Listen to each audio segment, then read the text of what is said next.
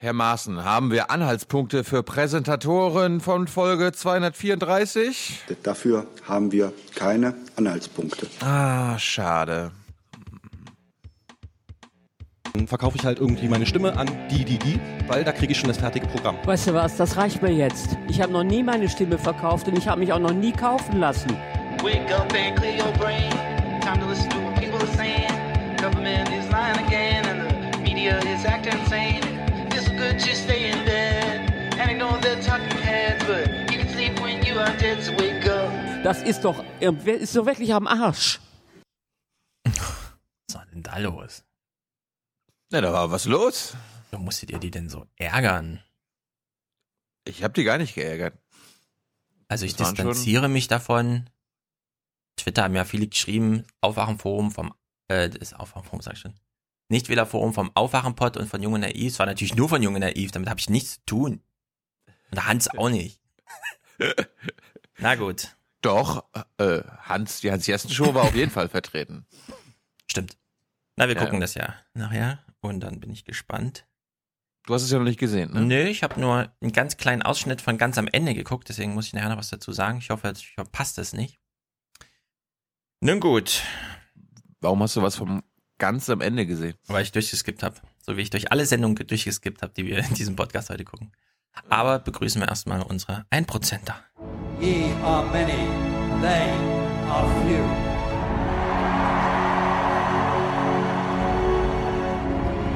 Willkommen im 1% Club.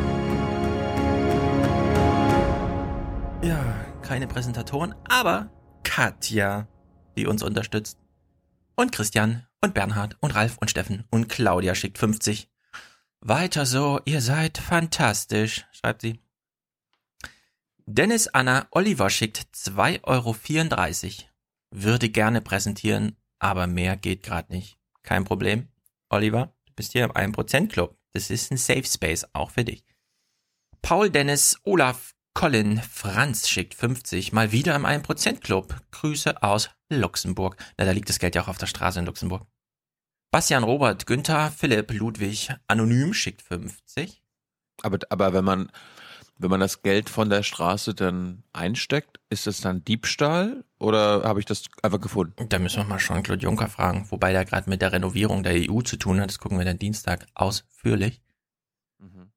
Markus schickt 30. Das ist gut für unser Land, so ein Podcast. Und da hat er absolut recht. Antonio schreibt 223 bis 250. Würde mich darüber freuen, wenn Stefan Jung und Naiv mit Beatrix von Storch schauen würde. Zudem das Interview von Bushido, Nico Beckspin und Frau von Storch als Vergleich. Äh, nee, das, da, da ist ja, liebe Hörer, da ist die Gefahr, dass Stefans Gehirn dann ein bisschen. Langsam wird das Denken auch so ein bisschen, bisschen tüdelüt. Und das Hirn ist so ein bisschen jetzt nicht mehr dabei. Nee, das würde bei Stefan wirklich einiges an Schaden anrichten. Ja, ich habe es mir nicht genau notiert. Antonio hat so 232 bis 250, das heißt wahrscheinlich, er hat ungefähr 20 Euro geschickt für jeweils oder so. Ich gucke nochmal nach. Aber das reicht nicht, um das, dass ich Beatrix von Storch in, und dann noch im Vergleich irgendwie gucke. Das, das, Also, geht, das ginge viel zu weit. Stefans Gehirn hat es am Dienstag schon geschafft, ein angekündigtes Outro über Frau von Storch in irgendeiner Weise nicht in das Outro Ja, also die Produktionsbedingungen sind ja hier so, dass üblicherweise Tilo mir bisher immer DMs schickte mit den Videos, die dann hinten rein müssen. Und dann hat er irgendwann umgeschwenkt, auch ach, der Stefan sucht sich das eh raus und das läuft eh. Und dann ging, geht's halt Das auch mal läuft, schief. genau.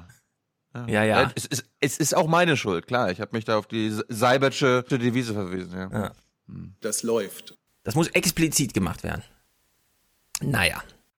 Pass auf, wir hören da mal, wir hören da mal kurz rein, weil es heute, es macht ja heute keinen Sinn, ja, als Outro zu spielen, weil wir ein langes Outro haben. Darum machen wir das so. Pass auf. Basierend auf welchem Menschenbild machst du denn Politik? Ich würde sagen, der Mensch ist frei und kein Sklave. Er ist frei zu entscheiden, was er möchte. Er ist frei, die richtigen Entscheidungen zu treffen und die falschen. Es ist ganz normal, dass man den Menschen heiratet, den man liebt. Und das mit der Ehe für alle, das äh, weißt du ja, lehnen wir ab. Der Mensch ist frei zu entscheiden, was er möchte, weil wir der Meinung sind, dass nicht Erwachsene ein Recht auf ein Kind haben. Ist so nicht. Äh, wollen wir nicht. 98 Prozent, 97 Prozent aller Fälle sind einfach Fälle, wo Frauen sagen, also sozusagen äh, als Verhütungsmethode danach. Der Mensch ist frei, die richtigen Entscheidungen zu treffen und die falschen, ja, wird halt abgetrieben. Vorher nicht verhütet, hinterher schwanger geworden. Gut. Ja, kann mir das mal einer erklären? Das ist ja in Amerika das Gleiche. Das ist immer, der Mensch ist frei, wir wollen äh, Small Government, niemand soll sich irgendwo einmischen, es sei denn, es hat irgendwas Sexuelles. Da drehen sie alle völlig durch und dann muss alles super reglementiert werden. Vom Kondom für die Afrikaner bis hin zur Abtreibungspille. Der Äh, ganze Song geht eigentlich darum, wie sie sich ständig widerspricht. Ich meine, ich habe so ein bisschen auch im, im Gespräch immer herausgestellt, weil ich glücklicherweise das Menschenbild äh, ganz am Anfang abgefragt habe und sie dann halt immer so, ja, Mensch ist frei, kein Sklave und alles darauf basierend muss die, Politik tun. Und dann erzählt sie halt immer, wo sie die Menschen alles äh, als Sklaven behandeln will. Ja, aber eben, es ist dieses, wir behandeln Menschen als Sklaven, sind halt gerade diese Themen, in denen es so hochgradig privat, also intim eigentlich ist, ja. Da mischen sie sich dann wieder ein. Die ganze Zeit, nee, bloß keine Einmischung hier, keine Erbschaftssteuer, nichts. Frei, frei, frei. Es sei denn, was unter der Bettdecke passiert. Ja, das sind sie irgendwie, das ist verrückt. Na gut. Tom. So, das muss jetzt endlich mal sein, schreibt er. Sehr gut. Hannes, Spendenaufruf Aufruf an Paul und Hasi. Ihr könnt hier auch mal was springen lassen. Nicht immer nur kostenlos zuhören. Ja, Paul und Hasi. Wo ist euer Geld? Ja, wo ist Michael Lüders? Ja, Also ohne Scheiß, ich habe, äh, ich höre mir manchmal unsere unsere Folgen dann immer noch an und Mhm. jetzt letztes Mal, als du den Lüders Clip gespielt hast, ich habe ihn immer und immer wieder gehört, weil ich kannte ihn auch nicht. Ja, hier. Wohlan, Kutscher. Spanne er die Pferde ein und spute sich, denn springend klingt die Münze.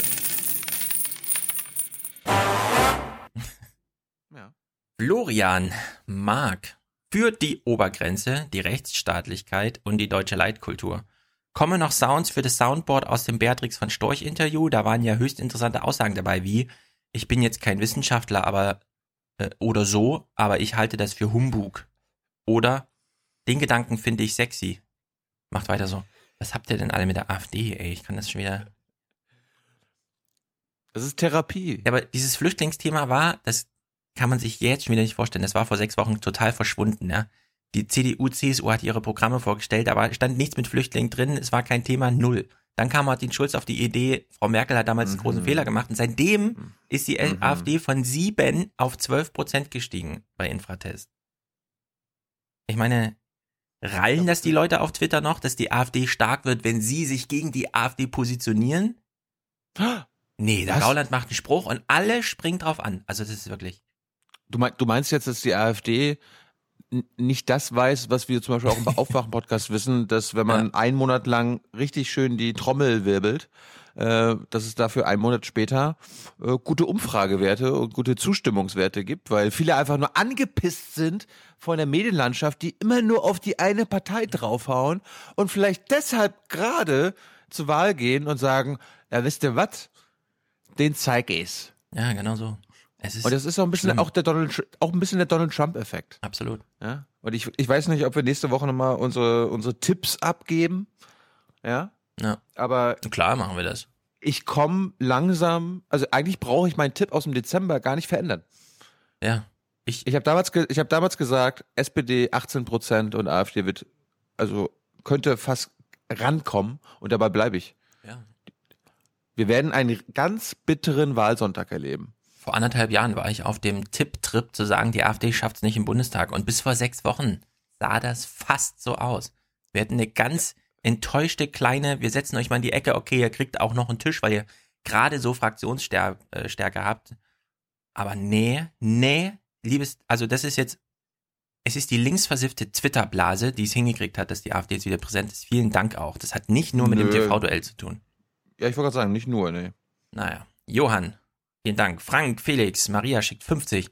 Ich finde, ihr müsst auch mal was in die Mappe kriegen. In die Mappe. Das, hat, das hast du dir ausgedacht, den Spruch, Maria, den gibt's gar nicht. Auf die Mappe. Und anonym danken wir auch.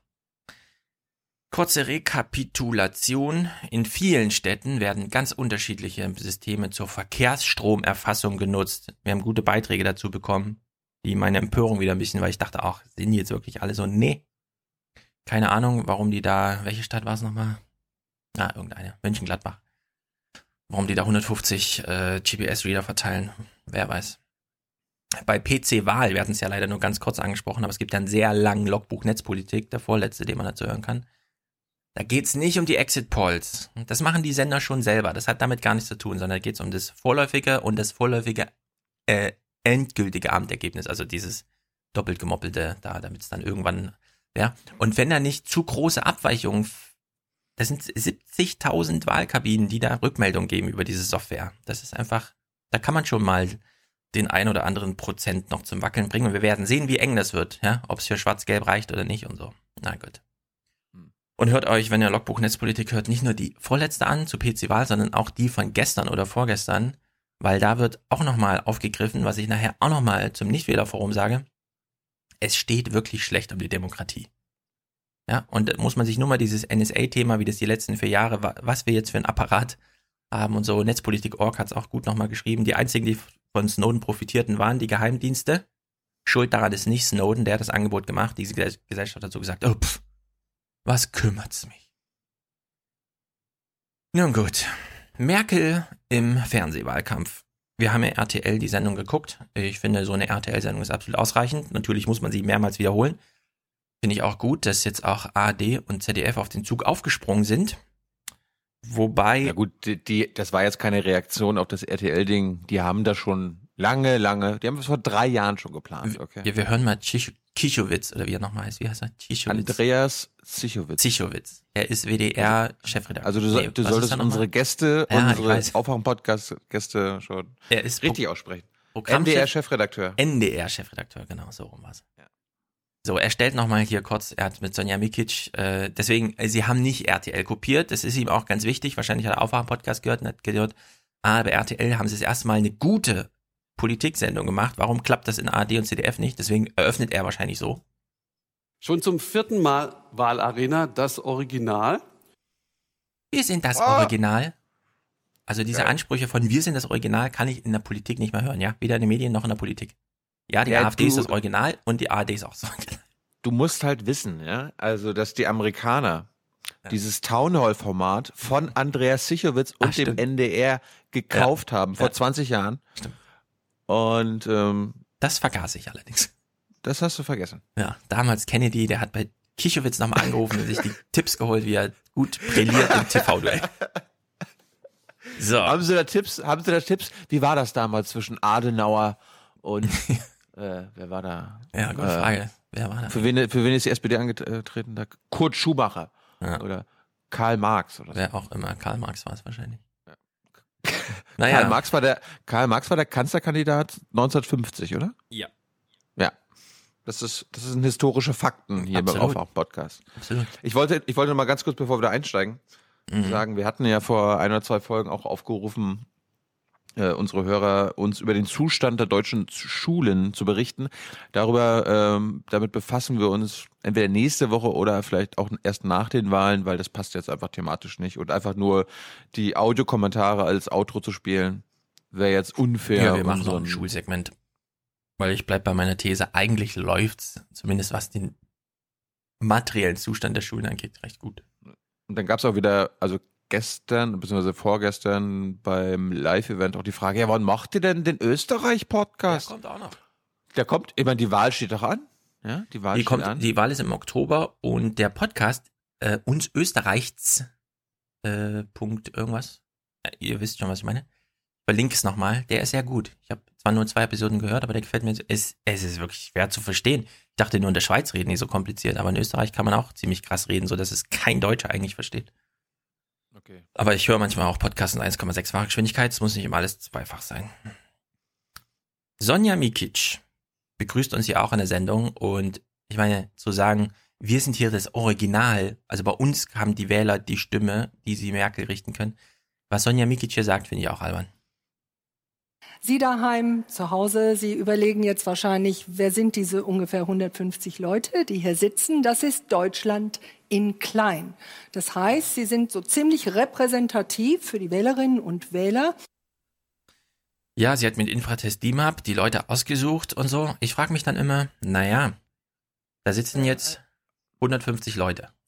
Thilo hat auch mit 150 Leuten Nichtwählerforum gemacht. Das Thema da war, Ja, ja, genau. wenn 60 Millionen zur Wahl gehen dürfen und es gehen aber nur 40 Millionen hin, reicht das nicht. Jetzt frage ich mich, na, wenn 40 Millionen keine ausreichende Stichprobe für eine Bundestagswahl ist, ja, was will sie mir dann erzählen mit, also die 150, die wir hier haben, die sind repräsentativ. Nee. Ich, ich, ich würde ja überlegen, was macht eine bessere Sendung, ja? Also, Oder so. wo entsteht mehr Spannung, wo, wo könnte was passieren, was vielleicht nicht geplant ist. Und ich glaube, da ist unsere Variante, hm, kommt einfach, wie ihr wollt. Ja. Und dann schauen wir mal. Äh, am Ende spannender als äh, sowas gecastetes, weil das sind, das Ja. ist alles gecastet. Ja, das ist vor allem Ich meine, das war, das, ja. das ist ja bei, bei ZDF Klartext auch so gewesen. Also Peter Frei steht dann da mit seinem Moderationskärtchen ja, und hat dann auf seinem Moderationskärtchen kleine Bilder. Guck mal, da steht dann so Stefan Schulz. Und so sieht er übrigens aus. Und seine Kernaussagen und seine Kernfrage sind die. Und wenn der mehr, wenn der mehr fragt, dann, dann schneid ihn mal ab oder so. Ja, Ja. ja, ja du sollst dir nur das fragen, was, die, was du uns gesagt hast. Hm. Psch, psch, psch, aus. Ja, also es gibt hier wirklich noch ein paar Sachen zu sagen. Zum einen dieses Methodische. Eigentlich würde man ja sagen, eine gute Testgruppe ist eine Zufallstestgruppe. Das geht aber nicht, weil die wäre dann nicht repräsentativ, weil sie ist ja so klein, dass sie nicht als Stichprobe durchgeht, sondern man muss dann wieder bewusst sagen, Proporzen hier, Regionalität, Alter und so weiter. Und dann hat man es wieder total künstlich zusammengebaut, behauptet dann aber, es sei repräsentativ. Also ist schon mal merkwürdig. Und dann bei RTL war ja das Gute, dass sich RTL redaktionell vorbereitet hat im Sinne von, wir machen diesen Film und dann stehen die Leute auch, also sitzen nicht weiter im Publikum, sondern stehen am Tisch bei Merkel. Hier standen ja Mikic und Sichowitz einfach da und haben gesagt, wer möchte mal eine Frage stellen? Dann haben sich irgendwie 20 Leute gemeldet und dann haben sie so einen ausgewählt, ja. Also auch wieder so ein bisschen, dann hat man die Leute zwar da und hat dann aber trotzdem irgendwie nichts weiter vorbereitet im Sinne von Hintergrundinformationen, so wie Peter Frey auf seinem Zettel hatte, dann in der Klartextsendung. Also es ist irgendwie, ich fand es nicht so gut wie bei RTL. Allerdings, ich habe Merkels Antworten meistens geskippt. Ich kenne sie gar nicht. Also wir gucken auch, wir gucken auch nur in die Fragen rein. Deswegen, wir, wir, hören, gut. wir hören mal in die Fragen rein. Frage Nummer eins. Ähm, ja, guten Abend, Frau Merkel. Guten Abend. Und zwar Jonas Fleckenstein aus Würzburg. Ähm, ich bin 18 Jahre alt und Erstwähler und will auch eigentlich äh, zur Wahl gehen. Und ich finde auch, Sie machen das ganz gut und würde auch gerne äh, Frau Merkel unterstützen. Aber ich kann die CDU nicht wählen, sondern nur die CSU. Ja, ist natürlich ein grandioses Problem. Er kann nur die CSU wählen. Skippen wir mal schnell vor. Nächste Frage. Ja, Das ist ja nichts Für mich Unanständiges. ist das Grund genug, um am 24. September Sie zu wählen, weil Sie das Elend in Budapest beendet haben. Ah, noch einer, der erstmal nur sagte, ich möchte Sie auf jeden Fall wählen. Okay, skippen wir mal weiter. Die Wirtschaftspolitik, die sie machen, die ist super, kann man nichts dagegen sagen. Also wir hatten weniger Arbeitslose, gab schon ein paar noch nie, war top. Aber was ich jetzt äh, wirklich in der Form, was mich beschäftigt, wer schützt uns in längerer Zeit nachhaltig? Wir reden über Nachhaltigkeit, wir reden von Umweltschutz, aber wer schützt uns vor Überfremdung in den nächsten 30 Jahren? Oh. Der junge Mann kommt aus Apolda. Also wenn ich in Frankfurt sage, ich habe noch nie einen Flüchtling gesehen, finden das manche ähm, und so, aber in Apolda, da ist wirklich noch nie ein Ausländer über die Straßen gelaufen, ja. Apolda ist äh, Sachsen, ne? Nee, Thüringen. Thüringen. So Eisenach Ich und so dachte- die Ecke. Ach so, ich dachte, das ist Petri, Petri oder so. Nee. Wir schüren Ängste, schüren, schüren Ängste, wir schüren Ängste. Also ich kann das echt nicht ernst nehmen, aber ich finde es auch interessant, wie der eine sagt, Frau Merkel, ich danke Ihnen, Sie haben das Elend in Budapest äh, beendet, dafür wähle ich Sie. Und dann kommt der nächste, Frau Merkel, Sie machen die beste Wirtschaftspolitik aller Zeiten, ich wähle Sie, aber die Ausländer.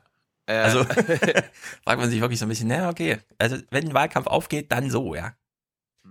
Nächste Frage, das Thema wird mal geändert, jetzt geht's nicht mehr um Merkel, du bist so geil, vielen Dank, dass wir dir mal ins Gesicht sagen dürfen, dass du die schönste Frau der Welt bist. Mich würde interessieren, wie Sie die Altersarmut, die ja eigentlich schon da ist, aufhalten wollen. Und zwar effektiv und auch schnell. Für Langzeitversicherte vor allem. Mhm. Ja. Mhm, ja, also die Rente. Eine Frau, 15 Jahre vor der Rente, hatte die Rente aufgeworfen. Na gut, denke ich mir, okay, das ist für die Zuschauer. Die Rente. Das sind halt, auch, das sind halt auch Stichwortgeberfragen, ja. Ja, also, apropos Stichwortgeber. Okay. Also ich meine, da ist, da ist Merkel dann so, aha, okay, hoffentlich keine doofe Frage. Und dann, Ja. okay, was, was ist das Stichwort? Rente. Ah, Rente, okay. Mhm. Ja, da haben wir was vor. Das müssen wir sicher machen. Mhm. Ja, Altersarmut müssen wir bekämpfen. Aber da haben wir ja auch schon was gemacht. Mhm. Ja. alles Ja. klar. Na, e- ein Glück stellt hier keine Nachfrage. Genau. Jetzt als nächstes. Eine 18-Jährige stellt mal eine Frage. Man denkt sich so, naja, jetzt haben schon drei Leute Merkel gelobt und Rente wurde auch schon angesprochen. Was spricht sie denn so an? Und ähm, ich starte jetzt ins Berufsleben und meine Frage wäre dazu, ähm, habe ich überhaupt noch eine reelle Chance, später eine ausreichende Rente zu erhalten oder wird das Rentenalter weiter angehoben, dass ich unter Umständen schon gar nicht mehr in den Genuss der Rente komme? Also wenn du mit 18 da sitzt und fragst, komme ich eigentlich noch in den Genuss der Rente? Und die eigentliche Frage, die sie stellen möchte, ist, ähm, sterbe ich eigentlich, bevor ich in das Alter komme? Ja? Also kratze ich ab? Nee, komme ich eigentlich noch in den Genuss der Rente? Ja, du musst so lange arbeiten, bis du stirbst. Ja, also ich finde es- Deutschland 2050. Ja, wir haben jetzt hier eine 18-Jährige, die sich Gedanken um ihre Rente macht. Ich finde sowas auch super traurig. Das ist zwar so ein allgemeines Phänomen, also es ist so selbstverständlich, dass man da nicht mehr rauskommt, aber das ist wirklich, wenn du mit 18 ins Berufsleben startest, ja, und dein größtes Problem, dass du dann Merkel, komme ich eigentlich noch in den Genuss der Rente? Ich frage mich so ein bisschen, irgendwas ist doch da passiert. Also in diesem Land läuft doch wirklich was grundsätzlich schief. Ja? Wenn, wenn eine 18-Jährige vom Genuss der Rente spricht und Angst hat, dass sie vorher stirbt.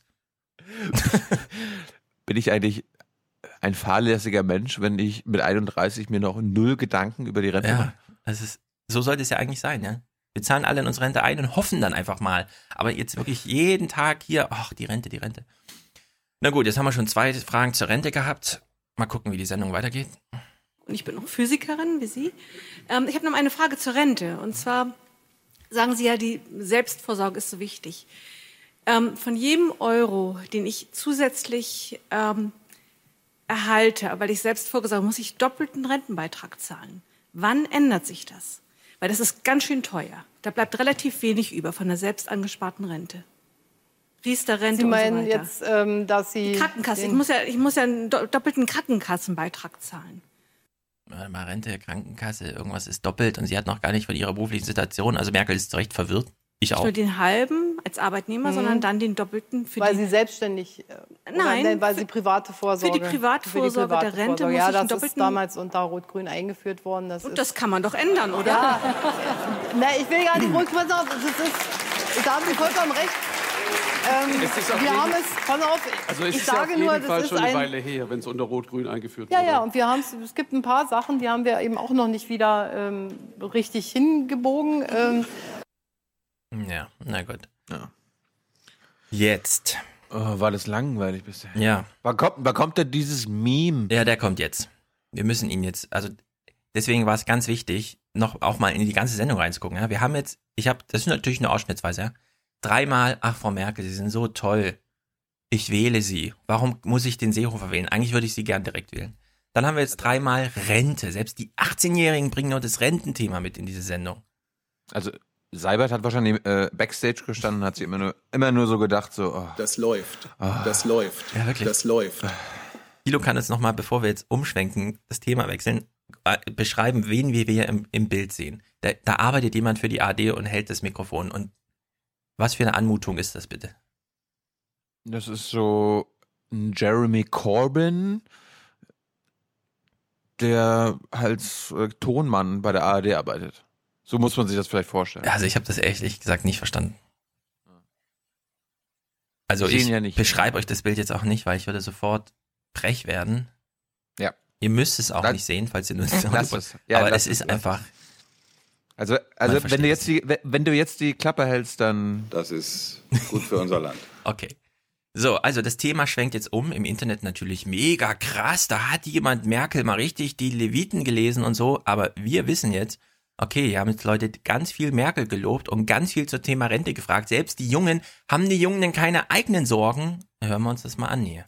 Ich meine, und wir müssen im Hinterkopf behalten, äh, dass dieser junge Mann es besser gemacht hat als dieser alte Mann. Ich will, dass die SPD stark wird. Ich möchte, dass diese Partei stark wird. Viel Spaß. Ich mache eine Ausbildung zum Gesundheits- und Krankenpfleger und im Artikel 1 des Grundgesetzes steht, die Würde des Menschen ist unantastbar. Jetzt habe ich es in einem Jahr ungefähr, ein bisschen mehr ist es schon, jetzt im Krankenhaus und in Altenheimen erlebt, ähm, dass diese Würde tagtäglich in Deutschland tausendfach äh, verletzt wird. Und ähm, ich finde, das ist ein Zustand, der ist nicht haltbar. Es gibt Menschen, die liegen stundenlang in ihren Ausscheidungen. Das sind Menschen, die haben dieses Land aufgebaut nach dem Weltkrieg. Die haben dafür gesorgt, dass wir diesen Wohlstand haben, den wir heute haben. Die Pflege ist so überlastet und Sie sind seit zwölf Jahren an der Regierung und haben in meinen Augen nicht viel für die Pflege getan. Im CDU-Wahlprogramm steht drin, keiner muss sich Sorgen machen um seine Pflege in Deutschland. Das läuft alles so nach dem Motto. Aber das ist nicht so. Das ist absolut nicht Das so. Es läuft. gibt Schichten, da ist man mit 20 Patienten pro Pflegekraft. Und das kann nicht sein. Warum führen Sie nicht endlich eine Quote ein, wo man sagen kann, sage ich mal, eine Pflegekraft betreut maximal so und so viele Patienten. Das muss doch in einem Land wie Deutschland möglich sein. Und da muss es auch möglich sein, mehr Geld in die Pflege zu stecken, oder?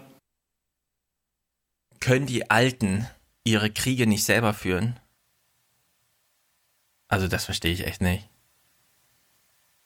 Ich habe da zwar Verständnis inhaltlich für die Frage, ich finde es auch toll, dass auf Twitter so rumgeht, aber sitzen jetzt wirklich und es gucken wieder nur 70-Jährige, ja, und sehen dann, ja, die Jungen, die kümmern sich um uns, die haben keine eigenen Probleme, das läuft. Er sagt noch, die haben das Land aufgebaut, diesen Wohlstand. Und er, wir müssen jetzt fragen, welchen Wohlstand meinst du bitte? Du musst für deine Pflegeausbildung Geld bezahlen, ja? Also, was für ein Scheiß, wirklich. Ich kann das nicht. Na, Oma Erna ist stolz. Ja, Ja, ich die sitz da- jungen Menschen haben die Sorgen, die ich schon habe. Ja, aber ich sitze da vorm Fernseher und raufe mir die Haare. Ich kann das nicht glauben. Jetzt gucken wir uns noch an, wie er nachgehakt hat. Das fand ich gut. Aber ich kann es als Setting, kann ich das einfach überhaupt nicht verstehen. Im Pflegeheim ist es anders. Da werden jetzt mit den ähm, Pflegekassen ausgehandelt, wie die neuen Pflegeschlüssel sind, auch angesichts des neuen Pflegebegriffs.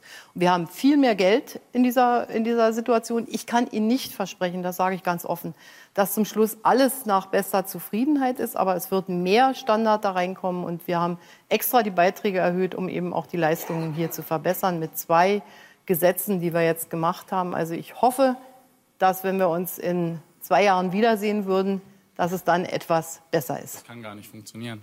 Warum Darf kann ich es nicht funktionieren? Ja, wie wollen Sie es denn schaffen, dass in zwei Jahren schon mehr Pflegekräfte da sind? Die fallen nicht vom Himmel und man So, kann sie auch nicht alle wieder- aus dem Ausland gut. holen. So, und jetzt frage ich Sie auch, wie möchten Sie es denn erreichen? Es fehlen 100.000 Pflegekräfte in Deutschland. Der Schnitt, der Altersschnitt auf den Stationen der Pflegekräfte liegt bei 45, wenn diese Generation noch in die Rente kommt. Und dann kommen jetzt in den nächsten Jahren noch mal circa eine Million Pflegebedürftige dazu. Das wird eine Katastrophe werden in den Krankenhäusern und in den Pflegeheimen. Betrifft viele. Nehmen wir noch mit, vielleicht mit einer kurzen Antwort. Und Sicher wird so geil, ne? Ja. das betrifft viele. Die Antwort nehmen wir noch kurz mit, aber bitte antworten Ja. Sie kurz. Also. Danke für die Nachfrage. Ja, also dass dieses Meme im Internet plötzlich so, ach, der junge Mann, der und der kümmert sich also. Ehrlich, wir haben genug. Also, Arm gegen Reich ist vielleicht der größte Krieg, der gerade geführt wird, ja. Und der wurde angezettelt, wie hier äh, Warren Buffett sagt, von den Reichen und sie gewinnen ihn auch. Aber alt gegen jung ist in Deutschland auch schon ein echter Krieg. Und dann glaub, plötzlich diese- so einen, der dann nochmal. Ich glaube, die Szene ist rumgegangen, weil es auch so eine, so eine Sehnsucht der Medienlandschaft, auch der Twitterati und so weiter, auf einen Wahlkampf signalisiert. Ja, oh, da war jemand, der sich eingesetzt hat. Mhm. Ja? Dem geht's um was und der sagt auch mal Nein, Frau Merkel. Ja, das Ja. kann sein.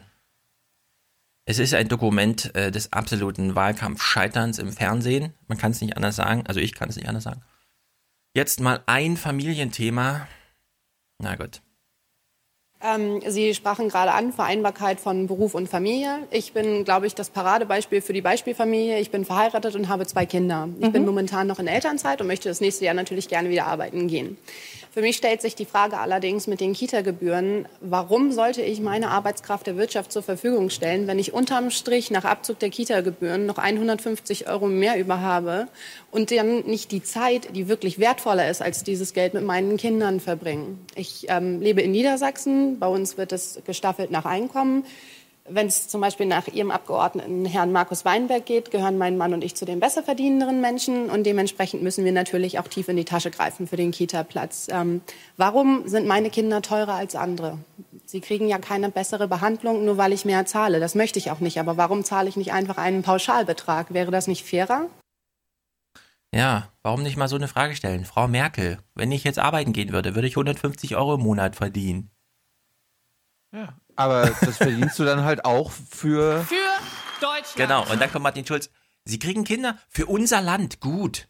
Ja? Ja, man kriegt ja nicht mehr Kinder gut. für sich und so für die Familie, sondern für unser Land kriegt man Kinder. Jawohl. So, und die Sendung, ähm, wie gesagt, ich will kein, ich kann kein abschließendes Urteil geben, weil ich habe die Sendung nur ausschnittsweise geguckt. Ich musste Merkel und so weiter skippen. Aber bei der Fragenqualität, wir hören es nochmal an, hier ist nochmal ein junger Mann, der auch nochmal eine Frage stellt, die allerletzte in der Sendung.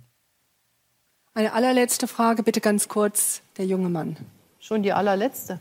Ganz kurz. Merkel Ganz auch kurz so, ne? Ach, schon die allerletzte. Das ist die Arroganz der Macht, ja. So eine lässige. Ach, das ist schon Das die ist das. Arroganz der Macht Genau. und nichts anderes. So, jetzt hören wir uns mal diese allerletzte Frage an, ja. Ein wahrscheinlich 18-Jähriger, ein Schüler, äußert sich nochmal. So, guten Abend, Frau Dr. Angela Merkel. Mein Name ist Tom Quast. Ich komme hier aus der Gegend, bin jetzt gerade im letzten Schuljahr, mache 2018 mein Abi.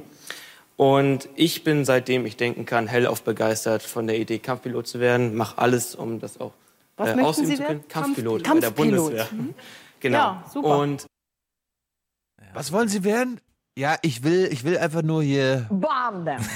bomb them. Keep bombing them. Bomb them again and again. Für Deutschland. Ja.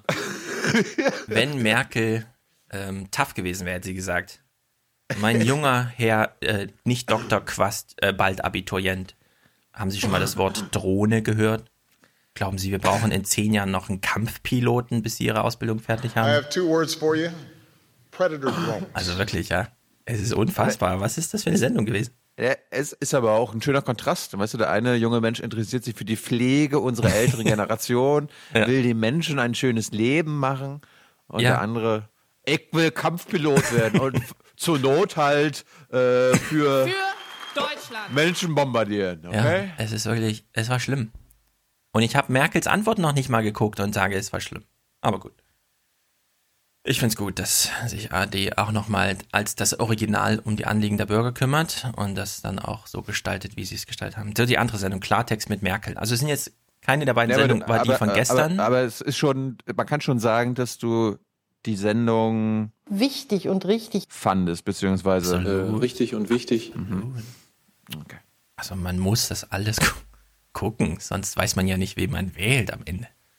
Gut. Martin Schulz. Jetzt, ko- jetzt kommen wir zu dem anderen Typen, der jetzt nochmal gesagt hat, ey, ich war so geil bei dem Kanzlerduell, beim TV-Duell. Wir müssen eigentlich noch ein zweites machen. Es wird Zeit, ja? Zeit für ein du du du du du du Duell. Ja. Also das Schulz schreibt einen Brief, Meme war vielleicht das Beste bisher, fand ich. Noch besser als Lindner verkauft Thermomixe oder wie die Dinger heißen. Also, grandios. Na gut, er hat sein zweites TV-Duell nicht bekommen, sondern nur eine Sendung im ZDF. Was er, er hätte sagen müssen, ich habe der Kanzlerin eine SMS geschrieben. Das wäre. Ah, das stimmt, eine WhatsApp. Nur ein, ja, einigermaßen cool gewesen. Ein Animoji hat er dran gehangen. Mit großen Augen. Aber, aber ein Brief, ja? Ja, also Herr Schulz, in der ARD-Sendung von eben kam ja weder was zum Terror, gut, aber auch nichts zu mieten, schlecht. Und jetzt bei den CDF, ich konnte es nicht glauben, ja. Die Sendung beginnt neun Minuten lang, na gut, mit Begrüßung, also sieben Minuten zum Thema Mieten. Ich wollte nichts rausschneiden, deswegen habe ich wieder so Sachen beschleunigt mittendrin. Also wundert euch nicht, ihr versteht das sowieso nicht, was die da sagen. Ich will das nur ein bisschen überbrücken, damit man ein Gefühl dafür kommt, bekommt, wie ausgedehnt und dann, also das ist unfassbar. Wir hören es mal durch. Die Pointe kommt ganz am Ende. Peter Frey hat sie auf seinem Zettel stehen, hat sie sich aufgehoben für die Minute sieben, um Martin Schulz nochmal so einen richtigen, also nicht nur einen linken Haken, sondern wirklich einen Fußtritt zu verpassen. Also auch sehr lustig. Aber trotzdem, ja, es ist absurd, was jetzt hier verhandelt wird. Ich will Bundeskanzler der Bundesrepublik Deutschland werden, ist ja klar. Also ich setze auf Sieg, ganz klar. Da werden wir Sie heute Abend mal testen. Und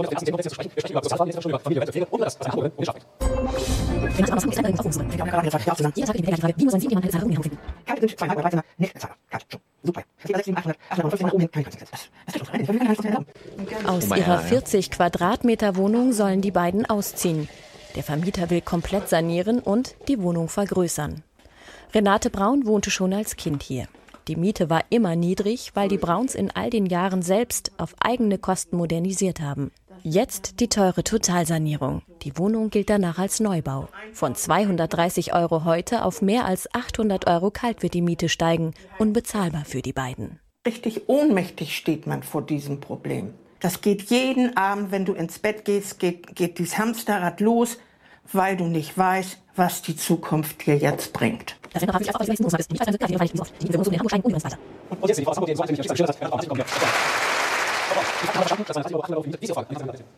Guten Abend, Herr Schulz. Wenn, wenn die Mietpreisbremse funktionieren würde, dann würde ich nicht vor diesem Problem stehen. Warum wird ein Gesetzentwurf im Bundestag in die Schublade gelegt und von der und ja abgelehnt, der dafür sorgen soll, dass in dem Miet, also in den Mieterhöhungen und in der Mietpreisbremse die Fehler beseitigt. Und da sind etliche Fehler drin. Hm. Dann würden viele Menschen in Deutschland ganz anders leben. Ja. Ja, liebe Oma Renate, ich bin der Martin Schulz und ich war noch nie im Bundestag. Und weiß gar nicht, wo er kenn- ist. Ich kenne die SPDler im Bundestag auch nicht. Die machen viele Sachen, die, wenn ich was sage, dann beschließen die manchmal das genaue Gegenteil. Mhm. Beziehungsweise, Na, äh, erklärt das gleich auf. Ach so, okay. Angeblich kennt er sich aus. Frau Braun, darf ich mal zunächst eine Frage stellen? Sie sind Rentnerin. Sie und äh, Kommen Sie Ihr- mir nicht näher. Ihr Also, Gatte, auch- Ihr Gatte, guten Abend. Sie beziehen Renten, nehme Ja. ich an. Hilfe, Hilfe. Hallo. Sie beziehen Rente. Eine Rente. Eine Rente. Darf man ungefähr wissen, wie hoch die ist? Na, das möchte ich ihm jetzt. Möchten Sie nicht sagen. Okay. Und Sie haben bis dato 230 Euro, wenn ich das richtig gesehen habe, für Ihre Wohnung bezahlt. Ja, Ja. ist richtig. Und der Vermieter will jetzt auf 800 Euro aufsteigen. 850. Ja. Kalt. Ich komme vielleicht auf Ihre Frage nach der Mietpreisbremse gleich nochmal zurück, aber ich würde reingeführt. Liebe Hörer, das ist übrigens ein Zeitgewinnen. Ja, einfach nochmal das wiederholen lassen, was jetzt gerade im Beitrag eh schon Ja, gesagt wurde. Warte, bevor du Der- Play drückst. Bei, ihm- Mhm. ja. Bei, na, bei ihm rattert es gerade noch. Also das ist genauso wie in der Bundespressekonferenz erstmal so, Ganz ja, genau. da, vielen Dank für die Frage und das habe ich ja schon öfter gesagt, das ist einfach nur Zeitschinden. Ja, und hört euch mal die erste inhaltliche Antwort, wie er die einleitet, an. Ist es eine Wissensantwort? Ist es eine Vermutung? Oder ist es Mietpreisbremse gleich nochmal zurück, aber ich würde rein gefühlsmäßig sagen, dass das, was äh, da mit Ihnen passiert, auch unter den heutigen gesetzlichen Bedingungen unzulässig ist. Ich halte das, das ist ja objektiv Wucher. Das ist eine Vervierfachung der Miete. Also gefühlsmäßig hält er das für sittenwidrig, weil das ist objektiv Wucher. Dafür hat er jetzt seine Denker, ich gehe mal rüber zu Ihnen und gebe Ihnen noch die Hand äh, gebraucht. Ja, mal gucken, wie es weitergeht. Ich glaube nicht, dass äh, ein Mieter berechtigt ist, das zu machen. Aber der Paragraph 5, Ja. äh, Entschuldigung, Paragraph 559 BGB erlaubt es von dieser Wohngesellschaft, diesen Mietpreis an uns zu stellen und Das zu nicht. fordern. Das glaube ich nicht. Also das, äh, das glaube ich nicht. Paragraph 559 des BGB muss ich jetzt mal sagen, den kenne ich nicht. Stell dir mal vor, du gehst in dein äh, Ortsbüro von deinem Bundestag und äh, schilderst denen dein Problem. Er so, das glaube ich nicht. Nächster bitte. Also es ist wirklich, es ist absurd. Es wird noch absurder. Ja, Sven, nicht, da Aber das besagt nachschauen. Ähm, ich gehe mal davon aus, dass eine Vervierfachung der Miete Ja. Äh, bei einer Erneuerungssanierung, selbst bei einer Erweiterung der Wohnung, äh, sittenwidrig ist. Das würde ich jetzt mal ganz klar sagen. Das kann man meiner Meinung nach unter dem heutigen Mietrecht versuchen zu bekämpfen. Das muss man auch. Ich sage mal was zur Mietpreisbremse. sag mal was. Gut für unser Land, ja, ja. Wichtig, ja. Jetzt haben Sie gesagt, im Böse Bundestag CDU. ist das abgelehnt worden. Das stimmt nicht. Das ist ein Gesetz. 2016 Das ist ein Gesetzentwurf. Das in ist ein den Gesetz- Schubladen. Nein, nein, das ist ein Gesetz, aber nicht im Bundestag. Das ist ein Gesetzentwurf, den haben wir vorgelegt. Der wird, das muss ich bedauerlicherweise so sagen, im Bundeskanzleramt blockiert. Das interessiert die bestimmt, ne? Ja. Das Gesetz kommt nicht in den Bundestag. Warum? Naja, es liegt schon im Bundestag, aber es wird vom Kanzleramt blockiert im Sinne von, naja, es ist halt die Regierung. Also, also ja, solche, solche Haarspalterei. Das hilft Ihnen aber nicht. Was Ihnen hilft, ist meiner Meinung nach, dass wir uns jetzt konkret erkundigen müssen. Paragraph 559 BGB schaue ich mir an. Aber nach, meinen, jetzt, nach meinem Gefühl, das sage ich Ihnen auch als langjähriger Bürgermeister, der immer wieder mal mit Mietrechtssachen konfrontiert wurde, ist es so, dass eine Vervierfachung der Miete unzulässig ist. Also ich würde anbieten, ich weiß nicht, ob Sie Mieterschutz haben. Ja. Ja. Was sagt der Mieterschutz? Der Mieterschutz äh, sagt, das, ist nicht das Gleiche, was Sie auch sagen. Was ich sage. Okay, dann würde ich vorschlagen, dass man dem Mieterschutz noch mal Kontakt aufnimmt. Und ich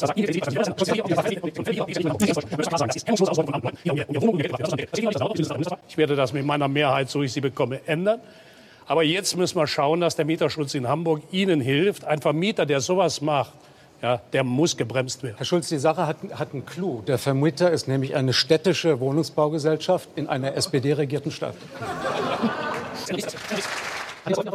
Boing. Wir wollen zum Nee, nächsten nee, Thema nee, nee. kommen. Se- Sekunde. Okay. Wunderbar, finde ich ganz toll.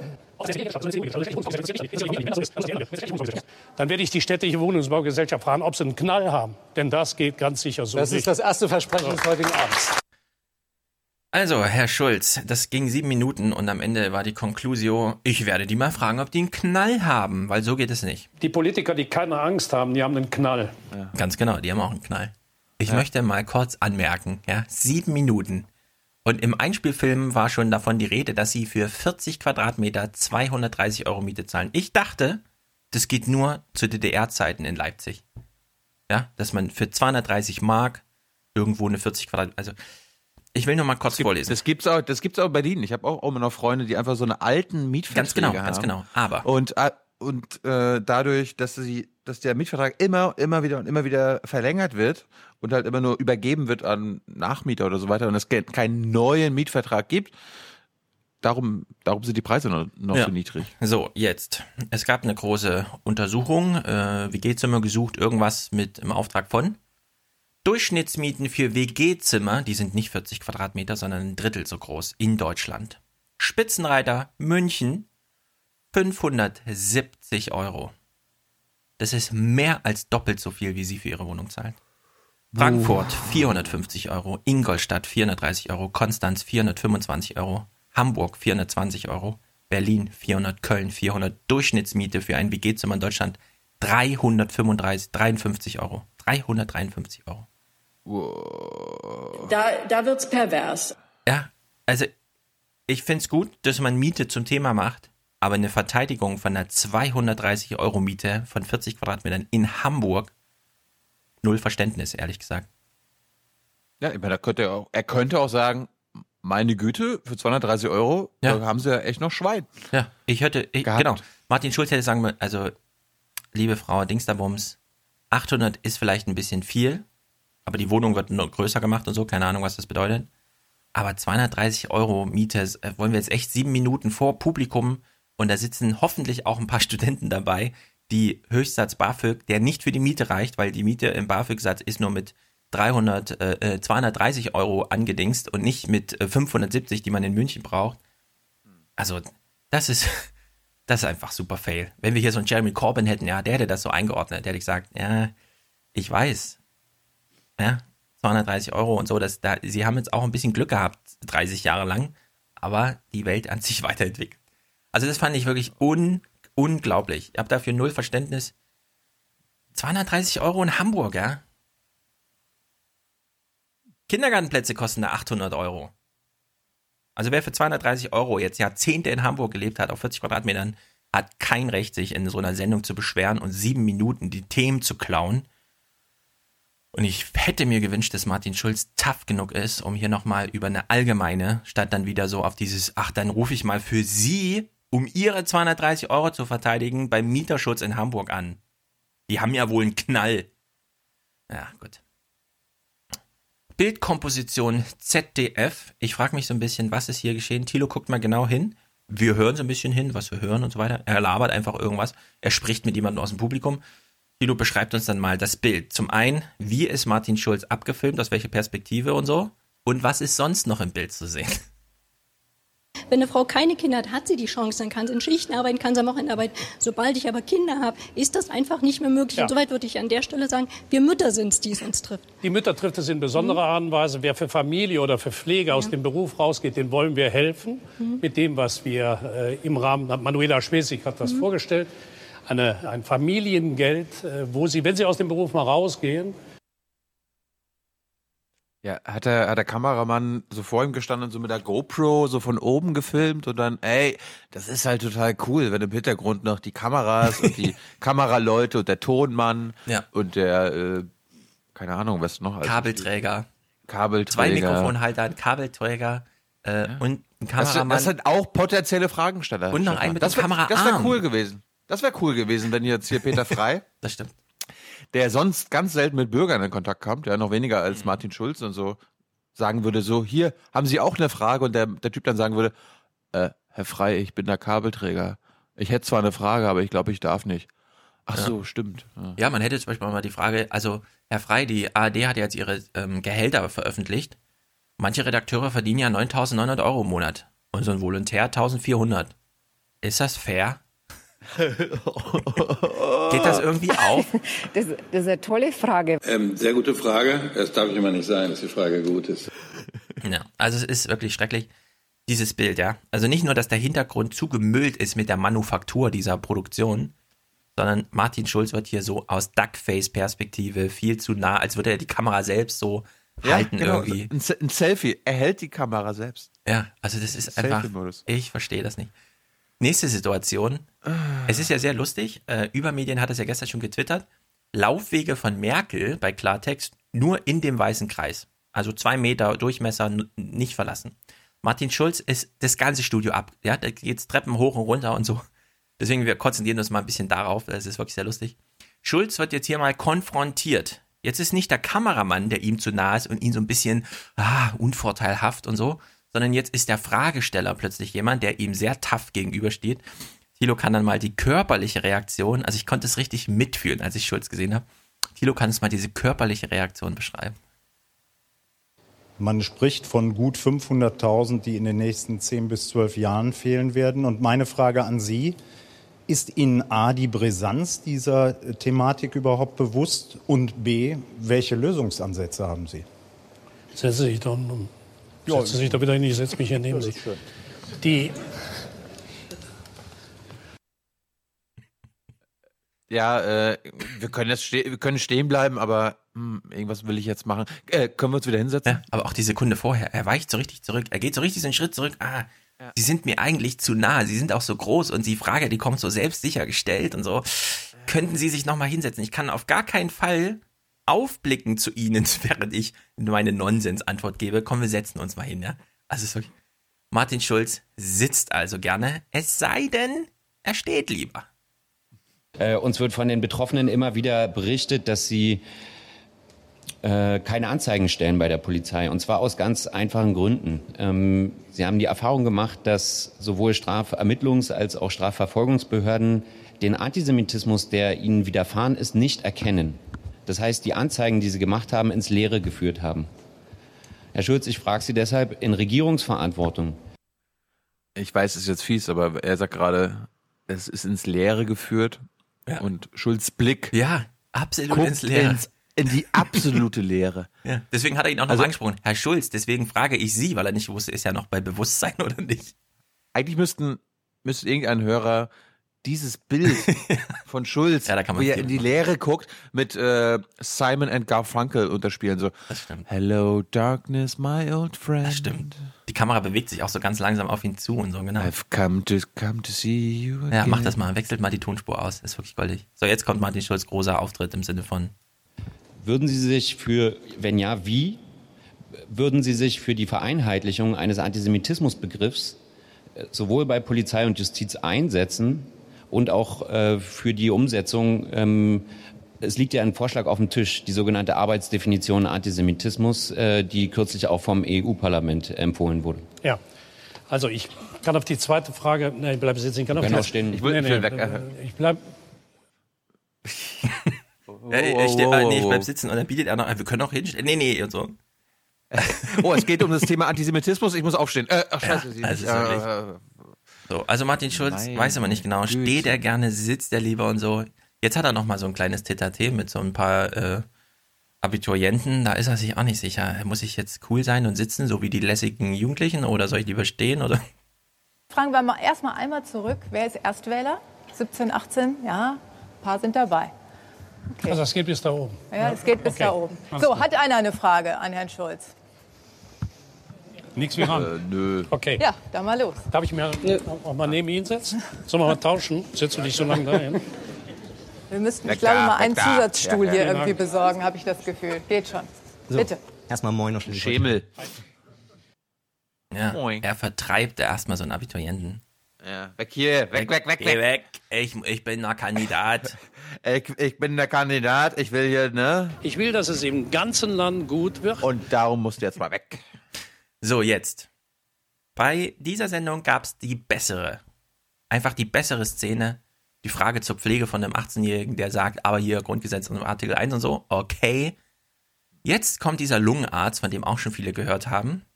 Es ist nicht nur die Frage, die gestellt wird, sondern, deswegen muss Tilo dann auch Ruhe bewahren sozusagen, Martin Schulz macht am Ende der Frage die beste Denkerpause seiner bisherigen Karriere. Mit Abstand.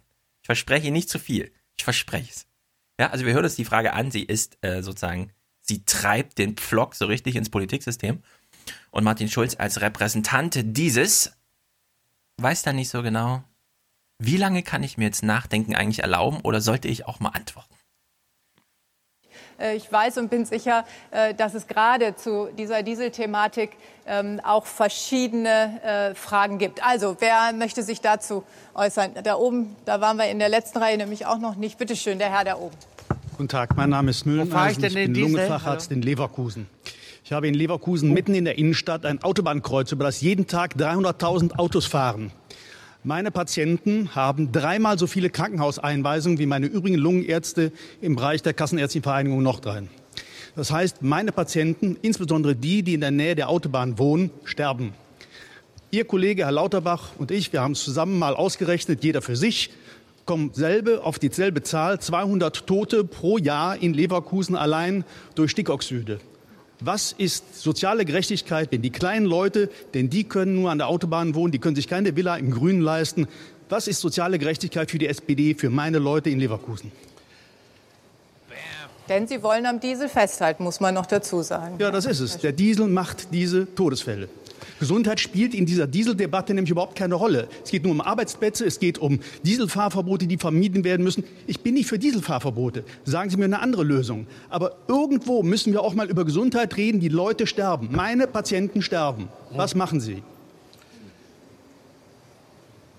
Ich kenne die Situation sehr gut. Ihre Situation in äh, Leverkusen kenne ich in- und auswendig. Ich sage Ihnen auch gleich einen Lösungsvorschlag für Leverkusen selbst. Der Dieselmotor, wird, den wird es noch Jahrzehnte geben. Warum geht der denn jetzt weg? Weil Martin Schulz weiß, dass es eine Showtreppe ist, die er, während er die Antwort gibt, immer Schritt für Schritt sich umdrehend. Also er braucht drei Sekunden, um ihn anzugucken. Warte mal, Menschen sterben. Und dann schaltet sein Kopf völlig falsch. Also, ich werde ihm gleich eine Antwort geben, aber der Diesel wird bleiben. Und zwar noch Jahrzehnte. Also bitte. Aber hier, das ist mal, ähm, wir können jetzt stellvertretend an dieser Szene ja die Frage beantworten, warum haben wir noch niemals im Heute-Journal oder in den Tagesthemen einen Arzt gesehen zu diesem Thema? Weil er Ja, die weil- Sendung kurz und klein schlagen würde. Ja, der würde den Diesel kaputt machen. ja. Dabei ist, dabei, dabei weiß Oma Erna halt immer noch. Es gibt den da sauberen Diesel, es ist gar keine Frage. Es gibt den sauberen Diesel. Ja? Ja. Das würde sie nur verunsichern. Was ich auch gut fand von Bettina Schausten, so dieses, ach ja, Thema Diesel, ich glaube, da oben haben wir noch nicht gefragt, fragen wir doch Ja, mal ja. da oben. Und dann zack, ja. Sie wussten natürlich, dass er da sitzt. Und dann, meine Patienten sterben. Was machen Sie? Denkerpause, Denkerpause, Denkerpause. Oh, eine Showtreppe, die gehe ich jetzt mal nach unten und beantworte die Frage mit, der Diesel bleibt. Noch für Jahrzehnte. Also, Ach, Mann, es ist wirklich. ey. Das Finale der Sendung war dann dieses, Martin Schulz. Ach so, was ich noch sagen wollte, ich habe mir extra eine Notiz gemacht. Zu diesem Thema, was er jetzt aufgegriffen hat. Da gibt's Autobahnkreuze, da leben Menschen, und zwar die, die sich's leisten können, weil die Miete da billiger ist. Ich wollte mal für die FAZ in der Rhein-Main-Zeitung, das ist die Lokalzeitung, habe ich mal einen Text vorgeschlagen.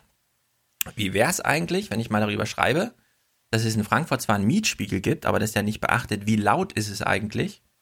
Und dass man dann insbesondere in Autobahnnähe billige Wohnungen hat, wodurch besonders häufig Familien mit kleinen Kindern in Autobahnnähe wohnen. Ich habe mir gedacht, das ist doch ein Thema, darüber könnte man schreiben.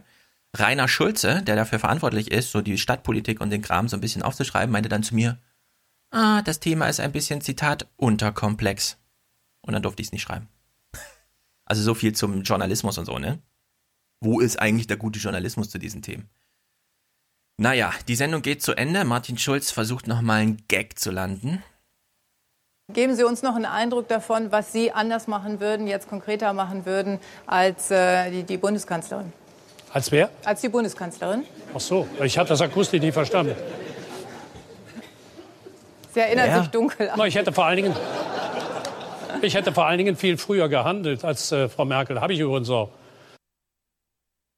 Ähm, so. Ich hätte viel früher gehandelt. Mit welchem politischen Handlungsvermögen und welcher Legitimation hättest du denn früher gehandelt, Martin? Hat ja, er Sie, auch. äh, da kann ich nichts mehr zu sagen. Da fällt einem nichts ein. Nee, da fällt mir auch nichts ein. Das ist einfach gruselig. Das ist. Ähm also die RTL-Sendung fand ich besser. Ich gucke natürlich auch noch die von gestern, die beiden. Merkel und aber auch nur selektiv. Also das, das der Wahlkampf ist jetzt auch vorbei, so ein bisschen. Naja, das war jedenfalls äh, Dingsterbums. Schrott. Das war der letzte Fernsehschrott zur Wahl. Es gibt ja so zum Wahlkampf auch mal viele nette Spiele, ne? Zum Beispiel habe ich das bekommen, ja? Kannst du das Politiker Zuschauern- nicht. Genau.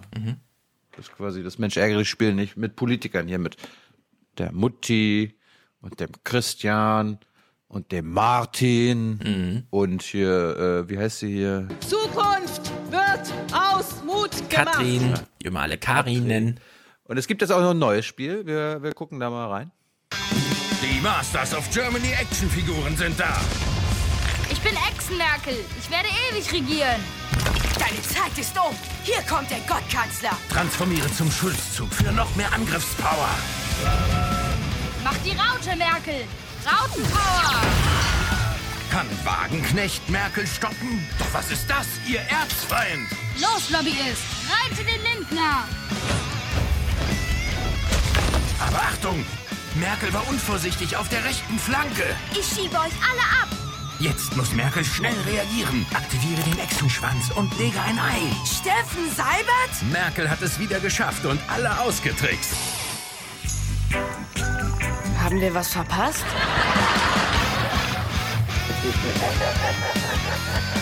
Die Masters of Germany Actionfiguren. Neu. Vom Browser bei Als ich das gestern bei Twitter, also als wir das zugespielt bekommen haben auf dem Aufwärm Podcast-Kanal, habe ich das Eine retweetet. Funkproduktion übrigens. Ja, und es waren 7000 Views bis dahin. Und ich habe mich gefragt, hä? Üblicherweise hat so das doch 70.000, war das dann so frisch noch? Und jemand hat es uns direkt zugeleitet. Also ich fand es jedenfalls sehr gut. Man will es fast kaufen. Fast. Fast. Äh, wir werden uns nächste Woche nochmal wieder mit den Geschehnissen der Bundesregierung befassen. Ne? Es wurden ja Mhm. wieder Menschen nach Afghanistan abgeschoben. Hat nichts mit dem Wahlkampf zu tun. Nee. Das überhaupt nicht. Das ist einfach nur generell, Thomas de Maizière hat sich gedacht, hm, warten wir, warten wir damit jetzt bis nach dem Wahlkampf oder müssen wir noch ein Zeichen setzen? Wäre das gut für unser Land? Und er hat sich gedacht, ja, natürlich. Das ist gut für unser Land. So eine Haltung. Und äh, wir klären dann mal nächste Woche, von wem die Menschen abgeholt werden und in welche sicheren Gebiete sie gekommen sind. Ja. Und ob, selbst wenn es, ne, es, es hieß ja, es wurden Straftäter abgeschoben. Ja. Sowieso. Also Menschen, Menschen, die hier in Deutschland eigentlich ihre Strafe absitzen müssten, zum Beispiel für Vergewaltigung, ne, dafür sitzt du ein paar Jahre. Du kommst aber, wenn du abgeschoben wirst, früher aus dem Gefängnis und wirst nach Afghanistan geschickt. Das ist gut für unser Land und für die Afghanen auch wahrscheinlich. Und andere Thema ist Rammstein. Da gibt's ja neben US-Drohnenangriffen jetzt auch wieder neue Themen. Zum Beispiel, dass die Amerikaner irgendwie russische Waffen aus der Ukraine und aus, aus Jugoslawien nach Syrien transportieren über Rammstein. Und das hat ja natürlich auch was mit deutschen Gesetzen zu tun. Mhm. Das gucken wir uns alles nächste Woche an. Äh, Stefan kann ja dann mal gucken, ob er zu diesen Themen Wir machen auch, ja äh, Nachrichtenrückblick, genau. Nachrichten im Heute-Journal findet. Ja, also zu, zu Junkers Rede werde ich auf jeden Fall mehr mitbringen, als die Nachrichten präsentieren werden, wenn sie überhaupt irgendwas aufgreifen. Und Thilo Mhm. Und wird uns dann darüber informieren. Bevor wir aber zum Nichtwählerforum kommen, gucken wir mal ganz kurz in eine andere PK aus der Bundespressekonferenz, nämlich mit dem Integrationsrat, dem Deutschen Integrationsrat. Tyler und ich waren nicht da, weil wir ein Interview geführt haben, aber es gibt zum Glück ab und zu mal Phoenix, die mal kurze Ausschnitte spielen. Und ich weiß, wir hatten Werner Schiffauer schon öfter hier im Podcast gespielt. Ich glaube eher in den ersten 100 Folgen als, als in den letzten 100. Aber er war wieder da und hat viele richtige Sachen gesagt und da hören wir mal rein. Die deutsche Politik zeigt sich widersprüchlich. Der Integration und, und konzeptionslos. Der Integrationspolitik des Familien- und Arbeitsministeriums und auch der Integrationsbeauftragten im Bundeskanzleramt steht eine integrationsfeindliche Abwehrpolitik des Innenministeriums entgegen. Diese Politiken ergänzen sich nicht etwa, wie immer von maßgeblicher Seite suggeriert wird, sondern hebeln sich zurzeit auf. Die Politik stolpert über ihre eigenen Füße. Unter der Federführung des Innenministeriums ist die Politik mit dem Asylpaket 1 und 2 zu einer Politik von Grenzziehung und Abschreckung zurückgekehrt. Stichpunkte Vermeidung falscher Anreize, Grenzkontrollen. Fortschritte, die in den vergangenen Jahren in Bezug auf den Umgang mit Sans-Papiers oder auch in Bezug auf den Umgang mit Duldung gemacht wurden, werden, wurden sukzessive rückgängig gemacht. Dies schlägt sich nieder in einer Politik, die sozusagen den Bodycount zum Maßstab erfolgreicher Politik nimmt. Die Zahl der, jedes, Zahl, jedes Abnehmen der Zahlen der Ankommenden wird als Erfolg ausgewiesen, jedes Zunehmen als Scheitern. Die Alternative, Integration, gelungene Integrationspolitik zum Maßstab erfolgreicher Politik gemacht, wird nicht realisiert. Diese Politik geht letztendlich davon aus, dass man über Grenzkontrollen, Ausgrenzung und Abschreckung die Migrationsprozesse in den Griff bekommen kann. Dies ist nach Einsicht der Migrationsforschung äußerst unwahrscheinlich. Was wir es vielmehr zu tun haben, ist ein weitgehend selbstbestimmtes, selbstreguliertes Phänomen, dem man mit diesen staatlichen Maßnahmen nur sehr begrenzt Herr werden kann. Heute ist es beispielsweise wahrscheinlich, dass es angesichts der Situation in Italien und Griechenland, aber auch angesichts des weiteren Zustroms von Migranten zu einer neuen großen Einwanderungswelle kommen wird. Drittens. Die gegenwärtige Migrationspolitik folgt weniger den soziologischen Realitäten als zum Teil unrealistischen politisch-rechtlichen Wunsch- und Ordnungsvorstellungen. Dies ist problematisch. Wenn gesellschaftliche Realität und politisch-rechtliche Ordnungsvorstellungen, so sollte ein Staat funktionieren, so muss Grenzpolitik aussehen, es darf doch nicht jeder reinkommen. Wenn diese beiden Dimensionen, also Ideal der Politik und Realität vor Ort, zu weit auseinanderklaffen, ist aus dem Versuch, Ordnung herzustellen, die Folge größere Unordnung. Drei Beispiele. Wenn angesichts faktischer Notlagen weiter abgeschoben werden soll, wie etwa nach ja. Afghanistan, führt dies zum Ausweichen in die Illegalität mit allen problematischen Folgen, nicht nur für die Geflüchteten, sondern für die Gesamtgesellschaft. Eine eingeschränkte Gesundheitsversorgung trägt die Gefährdung durch Epidemien. Ein praktisch eingeschränktes Klagerecht ermutigt die Ausbeutung und damit illegaler mafioser Praxen. All dies untergräbt die gesellschaftliche Ordnung, und zwar nicht nur für die betroffenen Geflüchteten, sondern für die Gesellschaft insgesamt. Zweitens, wenn Leute in die Duldung geschoben werden, produziert dies familiale Desintegration und in der Regel langfristig Herausfallen aus dem Arbeitsmarkt. Wer zu lang in der Duldung war, wird praktisch in Anführungszeichen unbrauchbar für die Gesellschaft. Es werden kostspielige Strukturen der Desintegration geschaffen. Drittens, wenn Grenzen aufgerüstet werden, dann ermutigt dies den Aufbau mafioser Strukturen von Schlepperdiensten, die nur, denn nur diese sind noch in der Lage, die Abwehrmaßnahmen auf der anderen Seite zu durchbrechen. Es fördert auch die Erpressbarkeit durch verbrecherische Regime. Ja, das ist einfach perfekt, muss man sagen.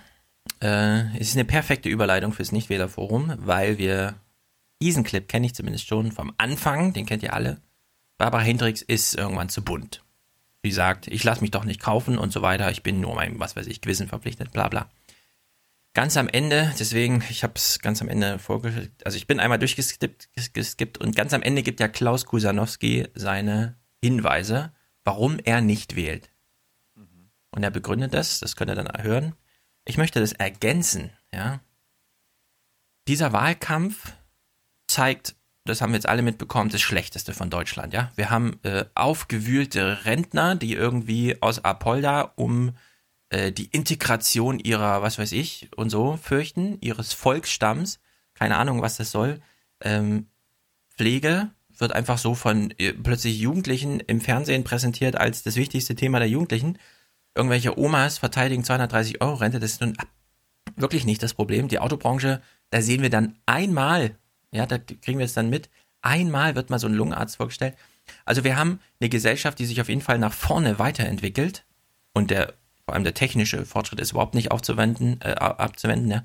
Der soziale Wandel kommt auch und die Politik, und damit sind die Medien und die Parteien gemeint, blockieren beides. Die tun so, als gäbe es die Entwicklung nicht, als könnte wir nochmal zurück. Ach so, wir haben keine Vision nach vorne, na dann haben wir eine Idee, wie wir nochmal zurück und so weiter. Wir haben plötzlich eine AfD, ja, die irgendwie so ein Wählerpotenzial von eigentlich nur 12 Prozent dann plötzlich voll ausschöpfen kann eine FDP, die schon völlig rechts abgebogen ist, eine CDU, die jetzt auch mal sozusagen äh, trotz Merkel und so, also trotz Merkel, selbst das ist schon total albern zu sagen, ja, trotz Merkel nochmal äh, nach rechts abbiegt. Also dieser Wahlkampf hat nur das Schlechte hervorgespürt. Äh, diese, diese Annahme, ach naja, wenn wir wählen, wird es irgendwie besser. Gestern kam der absolut schlechteste Text, der bescheuertste Text des ganzen Wahlkampfs in der Taz. Da hat sich nämlich äh, ein Autor über die Partei aufgeregt. Wie könnte es denn sein, dass man, während Deutschland echte Probleme hat, man plötzlich in eine Spaßpartei ausweicht, ja? So als würde irgendeine Partei auch nur irgendein Problem lösen können in Deutschland oder überhaupt nur ein Angebot machen, ein Problem zu lösen und als wären die schuld, die am Ende die Partei wählen, ja?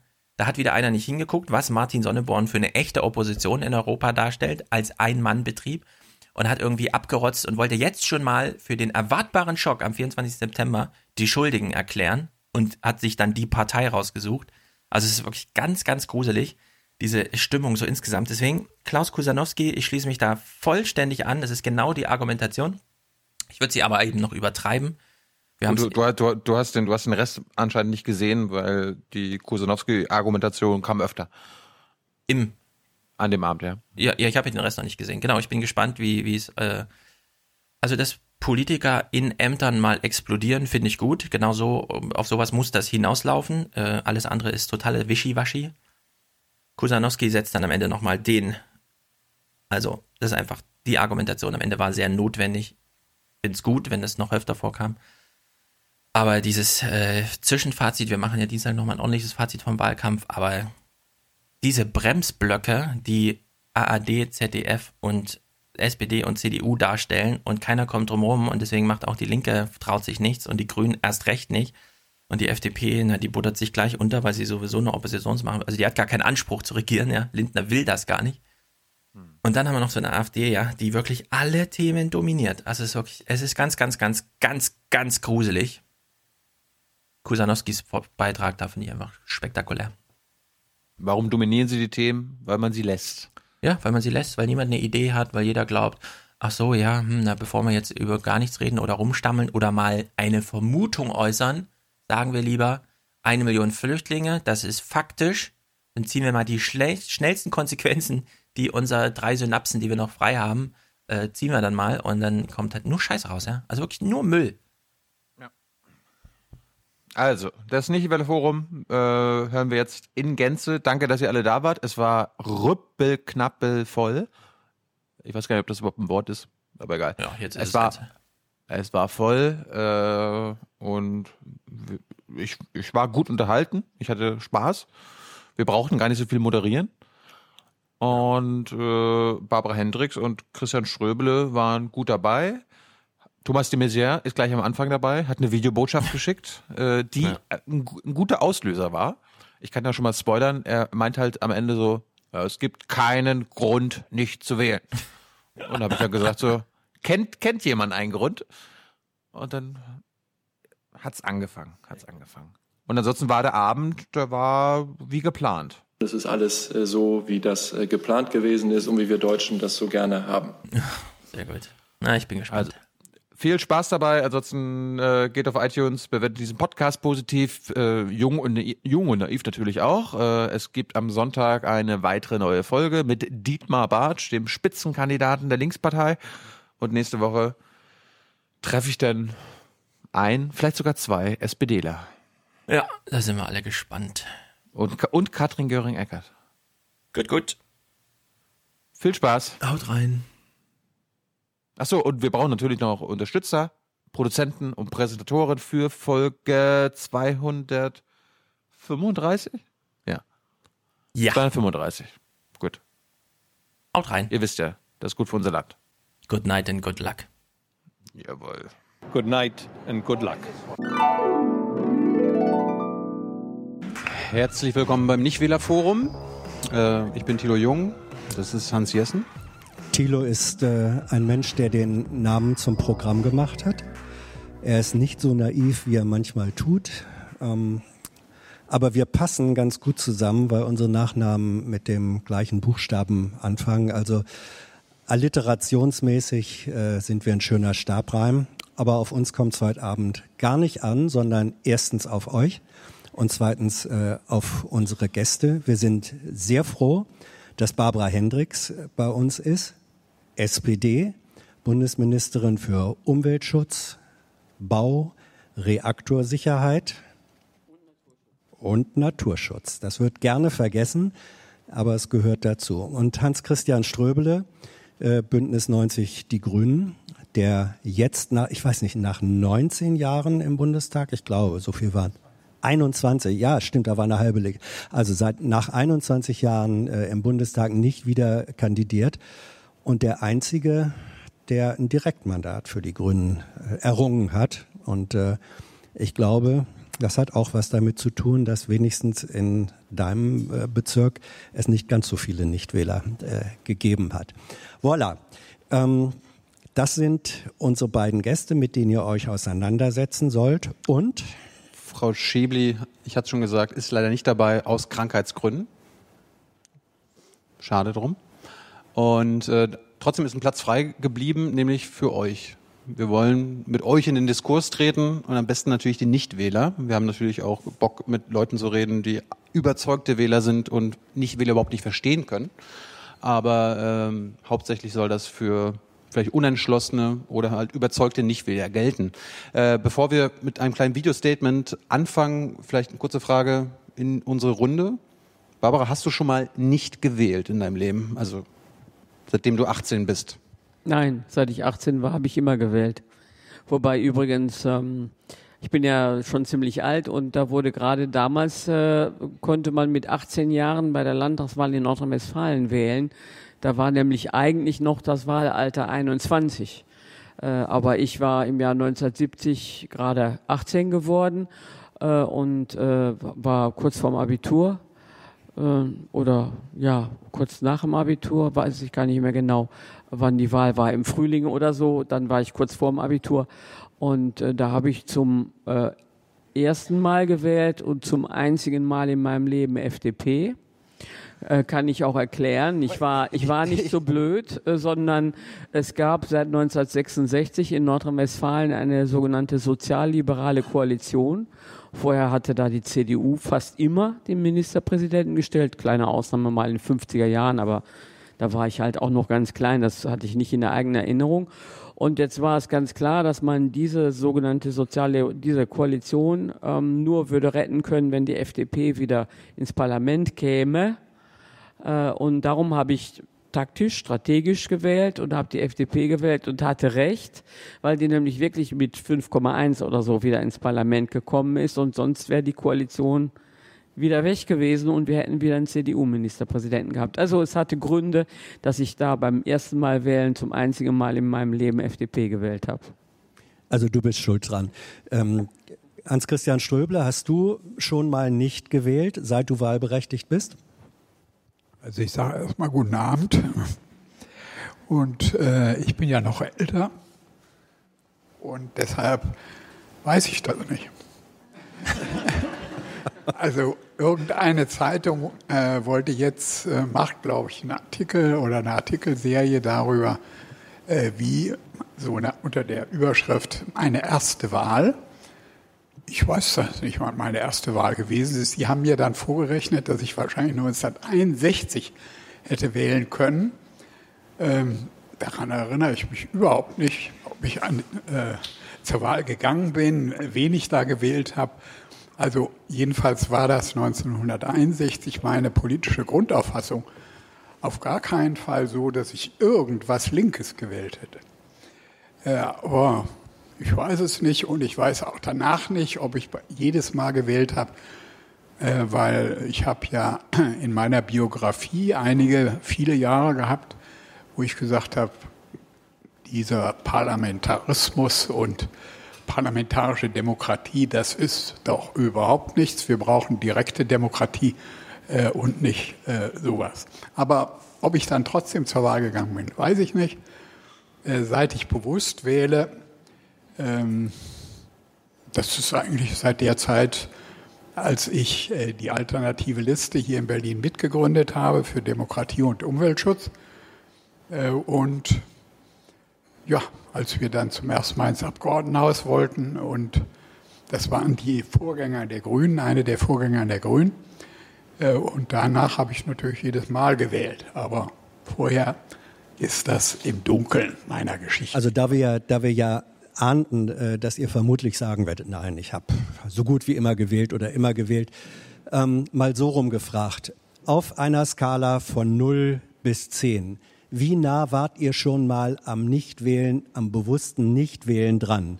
0 ist ganz weit weg und 10 ist ganz nah dran. Barbara, mal eine ehrliche Antwort. Warst du immer bei 0 oder hat dich der Gedanke gelegt? Ich war immer bei Null. Ich würde in, in meinem Leben nicht auf die Idee kommen, nicht zu wählen. Christian? Also ich würde mal schätzen, dass das in meinem Leben sehr unterschiedlich gewesen ist. Seit Anfang der 80er Jahre habe ich mir nie überlegt, nicht zu wählen. Äh, aber davor kann es durchaus möglich gewesen sein, wobei das äh, damals im Leben, ich weiß nicht, wie das bei euch ist, ja nicht eine entscheidende Rolle gespielt habe, wo ich mir tagelang oder monatelang überlegt habe, gehe ich jetzt wählen oder gehe ich nicht wählen, äh, sondern vielleicht an dem Tag hatte ich was Besseres vor, keine Ahnung. Aber äh, äh, das ist ja nicht immer eine bewusste Entscheidung, ich verweigere mich da. Aber da kommen wir gleich noch drauf, ja. äh, wenn wir die Frage erörtern, ist das gut oder schlecht wählen oder ist das unpolitisch? Das können wir ja gleich noch sehen. Einen hätten wir schrecklich gerne äh, hier auch mit in der Runde gehabt. Äh, da haben wir auch richtig lange äh, dran gebaggert und äh, der war auch schon mit anderthalb Füßen hier, Füßen hier drin.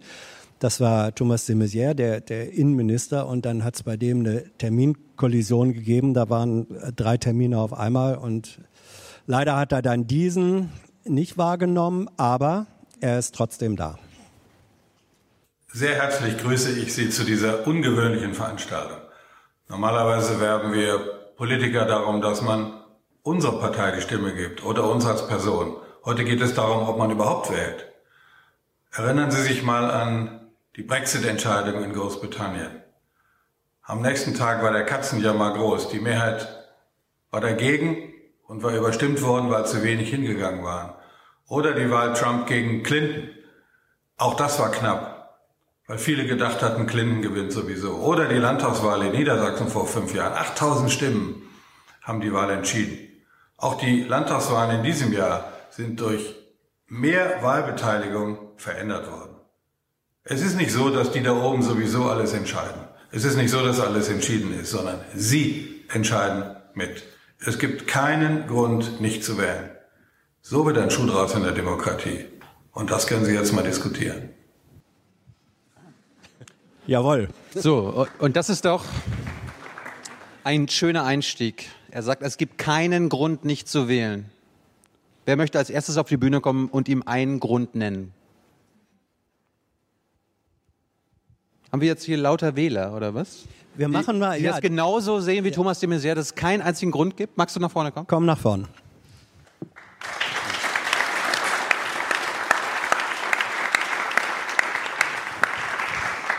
Sagst du, wer du bist? Ja, hallo, ich bin Daniela. Ja, und hallo Herr de Maizière, hallo Christian, äh, hallo Barbara, hallo Hans und hallo Thilo. Ja, Also ich würde denken, ich sage, die jetzige Politik ist auf jeden Fall ein toller Grund, erstmal jetzt nicht wählen zu gehen, weil Barbara hat es eben auch schon mal so ein bisschen angedeutet, von wegen Taktik und Strategie. Meiner Meinung nach ist es heute so, dass Wahlen und Politik heute eher nach Taktik ausgerichtet sind, überhaupt nicht mehr nach strategischen Fragen. Strategische Fragen, das meine ich wirklich unsere großen Fragen wie Migration, wie wollen wir Fluchtursachen bekämpfen, Digitalisierung, wie soll es wirklich weitergehen, wenn laut Oxfam-Studie 2020 sieben Millionen Arbeitsplätze verloren gehen, nur zwei Millionen Arbeitsplätze dazukommen? Was ist mit den ähm, kleinen Problemen vielleicht auch? Unsere äh, Seenotretterin zum Beispiel Lea, die jetzt nicht mehr rausfahren kann, weil jetzt die Libyer die 70-Meilen-Zone zum Beispiel ähm, ausgeweitet haben. Was sagen uns die Politiker denn dazu? Neulich in der Wahlkampfarena wurde Angela Merkel gefragt, naja, wie sieht's denn aus mit den Tierschutzgesetzen? Wie sieht's denn aus mit den Tierschutzversuchen? Sagte Angela, naja, weiß ich jetzt auch nicht so genau, habe ich mich nicht so mit befasst mit dem Thema. Aber gut, was die Niederländer machen, scheint ja ganz gut zu sein, aber richten Sie bitte die Frage noch mal ein bisschen später an mich. Das sind alles solche Dinge, die mich zweifeln lassen.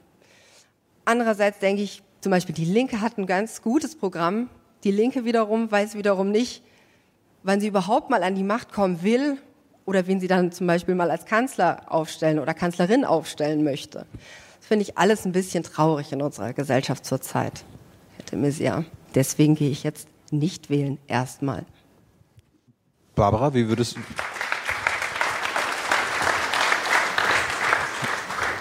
Wie ist deine Reaktion darauf?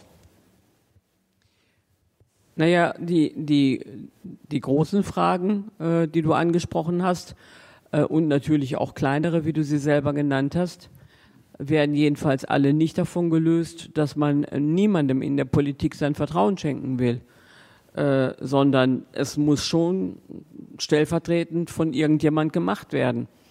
Äh, und ähm, wir sind gut 82 Millionen Menschen in Deutschland und davon dürfen, weiß ich nicht genau, 60 Millionen so ungefähr wählen. Ist richtig, ne? Ja, 60. Ja. Und äh, das heißt also, wir haben diese sogenannte repräsentative Demokratie. Ihr entsendet also jemanden, der für euch die Arbeit machen soll. So, das äh, kann man blöd finden oder auch nicht. Ähm, aber äh, diese Abgeordneten da, die können da in dieser Kuppel des Reichstags rumturnen, selbst wenn nur 50 Prozent der Leute wählen gehen und 50 Prozent gehen gar nicht wählen. Dann haben sie nur eine geringere Legitimation, aber sie werden gleichwohl ihre Arbeiten machen und auch ihr Amt ausüben müssen, weil irgendjemand muss es stellvertretend für alle die tun, die gar nicht wählen gehen und auch für die tun, die wählen. Ähm, denn ähm, die Vorstellung, dass wir das ähm, so organisieren könnten, wie zum Beispiel in der Schweiz oder so, die im Übrigen ja auch ein Parlament und eine Regierung haben, die machen ja auch nicht jede Frage durch Volksabstimmung, äh, die ist eben äh, wahrscheinlich etwas fern. Und nicht wählen gehen bedeutet, diejenigen, die dann da sind, sind mit kleinerer Legitimation dahingegangen. Und die Fragen, die du alle ansprichst, müssen so oder so angegangen werden, fragt sich nur von wem.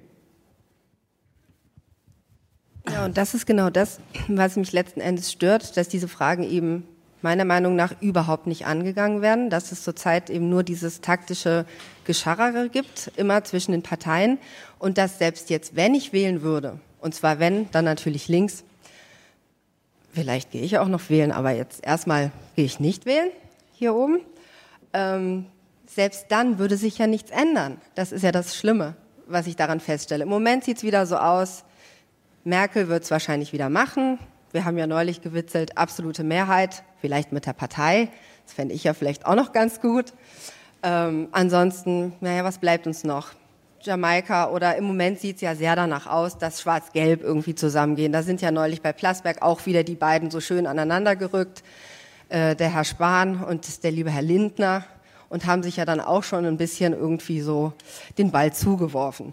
Wenn ich das so sehe, dann bin ich schon sehr deprimiert. Ja, ja, aber man kann ja jemand anders wählen als Spahn oder Lindner, um das mal deutlich zu machen. Also ich würde auch keinen von den beiden wählen. Christian, wie ist das, äh, der, der Vorwurf, dass die großen Ziele ähm, nicht mehr auf dem Schirm sind von den Politikern oder Parteien, die da zur Wahl stehen, nicht mehr verfolgt werden. Hattest du manchmal auch das Gefühl, dass das so ist, obwohl du im Parlament warst? Also erstmal zu dieser Frage. Ich habe da volles Verständnis, weil ähm, es ist vielleicht nicht so, dass äh, diese zentralen Themen, von denen du einige genannt hast, äh, überhaupt nicht da sind oder keine Rolle spielen. Aber es fehlen wirklich die eingängigen Konzepte, wie man diese Probleme löst. Die fehlen weitgehend auch in diesem Wahlkampf. Also wenn man zum Beispiel ähm, alle sagen, Europa äh, muss besser zusammenarbeiten, muss die Sachen besser machen und es geht überhaupt nicht, dass sich da einige Länder nicht dran halten, zum Beispiel an die gemeinsam beschlossene Flüchtlingsaufteilung und Unterbringung. Äh, und keiner sagt, wie soll das eigentlich gehen? Alle fordern, ja, aber Europa muss und Europa und Europa. Aber es funktioniert nicht. Und ich habe auch weder von Frau Merkel gehört, noch von den meisten anderen, wie die sich denn vorstellen, dass das funktioniert. Und so kann man das runterdeklinieren, äh, auch auf viele andere dieser ganz zentralen Fragen. Deshalb habe ich Verständnis dafür und möchte mal als erstes eins klar machen die, die nicht wählen, sind keine schlechten Menschen. Jedenfalls nicht immer. Dankeschön.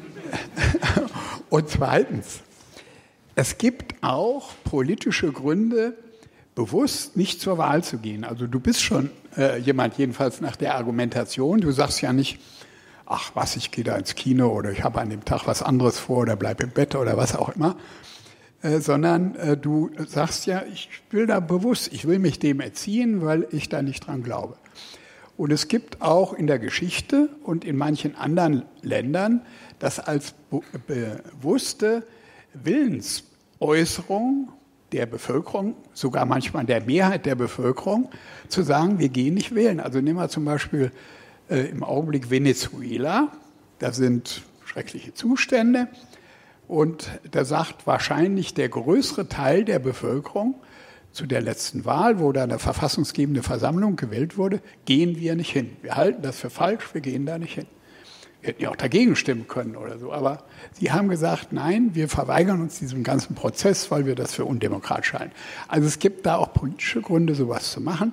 Trotzdem bin ich der Meinung, äh, dass man jedenfalls bei uns in Deutschland wählen gehen sollte, um wenigstens zu versuchen, mit vielen anderen zusammen vielleicht Parteien dafür zu belohnen, wenn sie ein bisschen was besser machen und äh, Sachen anbieten als andere Parteien. Auch jetzt an Konzepten äh, zur Lösung der ganz zentralen Fragen, der Klimafrage, Frage Krieg und Frieden, Frage äh, der äh, Migration, der Flüchtlinge und ähnlichem.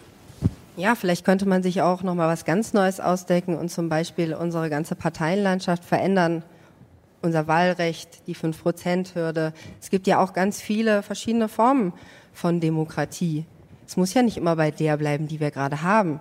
Das wäre zum Beispiel auch mal ein ganz anderer Ansatz. Also zum Beispiel unsere, einer unserer führenden deutschen Philosophen hier in Deutschland, ich habe gestern gerade ein Forum gesehen von 2013, hat sich im Prinzip auch als öffentlicher Nichtwähler bekannt, weil er genauso wen, deprimiert ist wie ich. Wen, wen meinen Sie? Richard David Brecht. Nun gut, wer bin ich und wenn ja, wie viele? Wenn man das nicht weiß, ist es schwierig. Thilo, hast du Verständnis denn für sie? Äh, ja, ich habe Verständnis für sie.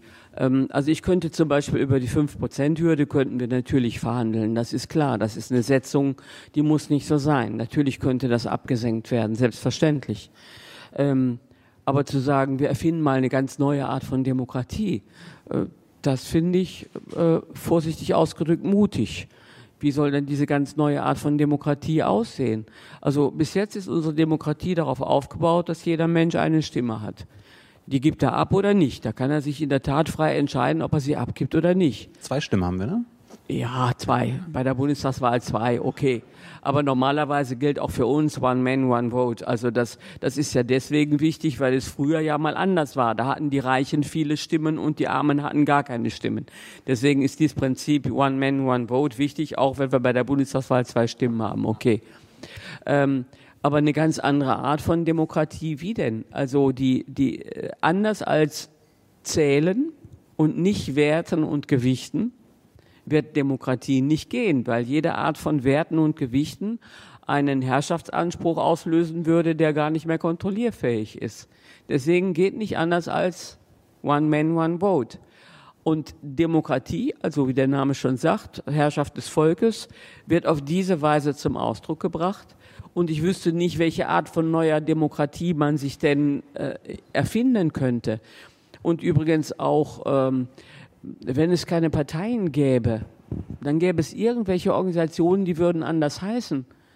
Aber die müssten gleichwohl Mehrheitswillen organisieren. Irgendjemand muss diesen Mehrheitswillen organisieren. Und wenn die eben nicht mehr Parteien heißen, dann heißen die wie in Österreich Club oder so. Aber die machen trotzdem dasselbe. Also äh, einfach zu sagen, machen wir mal was anderes als Parteiendemokratie, ist deswegen nicht so einfach, weil Parteien sind eben zur Organisation des Mehrheitswillens da. Weil ihr, wenn irgendjemand sagt, ich möchte jetzt zum Bundestag kandidieren und ich will das ohne irgendeine Partei, dann kann er das. Das haben wir ja, das steht in unserem Wahlrecht drin, kann er machen. Aber es wird gewöhnlich nicht von Erfolg gekrönt sein, weil der Mensch sich ja schlecht irgendwo hier im Bezirk Mitte irgendwo hinstellen kann und sagen, wählt mich mal. Und dann kommen Leute vorbei und sagen, okay, warum soll ich dich wählen? Oder ganz viele werden sagen, hm, was willst du denn? Also die, die Organisation im Hintergrund von Mehrheitsentscheidungen, die wird es wohl geben müssen. Und die muss natürlich auch demokratisch strukturiert sein. Das ist zum Beispiel in Holland anders. In Holland ist der Wilders der ein, das einzige Mitglied seiner Partei.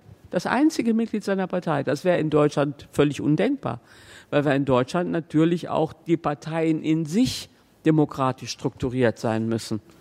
Ja, und nicht einer sagen, ich bin Partei und ich entscheide, wer überhaupt auf die Liste der zu Wählenden kommt.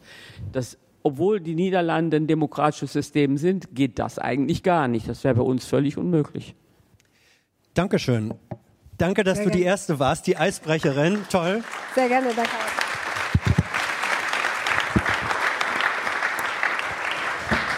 Und du bist? Max. Hi, ich bin Tom. Ähm, Kennst du einen guten Grund, nicht zu, äh, ja, nicht zu wählen? Thomas, du meinst, ja, mancher gibt keinen. Ja, ähm, dazu will ich gleich kommen. Ich würde erstmal antworten, so wir treten vielleicht in einen kleinen Diskurs, was ja demokratisch wäre. Ähm, da sind ein paar Punkte, zu denen kann ich dich duzen, sind wir bei Tilos Veranstaltung, du ähm, angesprochen hast und äh, zu denen ich theoretisch sagen würde, ja, das ist unsere Demokratie, aber praktisch ich sagen muss, ich das nicht sehe. Du hast gesagt, one man, one vote. Okay, also ein Mensch, eine Stimme, sagen wir mal lieber, als ein Mann. Und ähm, es hat ja genau, genau, für, also für alle ein Mensch, eine Stimme. Ähm, und es hat nichts mit der Finanzierung, die du im Portemonnaie zu tun hast, zu tun. Sehe ich problematisch bei unserer Demokratie. Ich glaube nicht, dass ich genauso viel Einfluss habe als einzelner Mensch, wie ein Mensch, der vielleicht irgendeinen Konzern führt oder eine Lobbygruppe für Konzerne. Und ähm, wenn die dann halt direkt mit den Politikern reden oder vielleicht auch in einer Anwaltskanzlei sitzen und dort die Gesetze geschrieben werden, die dann im Prinzip nur noch eingebracht werden, habe ich da nicht so viel Einfluss drauf wie die Menschen, die das Gesetz da geschrieben haben oder das in Finanzierung gestellt haben. Ähm, von daher würde ich das erstmal anzweifeln. Das Zweite ist, ähm, du hast gemeint, sowas, was in, in der Niederlande äh, anders wäre, wäre bei uns nicht demokratisch. Genau, es gibt viele verschiedene Formen von Demokratie. Und du meintest, es wäre mutig, mal darüber nachzudenken, was man sonst für eine Demokratie haben kann. Hey, aber hey, her mit dem Mutigen, in euch gehört die Welt. Natürlich können jeder darüber nachdenken, äh, wie man leben möchte, in welcher Gesellschaftsform man leben möchte und äh, ob man jetzt wählen geht oder nicht, zu dieser Wahl verändert natürlich nicht, in welcher Demokratie du lebst. Aber darüber nachzudenken und sich eine Idee aufzubauen, wo möchte ich hin mit meiner Gesellschaft, wo möchte ich hin mit meinem Leben, das sollte niemals verboten sein und dieser Gedanke sollte immer da sein. Und genau das ist das, was mich auch, wo jetzt zu dem Argument kommen, warum ich glaube, es auch gut sein kann, nicht zu wählen, mir fehlen einfach die Ideen und die Ziele, wo unsere Politik hin will. Wo sie hin will in vier Jahren, wo sie aber auch hin will generell mit unserem Land. Ja, und das bei den,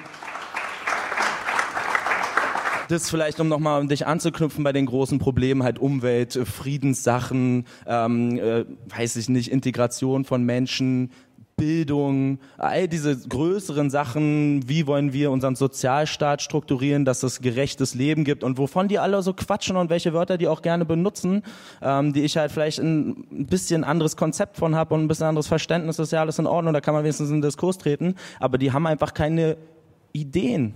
Nichts da oben, wo sie mal hinwollen, sondern sie reden alle nur jetzt. Nee, Tom, da bin ich, da widerspreche ich dir aber wirklich.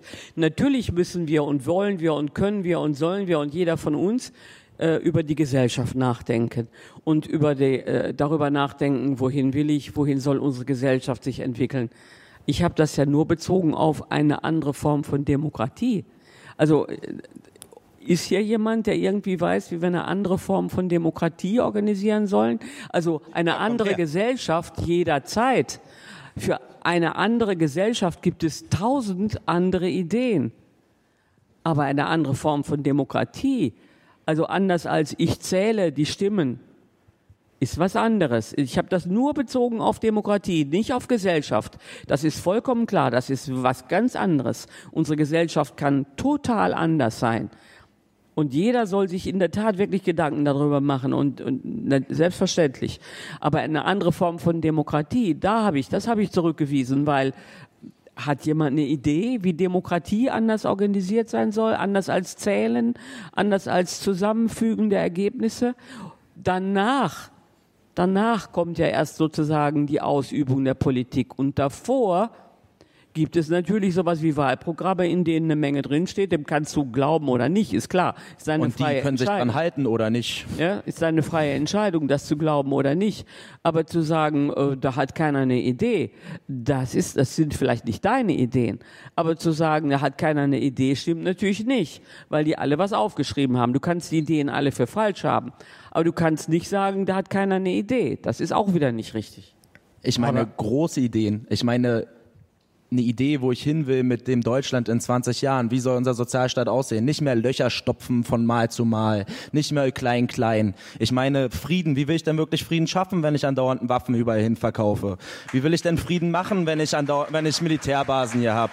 Wenn ich meinen Rüstungsetat erhöhe? Wie, das ist doch völlig schizophren, was die dann da quatschen dazu. Das doch, macht doch keinen Sinn. Wenn ich Aber meiner Idee, Frieden in der Welt stiften, nachgehen will, kann ich keine Waffen verkaufen. Verstehen Sie? Also Handlung oder du, Handlung und Ziel passt nicht zusammen. Und dann wäre sozusagen die Idee, wir wollen Frieden auf der Welt schaffen. Das, was wir da gerade verabschieden, spricht gegen dieses Ziel, was wir uns gesteckt haben für. Okay, können wir nicht machen. Können wir nicht machen, geht einfach nicht. Und gerade wenn es so eine großen Sachen sind, wie wir gehen irgendwo hin oder wir verkaufen Waffen irgendwie an den Staat, der irgendwelche menschenrechtswidrigen Verletzungen damit macht und so, dann sollte halt das ganze Volk gefragt werden. Dann gibt's halt eine Volksabstimmung und das ist doch egal, da klar, irgendwie die CDU hat eine Mehrheit im Bundestag und mit der SPD zusammen und die sind dann auch dafür, aber das 80 Prozent des Volkes sind dagegen, ist halt nicht demokratisch. Meiner Meinung nach. Dann fragt man alle, wollt ihr Waffen in den, nach Saudi-Arabien verkaufen? Und alle sagen so, äh, was sollen die damit? Den Jemen bombardieren? Keine gute Idee, bringt Menschen um, bringt Leute hierher. Dann auch besser nicht, hast du vollkommen recht. So. Ja. Ja, aber haben wir nicht. Wir haben nicht so ein direkt demokratisches Mandat. So, das wäre eine Möglichkeit, die Demokratie zu verändern. Es wäre immer noch eine Demokratie und wir hatten alle viel mehr mitzusprechen.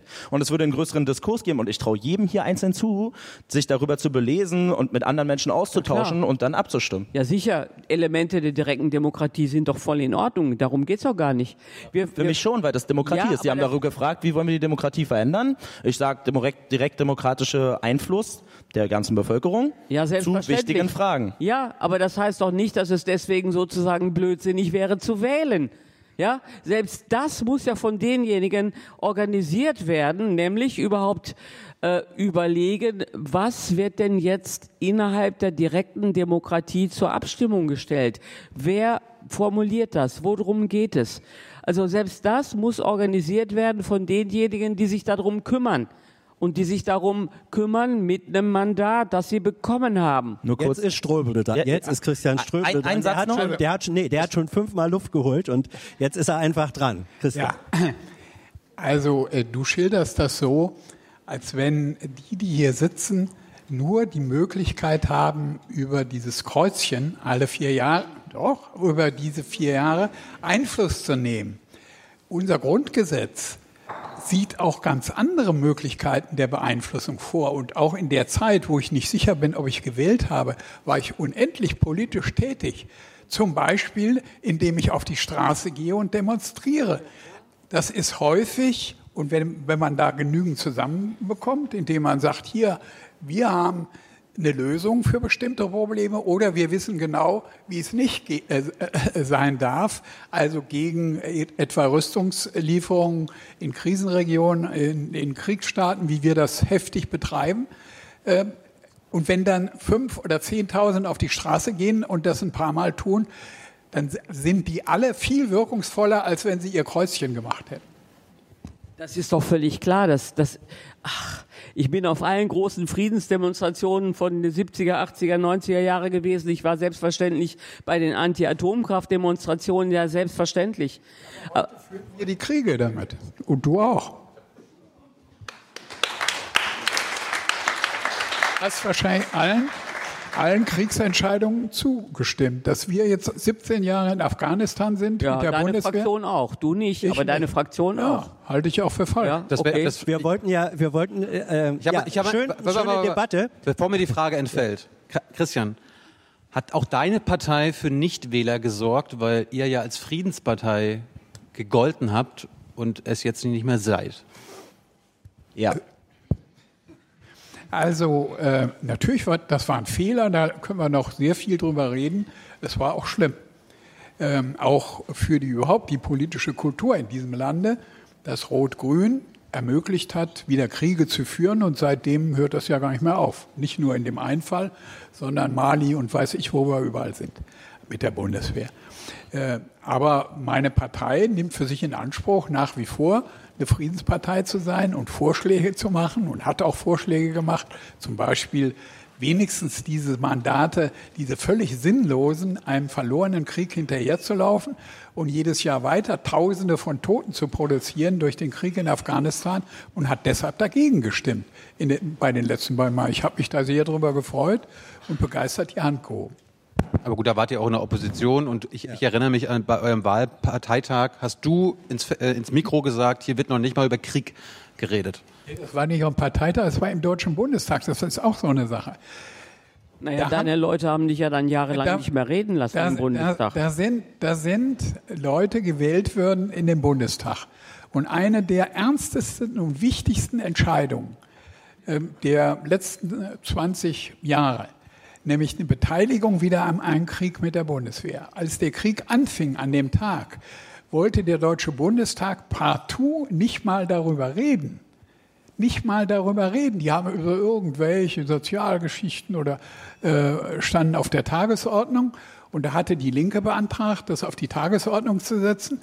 Das ist abgelehnt worden. Dann habe ich mich gemeldet und habe da eine sehr bewegte Rede gehalten, weil es mir wirklich äh, an die Nieren gegangen ist. Äh, und dann wurde doch darüber diskutiert im Deutschen Bundestag. Aber wie kann eine Partei, auch wie die SPD, auch wie meine Partei, da sagen, brauchen wir nicht, ist nicht so ein wichtiges Ereignis, da reden wir heute nicht drüber. Christian, Obwohl- Dankeschön. Jetzt ist Tom dran und dann gibt das weiter. Ähm, das, was ich zur Direktdemokratie gesagt habe, war natürlich kein Argument gegen Wählen, sondern nur, wie man sich eine Demokratie vorstellen kann. Auf di diesen Punkt, den du angesprochen hast, das mit, warum es ein Grund ist, nicht wählen zu gehen, ist, weil ich die Ziele nicht sehe für Langfristigkeit gesteckt. Das war das Argument dagegen. Okay. Das kann ich verstehen, aber äh, vielleicht hat der eine oder andere mitbekommen, ähm, dass wir uns schon um zum Beispiel Klimaschutz kümmern. Wir sind noch nicht so weit, wie wir sein müssten, ähm, aber äh, das Klimaschutzabkommen von Paris, das ist schon mal was. Das ist äh, das erste Mal, dass das gelungen ist und selbstverständlich müssen wir das noch ausfüllen. Und selbstverständlich sind wir auch noch nicht weit genug. Das ist ganz klar. Und da hilft es in der Tat auch, äh, diejenigen zu stärken, die da voranschreiten wollen, keine Frage. Ähm, aber so zu tun, als würde niemand darüber nachdenken, wie unser Land zum Beispiel zur Mitte des Jahrhunderts aussieht, ist einfach falsch. Also Dann mir besser erklären. ja, dann erzähl, dann, dann erzähle ich dir was anderes, was, was euch jetzt vielleicht überhaupt gar nicht interessiert. Aber wir haben jetzt gerade auf den Weg gebracht, endlich vernünftig nach einem Endlager für Atommüll zu suchen. Scheiße, Atommüll will keiner haben, ist aber mal da. Müssen wir also mit umgehen, ja? Und äh, deswegen haben wir das endlich jetzt so auf den Weg gebracht, dass es ja so transparent wie eben möglich auch tatsächlich läuft und dass es wirklich auch sicherlich noch bis 2050 dauert, bis das begonnen werden kann einzufüllen, so bis das dann soweit ist. Aber trotzdem haben wir es jetzt auf den Weg gebracht. Und es dauert bestimmt noch 35 Jahre, bis man wirklich damit anfangen kann. Und in dem Gesetz steht, was natürlich eigentlich blöd ist, äh, das muss für mindestens eine Million Jahre sicher sein. Ja, ich meine, das ist ein menschlicher Anspruch, der gar nicht geht. Sowas kann man eigentlich auch, kann man genauso gut zwei Millionen Jahre oder 500.000 Jahre reinschreiben, wissen wir ja alle nicht, was da ist. Also ja? langfristige Ziele mal. Aber durchaus langfristige Ziele, ja, genau. Wer bist du? Hallo, ähm, ich bin Kilian.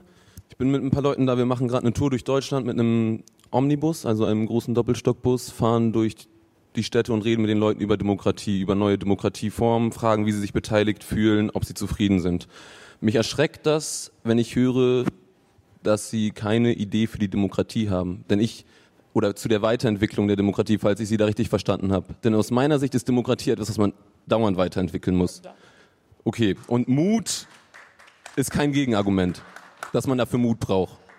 Nein, natürlich muss man die Demokratie beständig weiterentwickeln. Das ist doch vollkommen klar.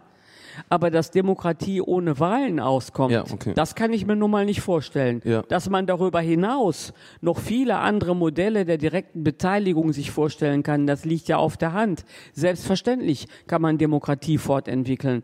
Aber dass Demokratie ohne Wahlen funktioniert, kann ich mir schlechterdings nicht vorstellen. Okay, also ich will auch nicht gegen die Wahlen hetzen, ich meine weiterentwickeln. Das heißt nicht, dass man etwas abschaffen muss, sondern dass man vielleicht direkt demokratische Mittel einführen muss und vielleicht den Auftrag, der im Grundgesetz steht, ernst nehmen soll. Denn alle, Staatsgewalt soll vom Volke ausgehen und durch Wahlen und Abstimmungen ausgeübt. Es gibt aber kein Gesetz, was die Abstimmungen regelt und das machen die Parteien auch nicht. Es hat noch nie eine Partei direkt demokratische Mittel eingeführt oder eine Volksabstimmung eingeführt. Das machen Parteien nicht, weil sie Macht abgeben. Die Opposition sagt das immer. Ja, nicht auf Bundesebene, aber schon Ja. auf der kommunalen und der Landesebene. Nach- da gibt es überall. Atem- nach- aber auf Bundesebene noch, noch nicht. Da Bist du recht. dafür? Bist du für Ja, bundesweite Volksabstimmung? Ja, natürlich.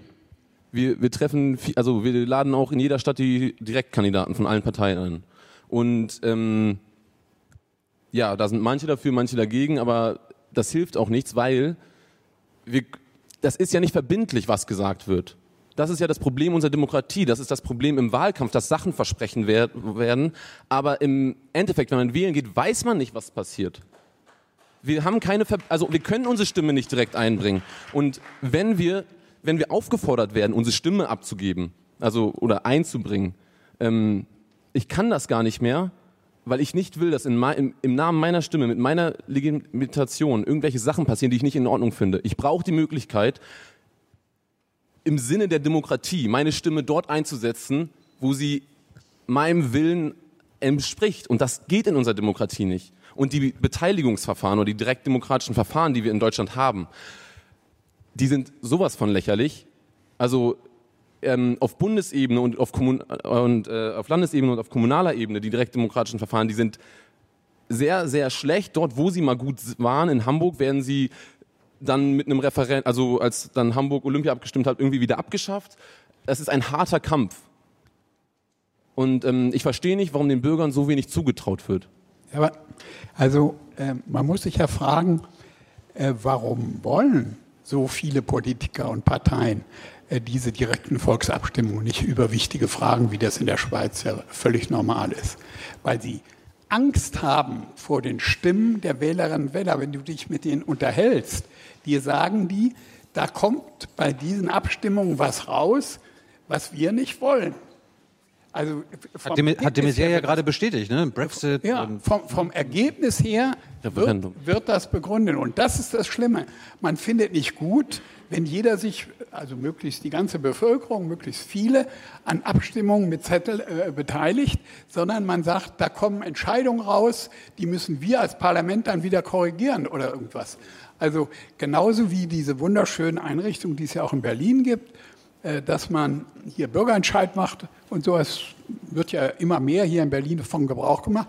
Der Witz bei der Sache nur ist, dass das eine Abstimmung ist, die keinerlei juristische Bedeutung hat, sondern ähm, da können sich die Politiker dran halten. Sie können aber auch sagen, war ja mal eine schöne Geschichte, ihr habt eure Stimme abgegeben. Das heißt, die hohe Achtung vor der Stimmung, äh, vor der Stimme oder der Stimmkarte und dem Votum der einzelnen Wähler, die ist nicht überall, sondern die ist nur dann, wenn man sich äh, verspricht, dass dieses System, wo alle Entscheidungen, also jedenfalls alle große im Deutschen Bundestag gefällt werden und wo keiner dazwischen redet. Also die Bevölkerung sich nicht direkt einmischen kann. Ich würde gerne noch einen Punkt da anbringen. Und zwar sehe ich Demokratie auch als Lern- oder Entwicklungsprozess für eine Gesellschaft. Und ähm, eine Person, die im Parlament sitzt, die steht in der Verantwortung und setzt sich mit Themen intensiv auseinander und entwickelt sich. Wir als Bevölkerung bräuchten diesen gleichen Prozess. Wir müssten eine wir müssten uns ernsthaft mit Themen auseinandersetzen können und die Ernsthaftigkeit kommt rein, wenn man eben, wenn es eben eine Bedeutung hat, wenn man am Ende sich entscheiden kann, wenn man einen Diskurs über zwei Jahre über irgendwelche Themen hat. Das ist wertvoll für eine Gesellschaft. Also es geht gar nicht um den Entscheid zum Schluss, dass wir jetzt sagen können, wir können über Themen äh, entscheiden, sondern es geht um die Abstimmung, dass wir miteinander reden auf Augenhöhe. Ja, aber ich meine, äh, da ist doch niemand dran gehindert. Entschuldigung. Doch. Wir, also wir können darüber reden, wir haben eine Meinungsfreiheit, Ja. aber wir haben kein, aber unsere Meinung hat kein Gewicht im Endeffekt. Also sie hat, du kannst auf Demonstrationen gehen, aber das ist immer eine, eine, ein Bittstellen an die Ja, aber du hast Politik. doch gerade gesagt, es kommt gar nicht auf die Abstimmung an, es kommt auf den Diskurs an, hast ja, du das, gerade gesagt. Genau, das ist nicht der wichtigste Punkt dran. Aber ich habe auch gesagt, dass es, wenn es eine Entscheidung gibt, dass man eine andere Haltung einnimmt. Wenn ich weiß, dass ich in zwei Jahren über, unsere, über unser Grundgesetz oder über unsere Gesetze entscheide, dann beschäftige ich mich anders mit einem Thema, als ich wenn dich frage, ja, was denkst du von dem und dem? Das ist eine andere Haltung. Natürlich ist eine andere Haltung, aber es hindert dich keiner dran oder niemand ist dran gehindert, tatsächlich einen, äh, einen Diskurs ähm, äh, zu beginnen und möglichst auch durchzuhalten und auch zu einem möglicher hoffentlich guten Ende zu führen. Vielleicht auch nicht, vielleicht führt der Diskurs dazu, dass man sich überhaupt gar nicht verständigen kann, aber niemand ist daran gehindert, das zu tun. Übrigens, Eins will ich auch sagen. Ähm, also die direkte Demokratie, finde ich, im Prinzip ja, sollte in der Bundesrepublik Deutschland weiter gestärkt werden, ja. Und trotzdem erlaube ich mir einen Hinweis. Die Bildungsbürger haben einen Vorteil vor den anderen. Und das muss man vielleicht auch noch mal ganz kurz bedenken. Kannst du das, kannst du das mal erläutern? Ja, es ist doch vollkommen klar, dass diejenigen Menschen, die einen besseren Zugang zu allen möglichen Informationsquellen haben, in dem Zusammenhang auch den Diskurs anders bestimmen als diejenigen, die eben diesen Zugang zu den Informationsquellen nicht haben oder die auch äh, von aufgrund ihrer intellektuellen Kapazität oder ihr vor, ihrer Vorbildung äh, eben, ich sag mal, nicht in gleicher Weise mithalten können, um es mal so zu sagen. Die Bürger sind aber natürlich als Bürger genauso viel wert wie die anderen. Also ähm, man muss da schon aufpassen, äh, dass man, dass man das Ganze auch nicht zu einem Elitenprojekt macht. Auch da, das ist die andere Seite der Medaille. Ja, aber liebe Barbara, ähm, eine Volksabstimmung einzuführen, beispielsweise über die Frage, ob man äh, noch Rüstungsexporte zulässt, zum Beispiel nach in solche Krisengebiete, Kriegsgebiete wie Saudi-Arabien. Da brauche ich keine hohe nee, Intelligenz und auch keine Ausbildung, äh, keine besondere, sondern das ist eine grundsätzliche Frage der Moral, der Sitte und das kann, glaube ich, jeder und jede ähm, gleich entscheiden, also äh, ist da gleich kompetent, weil er sagt, will ich oder will ich nicht. Äh, Ja, ich habe aber der, ich, Entschuldigung, wenn ich vielleicht falsch verstanden worden bin, aber den Diskurs zu führen, dafür braucht man schon unterschiedliche Möglichkeiten und Herangehensweisen. Der Diskurs wird von manchen Menschen mehr und von anderen weniger bestimmt. Das ist nicht zu bestreiten. Klar, man kann solche, solche Fragen, Rüstungsexporte ja oder nein, das ist eine Ja-Nein-Entscheidung, die jeder Mensch mit, vor dem Hintergrund seiner ethischen Überzeugungen fällen kann, sehe ich auch so. Kommt aber genauso an, auch jetzt war gerade vor kurzem vor dem Hintergrund der ethischen Entscheidungen, äh, sind jetzt mal, werden jetzt mal gerade in der Schweiz die Laufzeiten von den Atomkraftwerken verlängert.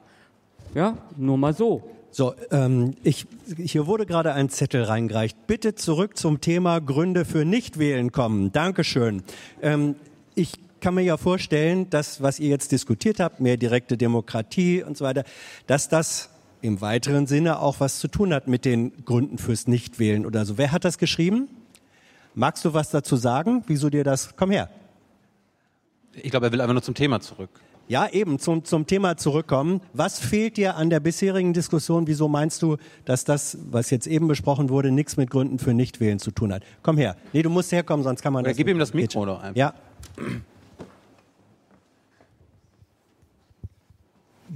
Also ich bin Sebastian. Ähm, der Grund an sich war zwar am Anfang gesagt worden, aber jetzt führt es doch eher äh, zu konkreten politischen Themen hinweg. Während es andere Gründe ja zum Beispiel geben kann, zum Beispiel wählen bedeutet ja auch eine Entscheidung treffen. Entscheidung treffen bedeutet Verantwortung übernehmen und die muss man nachher auch noch nach Jahren später vertreten können. Zum Beispiel jetzt auch, wenn man in, der NS-Zeit oder in der DR-Zeit gewählt hat und was auch immer.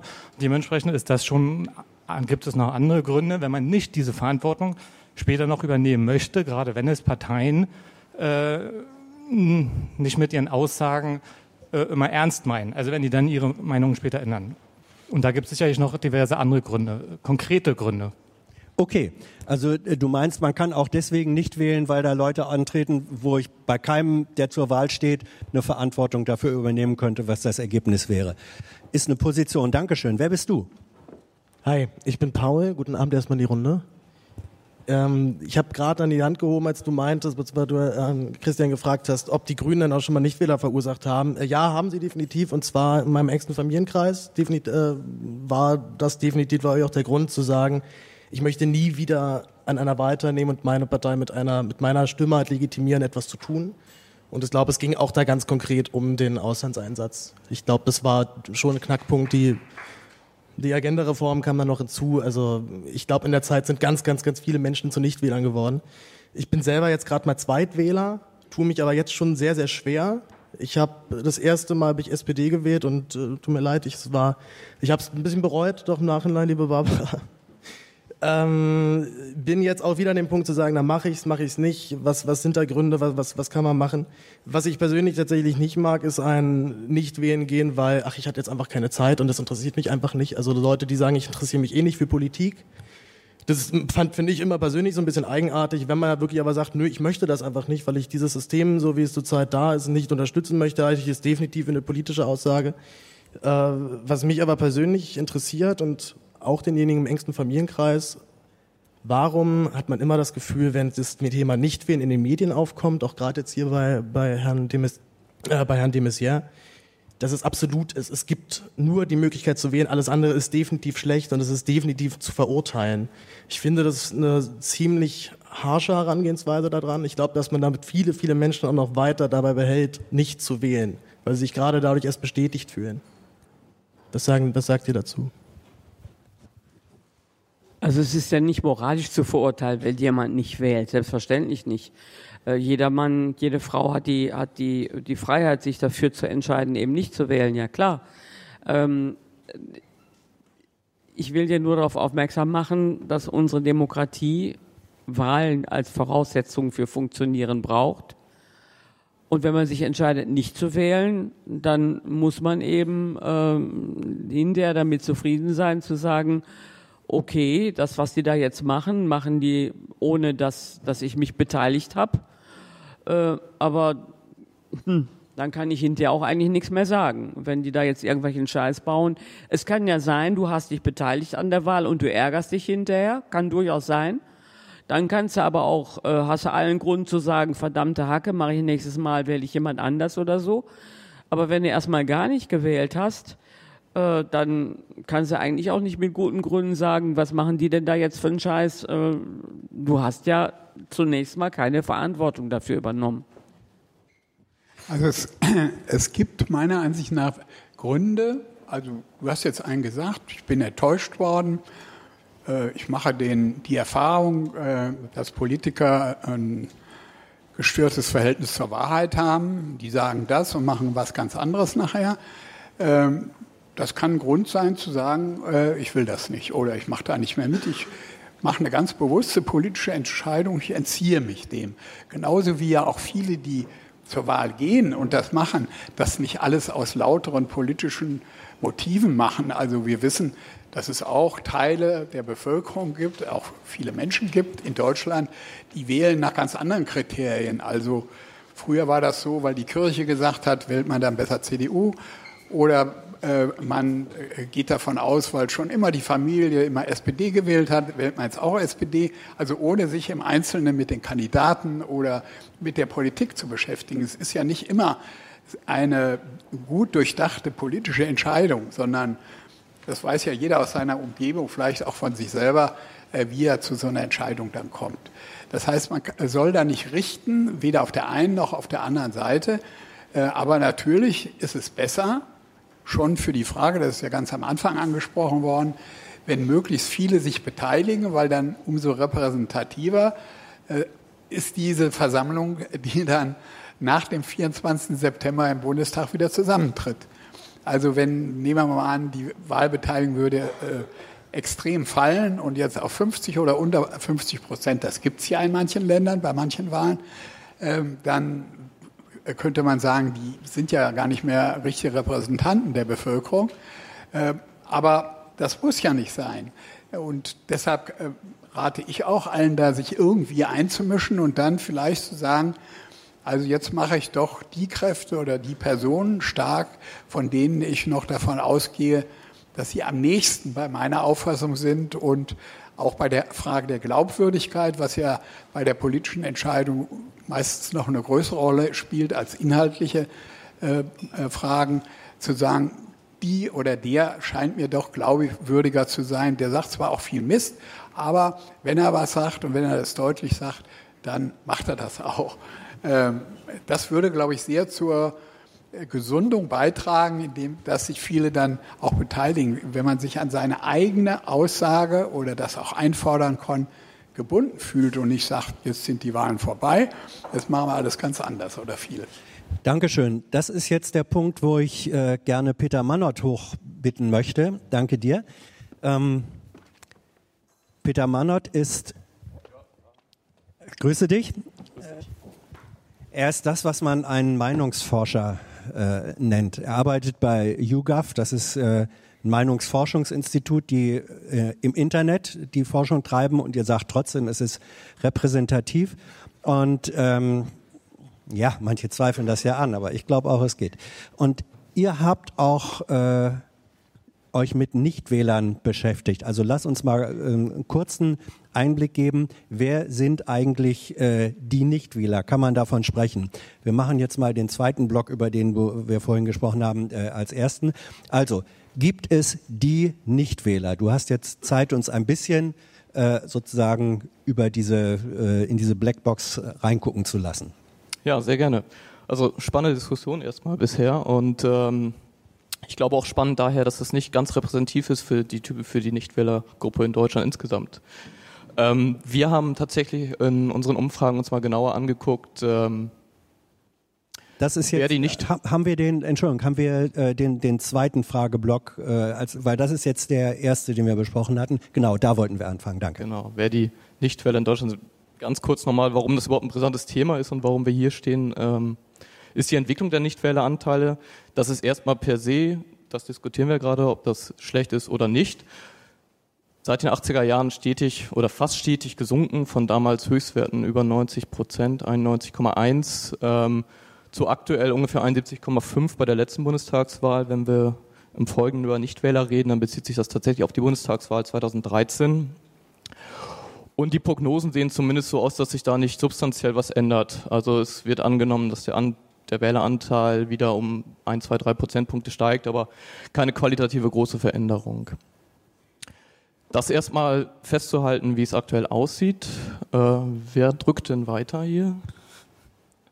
Genau. Jetzt wird es eigentlich interessanter. Wer sind denn unsere Nichtwähler? Also bei der letzten Bundestagswahl ein Anteil von 29 Prozent insgesamt unter den Wahlbeteiligten.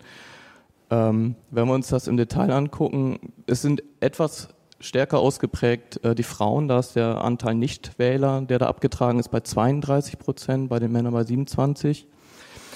Aber wo es dann ganz deutlich wird, äh, wo die Nichtwähler liegen, das sieht man beim Alter zum einen. Es sind die Jungen gerade, wo der Nichtwähleranteil über 50 Prozent über, bei den 18- bis 24-Jährigen liegt und dann deutlich absackt mit zunehmendem Alter und gerade die ja, 65-Jährigen plus, die gehen fast geschlossen zur Wahl. Das ist so gelernt. Andere Effekte, ähm, ja, man kann es jetzt mal zusammenfassen mit dem sozioökonomischen Status. Man sieht das mit Bildung und mit dem Nettoeinkommen. Das sind die beiden größten Treiber eigentlich, die Wahlbereitschaft oder die Wahlbeteiligung tatsächlich auch steigt. Das ist jetzt zum einen festzuhalten, dass es da sozusagen eine Diskrepanz gibt, die zusammengefasst Bildungs-, Einkommens-, Oberschicht, die geht zur Wahl und gerade die Einkommensschwächeren, Bildungsschwächeren, das korreliert ja auch ganz stark, die gehen nicht zur Wahl. Also das ist schon mal ein Problem für die Demokratie an sich. Und ähm, was man in den letzten Jahren, Jahrzehnten gesehen hat, ist, dass dieser Gap oder diese Schere äh, stetig weiter zunimmt. Das heißt, ähm, dieser, diese oder die Nichtwähler bei den, bei den niedrigen Nettoeinkommen und bei der niedrigen Bildung, der steigt tendenziell an. Und bei, den, äh, bei der Oberschicht, wenn man es mal so zusammenfassen möchte, bei der sozioökonomischen, bleibt er relativ stabil. Also da entwickelt sich das in entgegengesetzte Richtung. Und ähm, was wir hier eigentlich debattieren oder was, äh, was schon bei vielen Diskutanten hier und, und äh, Leuten aufkam, ist eigentlich die Unzufriedenheit mit dem politischen System. Das sieht man, wenn man das sich für die Nichtwähler nochmal anguckt, ganz deutlich, wie sich das bei den, zu den Wählern unterscheidet. Und zwar haben wir mal die Frage gestellt, wie sie die, wie die Leute das politische System beurteilen hinsichtlich der Lösungskompetenz oder die, oder die, die Fähigkeit, die Herausforderungen zu bewältigen, die aktuellen gesellschaftlichen Probleme, die uns tatsächlich auch beschäftigen. Und da sieht man, dass die Wähler immerhin mit 42 Prozent sagen, ja, das passt, macht das System eigentlich ganz gut. 37 Prozent sagen, das ist eher mittelmäßig, 18 Prozent sagen es schlecht. Und bei den äh, Nichtwählern ist dieser gerade dieser Anteil derjenigen, die sagen oder die kein Vertrauen haben in die in das politische System, diese Herausforderung zu bewältigen, liegt bei 31 Prozent, also deutlich höhere Unzufriedenheit. Selbiges Muster ähm, zieht sich durch, wenn man das auf die Akteure, die etablierten Parteien bezieht. Ähm, auch da war die Frage wurde die Frage gestellt, ähm, wie die äh, Wähler oder die Nichtwähler einschätzen, dass die Parteien in der Lage sind, die aktuellen gesellschaftlichen Probleme und Herausforderungen zu bewältigen. Und hier ist auch wieder der Anteil Unzufriedener äh, deutlich stärker bei den Nichtwählern als bei den Wählern. Also das ist auf jeden Fall ein Indikator für die Nichtwähler, diese Unzufriedenheit mit dem politischen Outcome eigentlich des Systems und der Akteure. Das ist äh, ein Muster, das sich durchzieht. Ähm, was das dann bedeutet ähm, oder wo es dann dazu führt, dass es sich auch in Nichtwahlen ausdrückt, ist äh, das Thema des Repräsentanz und der Einflussmöglichkeit. Wie ist denn da die Wahrnehmung? Und ähm, auch da sieht man das, wenn man die Wähler und die Nichtwähler gegenüberstellt. Zum einen, wie ist denn die Wahrnehmung, dass überhaupt Themen diskutiert, im Wahlkampf diskutiert und behandelt werden, die für mich persönlich von Interesse sind. Bei den Nichtwählern deutlich weniger ausgeprägt. Das sind jetzt ungefähr 17 Prozent, ähm, die sagen, das sind eigentlich Themen, die hier diskutiert werden im Wahlkampf, äh, die, die mich auch ansprechen, die für mich von Relevanz sind. Bei den Wählern ist der Anteil mit 34 Prozent doch noch ausgeprägter. Und ähm, ganz dramatisch eigentlich wenn man sich anschaut, wie das Gefühl aussieht, politische Entscheidungen zu beeinflussen. Das kam ja hier auch schon auf. Das ist bei den Nichtwählern 50 Prozent der Nichtwähler sagen, das Gefühl habe ich eigentlich nicht mehr, dass ich mit Wahlen oder auch andere Möglichkeiten oder auf anderen Wegen die Möglichkeit habe, politische Entscheidungen beeinflussen zu können. Wähler sind da noch etwas optimistischer in der Hinsicht. Dankeschön, Peter. Ähm, ja, das war ein kleiner Exkurs, aber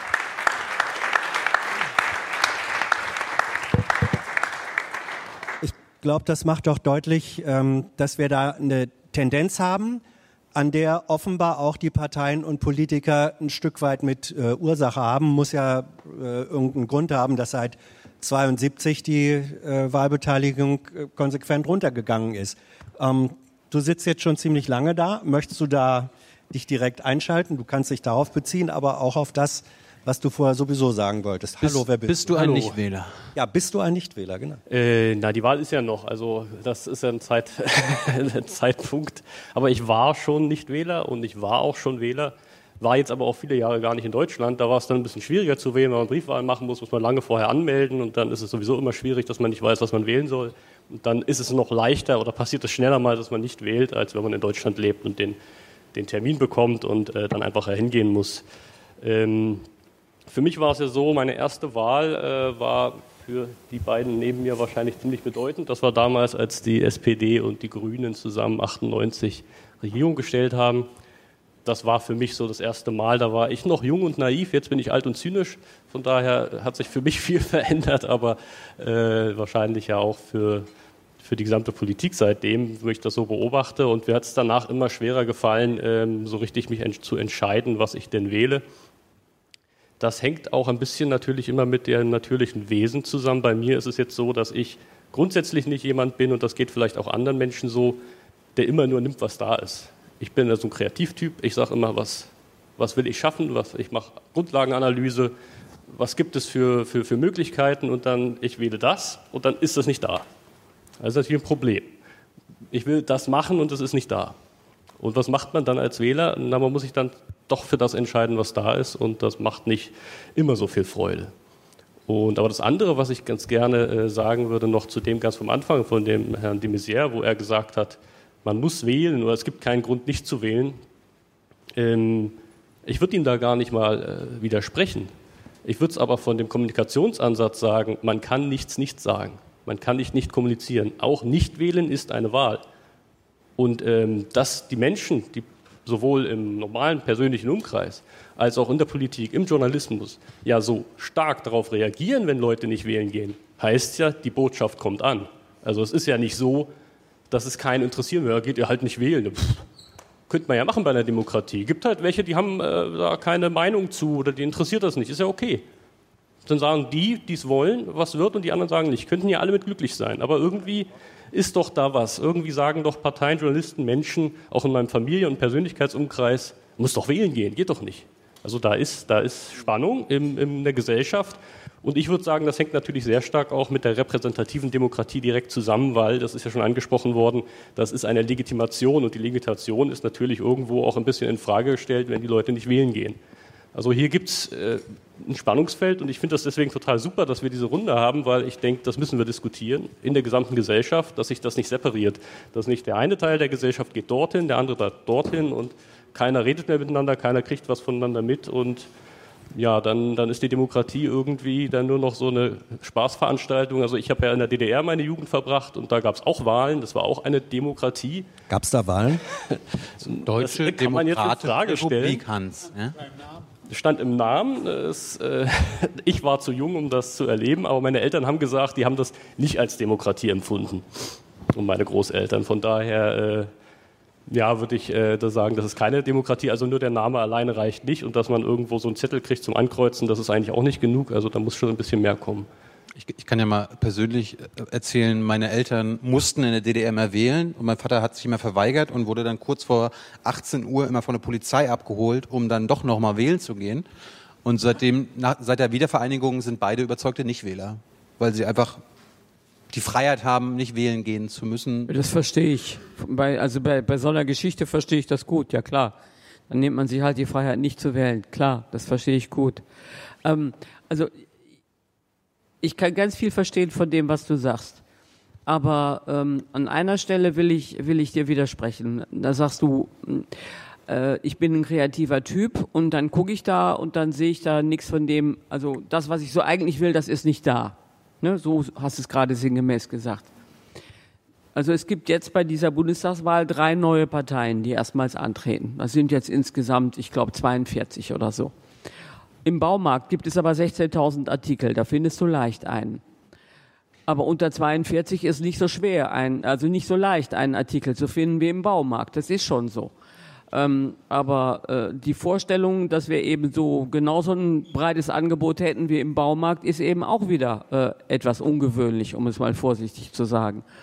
Demokratie ist eben auch nicht, äh, ich gehe mal für 99 Cent mir irgendein Produkt im Baumarkt kaufen, sondern in der Tat gehört dazu dann schon eine Entscheidung. Kann auch die Entscheidung fürs Nichtwählen sein, aber äh, ist also eine andere Entscheidung als äh, kaufe ich mir jetzt Gummibärchen oder Schokoladenbonbons.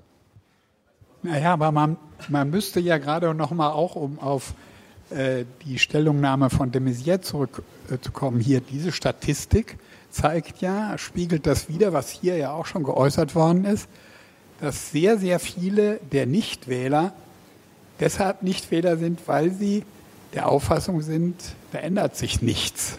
Also die, die sind weder kompetent noch in der Lage, was zu verändern.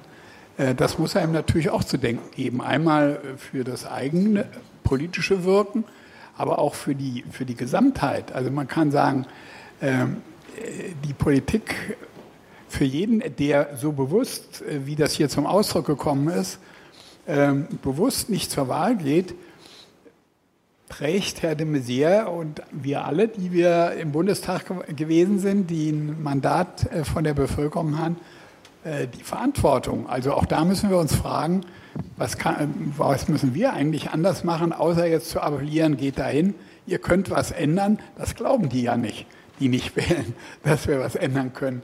Deshalb sind solche Appelle äh, zu sagen, was ihr da alles erreichen könntet, äh, gehen da ins Leere. Man muss das Vertrauen zurückgewinnen, dass die, die man wählt, äh, tatsächlich, jedenfalls die Mehrheit, äh, dann versucht, was zu ändern und äh, auch vielleicht hin und wieder Erfolge. Ist dann,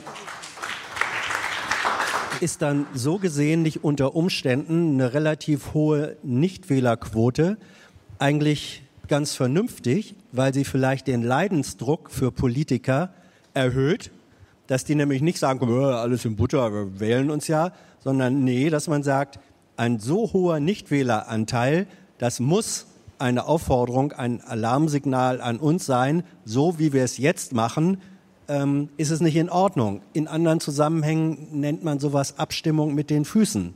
Also kann man, äh, könnt ihr so rum gesagt etwas Gutes daran finden, wenn es einen hohen Nichtwähleranteil gibt. Jenseits dessen, dass ihr natürlich lieber einen hohen Wähleranteil hättet.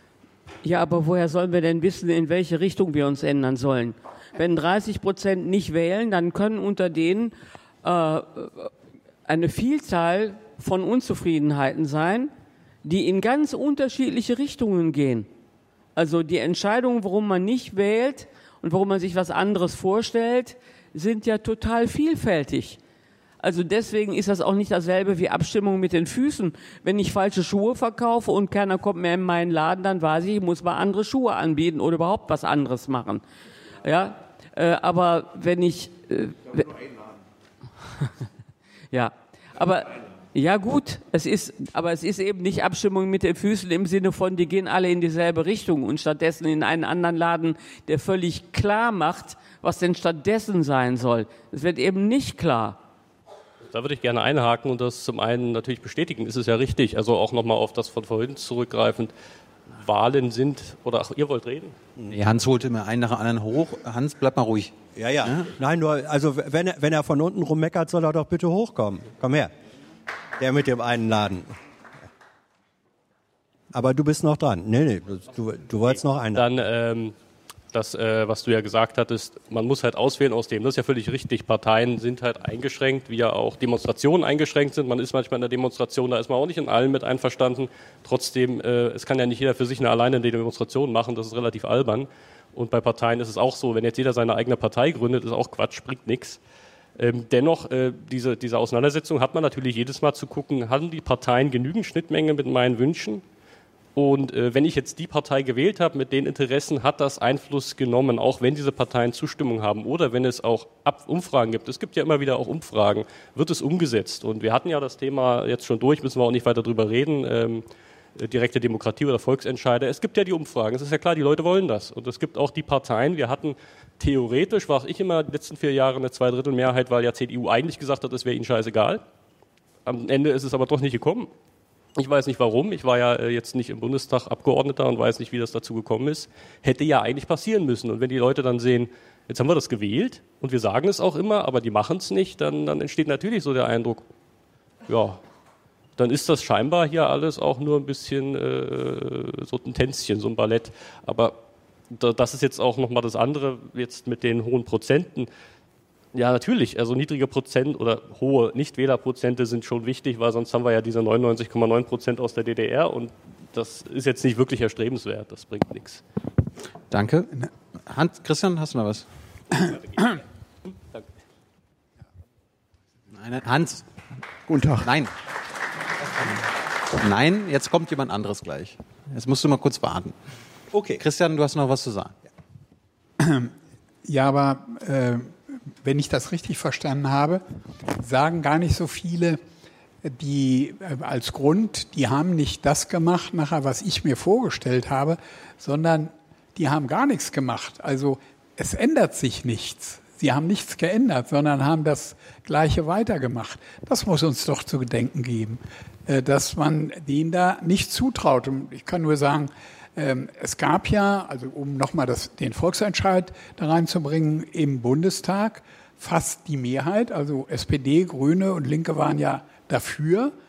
Aber äh, sie haben sich vor allen Dingen gegen die Union nicht durchgesetzt. Sie hat das gesperrt, weil man der Auffassung ist, da braucht man eine Zweidrittelmehrheit und dann geht das nicht. Ne?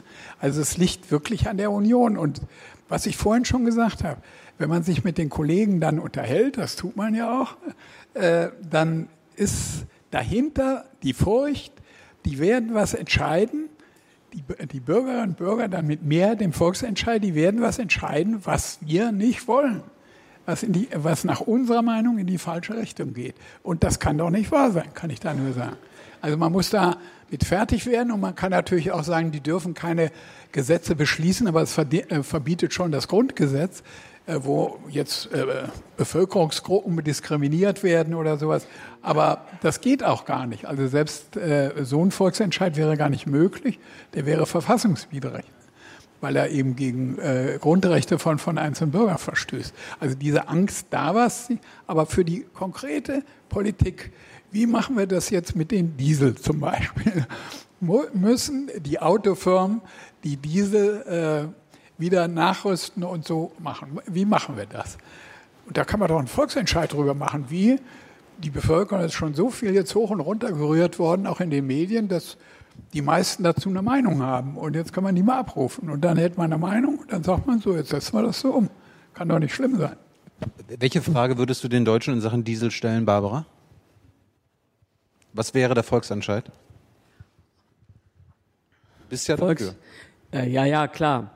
Aber Volksentscheid bei Diesel, also dann würde ich eher sagen, dass wir einen Volksentscheid darüber bräuchten, äh, bis zu welchem Zeitpunkt wir uns zum Beispiel von Verbrennungsmotoren verabschieden. Der Diesel als Diesel ist ja nur ein, ein, ein Unterpunkt sozusagen. Das äh, eigentliche, die eigentliche Frage ist ja, wie gehen wir um mit unseren äh, Klimaschutzverpflichtungen und wie lange brauchen wir noch, um, um äh, tatsächlich auch umzusteigen und so. Das sind die Fragen, um die es geht. Also die Frage, äh, wer, wer bezahlt die Umrüstung bei Diesel? Das kann man schon wirklich per, per Gesetz machen, glaube ich.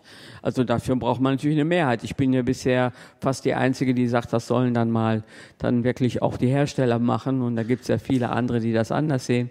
Äh, aber das kann man schon per Gesetz machen. In dieser Legislaturperiode natürlich sowieso nicht mehr, weil wir haben ja jetzt in knapp zwei Wochen Wahl. Aber die Frage ist noch nicht zu Ende debattiert und es wird in der nächsten Legislaturperiode uns noch beschäftigen. Also wir sind jetzt dabei herauszufinden, ist jetzt eine, ich mache es kurz, weil das ja nicht unser eigentlich heutiges Thema ist. Wir sind jetzt dabei herauszufinden, bei welchen Typen es überhaupt geht und wie man es dann am besten macht. Bei allen Typen wird es nicht gehen. Aber jedenfalls geht es nicht so, wie die Automobilindustrie sagt, wir, wir kümmern uns nur um die Zukunft, nicht um die Vergangenheit. Das geht natürlich nicht. Aber nur ein Satz dazu. Es geht auch um die grundsätzliche Frage, die, glaube ich, in der Bevölkerung da angesagt. Es geht ja, viele haben ja gar keinen Diesel, also äh, sind dann persönlich gar nicht dran. Es geht um die Frage, lässt man sich das einen solchen massenweise millionenfachen Betrug von der Autoindustrie äh, gefallen oder kuscht da die Politik, weil sie sagt, die Arbeitsplätze oder was weiß ich alles. Das ist doch die entscheidende Frage. Das haben wir in anderen Bereichen der Gesellschaft auch, auch bei den Bankenrettungen. Äh, sind wir dafür, dass die Banken gerettet werden äh, und dass dafür Hunderte von Milliarden ausgegeben werden in Europa oder sind wir es nicht? Also nach welcher Flöte tanzt die Politik? Das ist doch eine Entscheidung. Ja, das ist eine Frage, die man so formulieren kann, Christian, nach welcher Flöte tanzt die Politik. Bedauerlicherweise hätten wir die Frage gestellt, sind wir dafür, die Banken zu retten, ja oder nein, hätten wir bis zum Ergebnis der Abstimmung tatsächlich schon einen, äh, den Zusammenbruch des europäischen Finanzsystems erle erlebt. Ja, bedauerlicherweise. Also ich habe das auch nicht gerne gemacht. Aber die Fragestellung wäre schon sozusagen der Todesstoß gewesen. Also an der der Stelle mal sozusagen, nach welcher Flöte tanzen wir denn, ist vielleicht ein bisschen arg vereinfachend. Ich habe in meiner Schule gelernt, dass Demokratie langsam ist und dass halt ein Preis dafür ist. Ja. So, Thilo, äh, du willst was oder willst du nichts? Nee, du gibst der mir dauernd Platz Zeichen. muss ja frei werden. Darum Ja, genau. Also äh, du hast vorhin gesagt, ähm, es gibt nur einen Laden. Jetzt bitte ich dich nicht einen langen Brief vorzulesen, sondern zu sagen, wieso gibt, klappt das zu? Warum gibt es nur einen Laden? Na gut, dann sage ich, ein Laden gibt es nur. Ich habe dem Bundeswahlleiter meine Gründe geschickt. Ich habe meinen Wahlzettel gestern zurückgeschickt. Ich sage, ich möchte nicht verantwortlich sein für Mord, Totschlag, Waffen, Gewalt, Hass, Neid, Missgunst und all was uns, alles, was uns zuwider ist, dass ich das zu wählen habe. Und das steht, die Liebe steht nicht zur Wahl.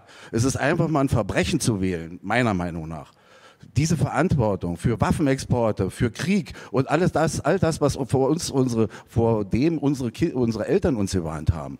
Die ganze Scheiße, die wir alle schon mal hatten. Ja, und das geht doch jetzt schon wieder los. Wir gehen wählen, das Stimmvieh geht wählen, weiß nicht, was, was passiert und Krieg ist angesagt auf der ganzen Welt und nichts anderes. Und deswegen gehe ich nicht wählen weil ich diese Verantwortung nicht übergeben kann und nicht erstmal ich übernehmen kann, dass solche Verbrecher, die teilweise dort sitzen, äh, ihr Unwesen treiben auf der Welt. Na, zum Beispiel treibt so jemand in Nordkorea sein Unwesen, wo seine Bürger Der gar nicht ich wählen hab- dürfen. Nur mal so hat- als Beispiel. Der junge Mann, der hatte, äh, glaube ich, habe das heute erst gesehen, im Anfang äh, Januar hatte er Donald Trump oder Amerika ein Friedensangebot gemacht, dass die Waffen, die Raketentests nicht durchgeführt werden gegen einen Friedensvertrag. Wer hat's abgelehnt? Die USA. Gut, ich wollte mal zu einem Aspekt kommen, äh, der Nichtwähler, ein ganz spezieller. Es gibt nämlich Zwangs-Nichtwähler in Deutschland. Das sind Menschen, die hier geboren sind, die Deutsch sprechen, ihr ganzes Leben hier gelebt haben, aber nicht wählen dürfen. Magst du mal angesichts unseres mm, mangelhaften Frauenanteils nach vorne kommen, Emel? Und deinen Fall schildern? Ja, bist.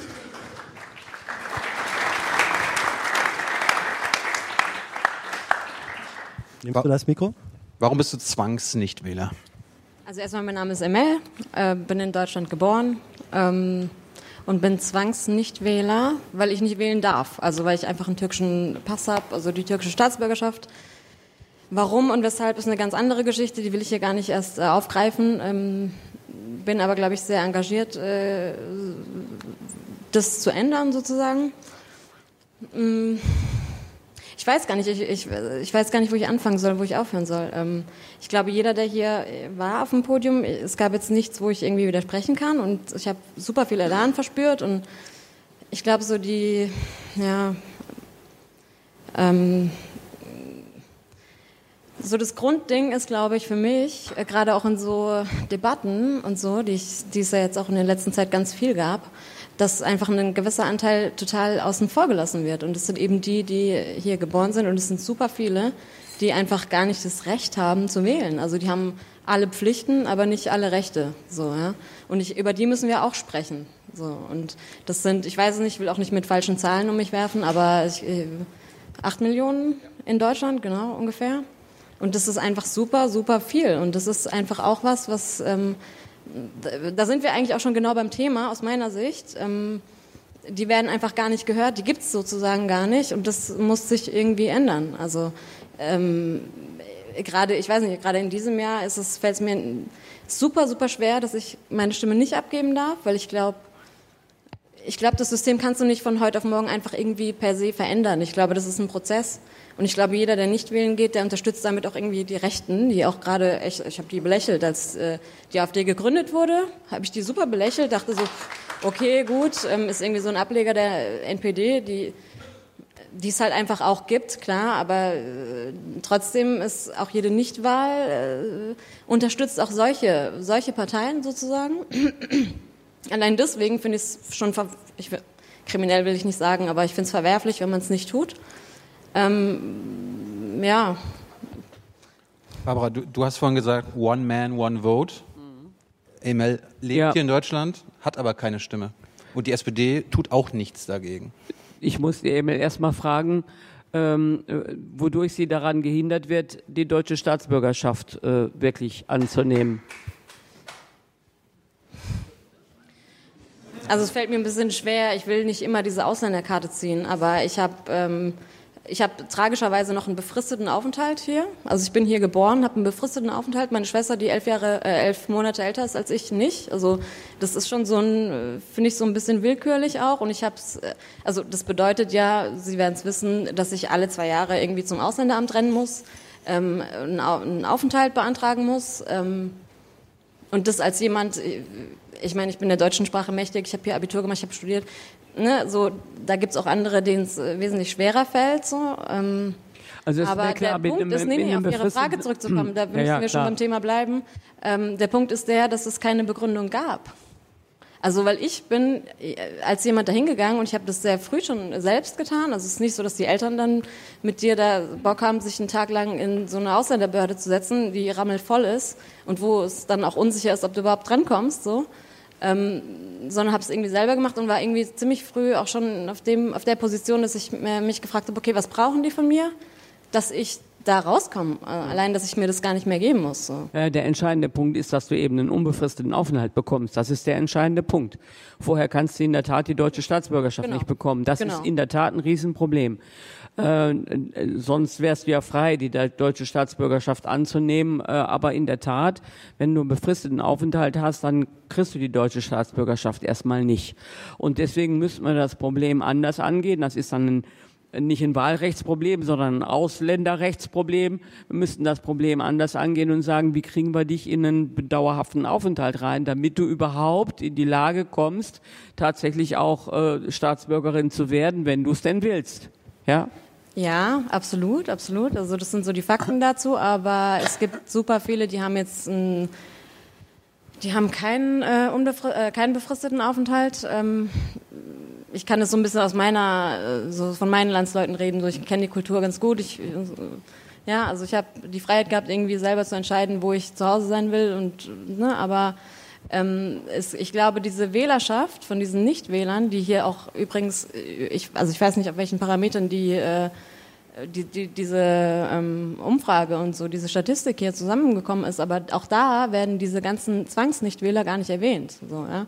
Also da würde ich auch mal, würde mich auch mal super interessieren, wer wurde da befragt und warum eben nicht diese Zwangsnichtwähler. So, ja? Aber was ich sagen wollte war, die, die die Möglichkeit hätten, sich einbürgern zu lassen, muss ich ganz ehrlich sagen, so, das ist, äh, es ist irgendwie so ein Loyalitätskonflikt von mir selber, aber ich kann die schon auch teilweise echt verstehen. Also die werden einfach, also ich weiß nicht, ich habe heute irgendwie einen Artikel gelesen, auch, dass jeder, der irgendwie einen ausländischen Nachnamen hat, und das kenne ich ja auch selber, Jobsuche, Wohnungssuche und so, habe ich alles selber erlebt, äh, die müssen sich irgendwie drei, viermal mehr anstrengen als äh, jemand, der einen deutschen Namen hat oder irgendwie ähm, keinen Migrationshintergrund. Das ist auch so eine Sache. So ich, ich, ich bin auch nie migriert, so ich bin hier geboren, äh, wohin zurück, äh, wo ich nicht herkam, ja.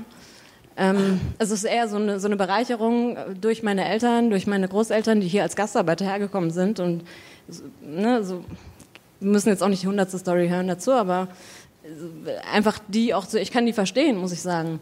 Obgleich ich mich auch an vielen Stellen irgendwie dann, ach, dann gibt's, manchmal denke ich mir auch so, hey, das ist ja auch genau das, was die Gesellschaft dann auch wieder so dazu bringt, dass sie sagen, so ja, wollen sich nicht integrieren und äh, so das Ganze. Also ich, ich, ich finde irgendwie, da sind wir auch nicht mehr so unbedingt beim Thema. Hast du schon mal in deinem Leben gewählt? Ja. Emil, Äh, gewählt? Was gewählt? Hast du schon mal an irgendeiner Wahl teilgenommen? Nee, nee. Geht ja nicht. Ging, ging ja nie. Ging ja nie. Wie alt bist du?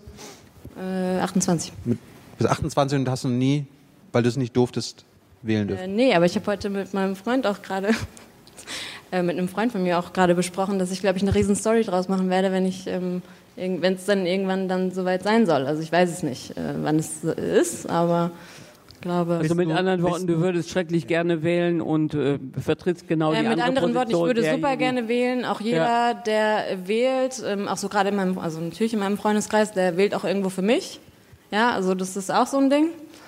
Ähm, also es, ja, es, es ist schon so. Also ich habe schon Freunde, gerade jetzt, ja, jetzt gerade in diesen Tagen, die dann sagen, hey Emel, und übrigens, was ich auch mal an, an der Stelle sagen muss, ich glaube, dass, oder ich merke, dass es auch ganz vielen gar nicht bewusst ist, dass es sowas gibt. Also, Ja, dass doch, es es Leute doch- gibt, die hier also geboren bei dir- sind. bei dir ich muss mich es ja so- schon immer rechtfertigen. Ich ja, bei mich, dir ist es so, dass du keinen, dass du keinen unbefristeten Aufenthalt hast. Warum verstehe ich ehrlich gesagt überhaupt gar nicht. Versteht auch genau gar ja, keiner. das, das ist, das ist genau der Punkt. Aber es gibt natürlich viele Menschen mit türkischem Migrationshintergrund, auch wenn, die auch hier geboren sind, aber eben türkische Eltern oder Großeltern haben.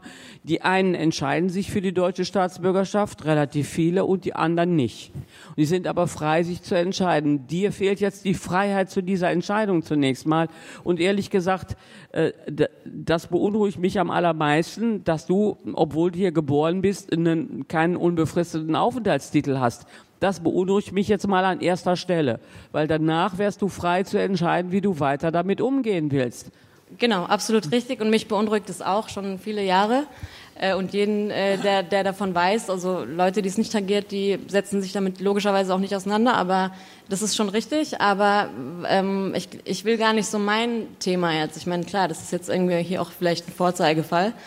Ähm, aber ich will schon eher auf die eingehen, die es könnten, aber einfach gar nicht so sehr die Motivation haben. Und das sind einfach ganz, ganz, ganz viele. Ja, also ich finde, da muss man auch so ein bisschen hingucken. Man muss so ein bisschen gucken, was sind eigentlich die Ursachen davon. Und äh, wie gesagt, ich, ich, ich könnte jetzt irgendwie auch viele Gründe äh, aufzählen, warum. Warum ich es verstehe, warum die ganzen äh, ja, migrantische Kinder ähm, sagen, ich, ich brauche den deutschen Pass ja eigentlich gar nicht, weil ich werde eh nicht gehört. So, ich, ich verstehe das schon an gewisser Stelle. Aber äh, ich glaube eher um die geht's, weil mir ist es verwehrt. Also wenn ich wählen dürfte, würde ich es tun. Ja? Das ist sehr, steht, aus, also steht für mich außer Frage. Aber Also ich glaube, ich glaube, wir deine- müssen über die Leute Ja. reden, die es äh, könnten, aber irgendwie nicht den. Ich glaub, deine, haben. deine, deine These ist, dass, dass diese Gesellschaft ähm, im Moment so organisiert und geprägt ist, dass Menschen ähm, in kulturellen Zwiespälten ähm, nicht das Gefühl haben, es sei für sie das Richtige, hier wählen zu gehen. Weil sie könnten es ja und sie tun es trotzdem nicht. Wen siehst du, wenn du sagst, es wäre eigentlich besser, wenn die wählen würden, die dies könnten? Wen siehst du in der Pflicht, dafür zu sorgen, dass die dann tatsächlich wählen gehen?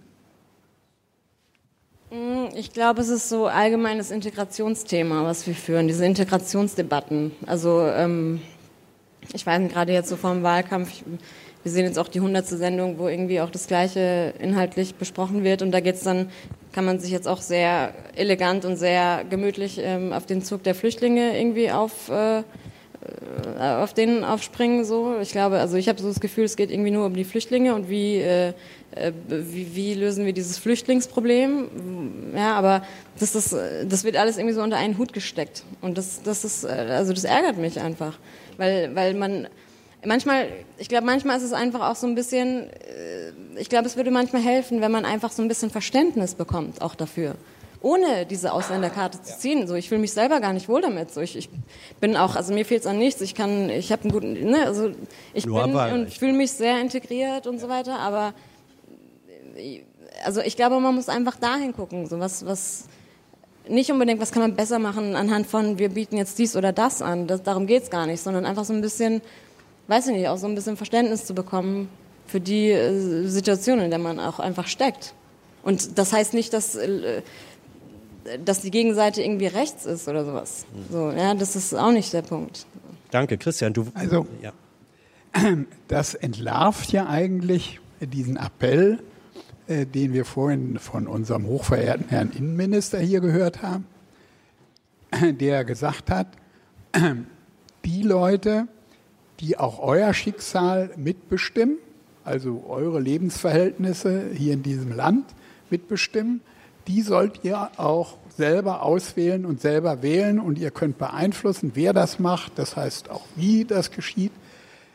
Weil wenn man dann Millionen von Leuten, die genauso von äh, den Entscheidungen des Deutschen Bundestages, von den Gesetzen, die da beschlossen werden, betroffen sind, wie die mit der deutschen Staatsbürgerschaft, wenn man die einfach rausnimmt, dann sieht man, es geht ihm gar nicht, es kann ihm gar nicht darum gehen, äh, zu sagen, alle die, die von den äh, Gesetzen nachher betroffen sind, die sollen auch die aussuchen, die die Gesetze äh, diskutieren und dann entscheiden darüber, weil sonst müsste er ja auch all denen, die davon betroffen sind, eben auch diesen Millionen, die nicht die deutsche Staatsbürgerschaft haben, irgendeine Möglichkeit geben, auch damit zu bestimmen. Sonst ist dieses ganze Argument ja, äh, wird, wird im Grunde nicht ernst genommen. Das wird entlarvt dadurch. Und ich habe jetzt gehört, ich habe jetzt irgendwo gelesen, dass in einigen Städten, glaube ich, da werden so Parallelwahlbüros aufgestellt für den Wahltag und da können dann solche Leute äh, wie du zum Beispiel wählen. Äh, aber natürlich hat das keinerlei Einfluss auf das Wahlergebnis. Auch das entlarvt eigentlich, worum es eigentlich offenbar denen nur geht, nämlich ähm, diesen Wahlakt zu vollführen und damit eine Legitimation äh, zu schaffen und gar nicht, dass sich da einer Gedanken macht und dann ganz bewusst seine Stimme den oder dem äh, gibt, äh, um auch den Gang der Geschichte oder der Gang der Geschichte hier in Deutschland äh, mitzubestimmen. Also ich finde, äh, das ist, also wir haben da immer gegen gekämpft und haben gesagt, lasst uns wenigstens schon mal auf kommunaler Ebene einführen, das ist nicht gemacht, lasst uns auf Länderebene einführen, ist nicht gemacht und natürlich müsste das auch auf Bundesebene gemacht werden. Und wenn dann sowas gemacht wird, du hast das ja angedeutet, dass einige mit deutscher Staatsbürgerschaft jetzt sagen, also ich habe jetzt dreimal gewählt, die letzten drei Bundestagswahlen, aber jetzt bist du mal dran. Das heißt, ich fülle den Wahlzettel jetzt so aus, wie du es mir sagst und nicht, wie ich es äh, selber will. Äh, auch das würde zeigen, welche äh, tiefe Ungerechtigkeit und Unehrlichkeit in der Argumentation darin steht. Weil in der Tat sollst du natürlich genauso mitbestimmen, wie es hier läuft, äh, wie ich oder ein anderer, der da zur Wahl geht. Ja, absolut. Und äh, zum Thema äh, Bundesinnenminister.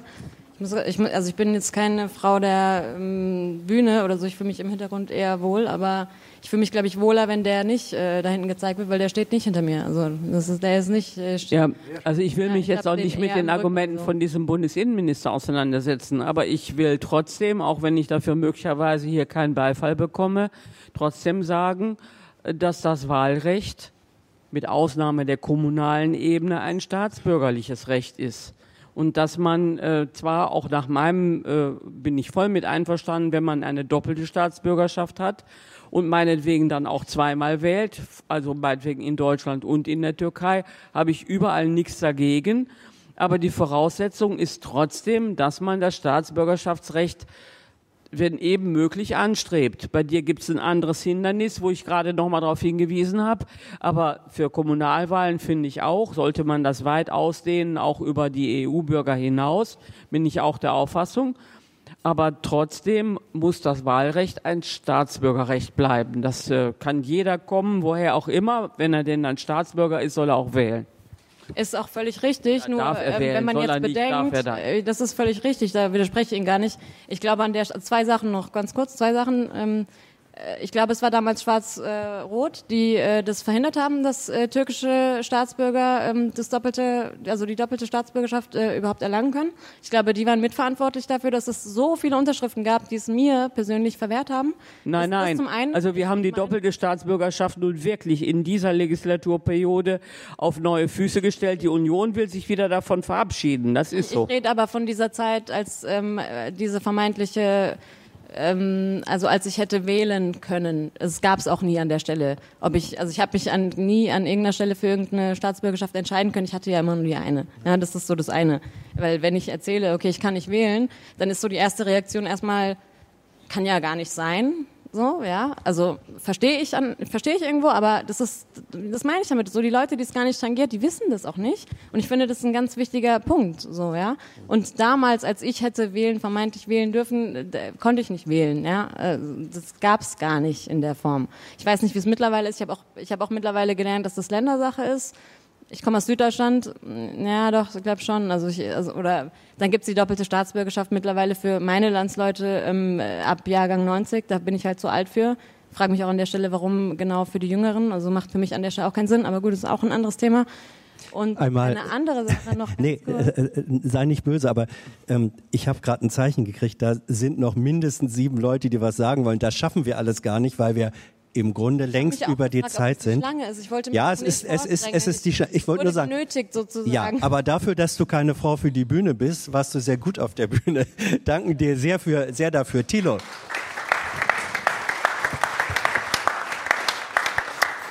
Eigentlich wollten wir eh nur bis halb neun machen, aber dank des großen Interesses haben wir jetzt verlängert bis um neun. Und wir haben jetzt noch eine Schlange. Ich würde jetzt sagen, bevor wir jetzt einzeln, jeden einzeln durchdiskutieren, ihr kommt jetzt alle ran, einer nach dem anderen trägt vor, was er sagen möchte und äh, wir hören uns das an und danach reagieren wir. Kurze Vorstellung, du bist der Erste. Hopp. Und ich hoffe, da sind ein paar Nichtwähler dabei. Ja? Äh, wenn hier ein paar Nichtwähler noch dabei sind, ihr müsst noch mal nach vorne kommen. Bitte. Also, ich bin Franz. Ähm, ich bin jetzt nicht direkt Nichtwähler, aber ich habe ein Problem, mich bei einer Partei irgendwie zu identifizieren. Also ich glaube, das ist ein großes Problem. Ich habe hier jetzt viele schlaue Kommentare schon von Leuten gehört, die alle irgendwie eine Meinung zur Politik haben, aber sich nicht irgendwie oder die kluge Ideen haben und die definitiv in ein Parlament reingehören, meiner Auffassung nach. Aber die genau wie ich das Problem haben, dass sie jetzt nicht wissen, ah, soll ich in die Linke gehen oder was weiß ich, oder zur SPD oder zu den Grünen. Also das kann man sich zwar aussuchen, aber es gibt halt Leute, die können sich nicht entscheiden. Und wenn ich jetzt aber ins Parlament möchte oder was verändern möchte und dann denke ich, ah, wenn ich eine realistische Chance haben will, muss ich erst in eine Partei eintreten, dann ist das ein Hindernis. Also das Problem, was ich sehe, ist, dass es zu wenig Chancen gibt für parteilose Menschen, die Politik machen wollen. Und dass äh, dieses ganze Gedöns mit den Landeslisten und so, dann wird man von der Partei entsendet dahin und ist dann letztendlich im Auftrag der Partei. Aber es heißt ja im Grundgesetz Artikel 38, ähm, ne, die Abgeordneten des Deutschen Bundestages sind an keinerlei Aufträge und Weisungen gebunden. Und ich glaube nicht, wenn ich mir angucke, dass, weiß nicht, in der Fraktion dann alle gleich abstimmen oder so, ich glaube, das wird ehrlich gesagt mit Füßen getreten. Ähm, und da muss man ansetzen, also parteilose Politik zu fördern und ähm, anstatt irgendwie immer das in den Parteistrukturen zu belassen. Dank, danke.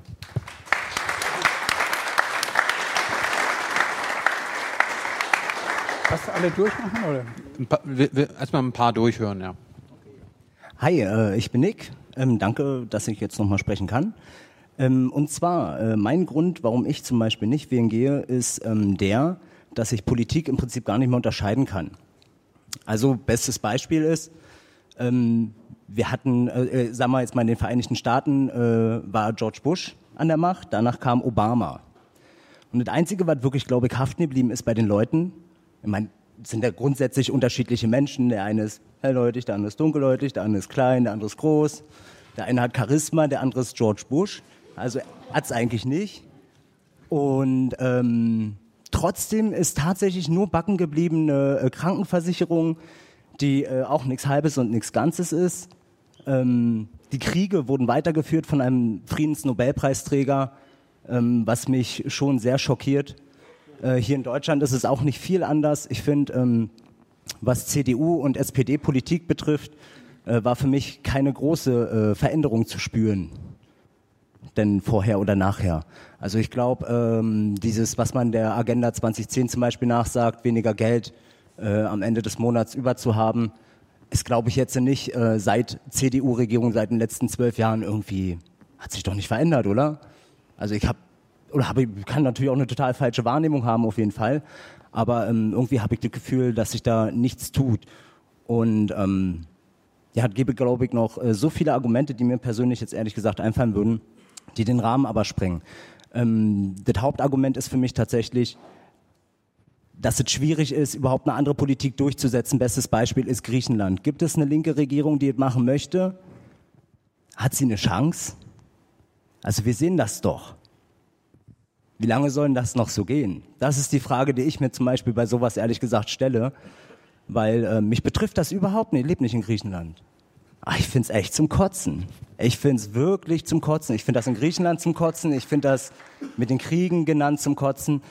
Ich finde diese Massentierhaltung auf diese Art und Weise zum Kotzen. Ich finde es zum Kotzen, dass man den gesamten Regenwald rodet für Tierfutter. Das sind alles Sachen, Wer soll denn das lösen? Die Linke wird das nicht, also wenn die Linke das machen könnte, Beispiel, ich möchte da niemanden die Hoffnung nehmen oder sowas, aber dann guckt nach Griechenland, überzeugt euch bitte, hat das was gebracht oder nicht? Danke. Dankeschön. Okay, Botschaft angekommen, danke. Noch einen? Ja, die Dame. Der nächste die Dame. bitte. Die, Dame. äh, Du bist dran. Ja, komm. Trau dich. Ja. Ja. Er, er war letzte Woche schon da. Also erstmal Ja. die, die. Ja, ja. Ist okay? Ja. Hi, ich bin Amy. Ähm, ich wollte noch mal auf so ein paar Dinge eingehen, die vorhin, finde ich, nicht ordentlich ausdiskutiert worden sind. Ist jetzt, naja, leider schon ein bisschen außerhalb der Diskussion. Ähm, ich finde es traurig, unmöglich, schade und eigentlich wirklich nicht vertretbar, wie wenig sich Politiker, und da hat sich relativ sozusagen so auch die Position, die du bezogen hast, dafür präsentiert, sich wirklich um diesen Nichtwähleranteil kümmern. Ähm, also es kann doch eigentlich nicht sein, dass man, dass man dieser, dieser Message, die es bedeutet, nicht zur Wahl zu gehen oder sich zu verweigern, eigentlich nur entgegnet, naja, äh, es gibt doch irgendwie so ein paar Optionen, wählt doch die, die am besten passt oder die so ein bisschen irgendwie ungefähr mal eurer Meinung seid, sind. Das ist, das ist die Absage an, an Ideen, an Ideale, an Utopien, an irgendwelche Glaubwürdigkeit, die wirklich uns vergewissert.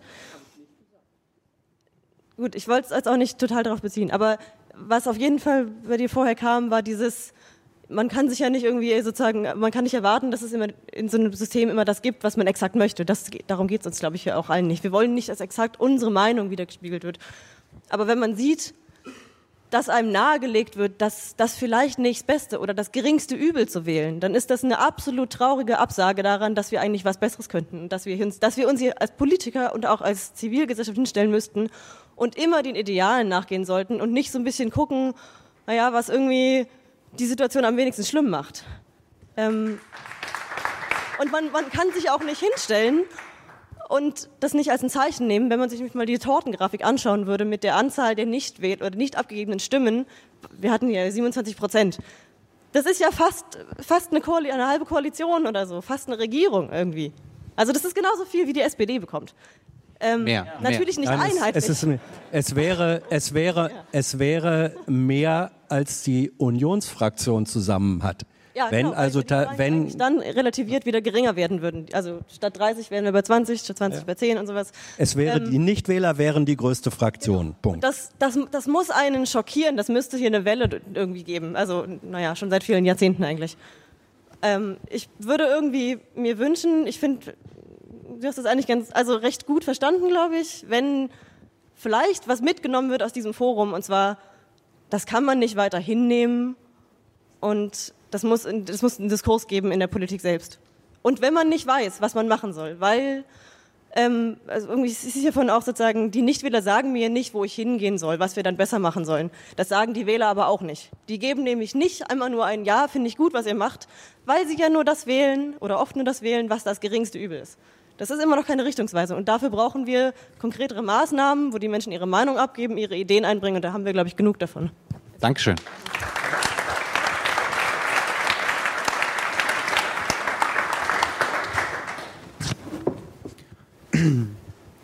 Hallo, ich, ähm, ich wollte eigentlich erst vorher was ansprechen, haben mir gedacht, okay, was anderes, aber ich glaube, das greift ineinander über und die Frage ist natürlich auch, inwiefern wir hier repräsentativ sind für die Mehrheit. Also als äh, Aspekt, warum man nicht weil ist, fehlt mir eigentlich noch ein bisschen der Wutbürger von rechts, aber der wird hier nicht in die Runde kommen. Also auch Diskurs theoretisch, weil, weil ich mir auch denke, ähm, wir sind hier auch in der Blase irgendwie drin. Deswegen das die Frage, das wollte ich, darauf wollte ich aber nicht hinaus. Vielleicht kommt er noch, ich glaube es nicht. Ähm, wird nicht passieren. Aber ansonsten ist, eine, ist ein Problem, was ich oft genug habe und wo ich mir auch denke, das ist, äh, ich repräsentiere da doch irgendwie genügend Leute in diesem Land, dass sie sagen, okay, diese politische Korrektheit oder die PC, die finde ich irgendwie kacke. Also ähm, was ein Grund Das sein ist könnte. aber normalerweise der Wutbürger von rechts, der die politische Korrektheit ablehnt. Ja, ja, da greift es dann doch ineinander über, ne? Ähm, ich tue mich auch manchmal schwer mit der politischen Korrektheit. Äh, ich habe mir vor, ich habe mir das sogar aufgeschrieben in mein äh, kleines Buch. Die Formulierung hatte ich vorher so noch nie gehört und zwar ähm, vorsichtig formuliert mutig oder sowas, wo ich mir gedacht habe, okay, jetzt kommt vorsichtig formuliert und dann was Negatives. Also man kann das schon immer so, also ich glaube, es geht genügend Leuten so, dass die polit- politische Kommunikation so verklausuliert ist mit so vielen Formulierungen, dass der die eigentliche Aussage dann irgendwie verloren geht ne? und dass man das nur mal irgendwie ähm, reflektiert und sich fragt, wo kommt das her? Und äh, ich meine, ich habe es vorher auch irgendwie so wahrgenommen, okay, die die Basisdemokratie und das, äh, die, die Abvolksabstimmung, wo, wo man, äh, wo es dann hieß, okay, das sollte ja irgendwie, es gibt Leute, die sind nicht so gebildet und vielleicht wird das dann ein Elitenprojekt, wo ich mir gedacht habe, okay, das war für mich ein Erlebnis in diesem Leben, dass ich äh, im Vereinsstüber saß vom Fußballverein damals und dann ging es halt immer los so nach zehn halbe Bier und 13 Obstler. Ich glaube, ich sage jetzt nicht, wo ich herkomme ursprünglich. Man Ähm, ahnt es. ich muss das nicht dazu sagen, aber da ging es dann los bei uns im Dorf, dass man dann angefangen hat zu politisieren und gesagt hat, übrigens, ähm, Hitler, Punkt, Punkt, Punkt. Und da habe ich mir gedacht, okay, diese Leute, die, die sind wirklich sehr ungebildet, das sind, die wissen nicht viel über Politik, aber bilden sich noch ein, sie wissen was. Und das ist das Problem für jeden Politiker auch nochmal, das, also das sind für mich Idioten, ne? Das, ist irgendwie, das sind jetzt nicht irgendwie so, die sind ein bisschen ungebildet, sondern da würde ich auch sagen wollen, okay, das sind jetzt für mich Deppen, dass das klar wird, dass es eine, zum Beispiel eine Riesengefahr ist, wenn diese Leute irgendwie äh, abstimmen dürfen über eine Sache, die eigentlich total komplex ist. Und jeder Politiker weiß das auch, dass äh, der Informationsstand für jeden Politiker ein ganz anderer ist, als für denjenigen, der im Vereinstüber sitzt und, und dann besoffen fünf Minuten über Politik redet. Jetzt habe ich doch irgendwie alles reingepackt. Ja, pass mal, pass mal auf.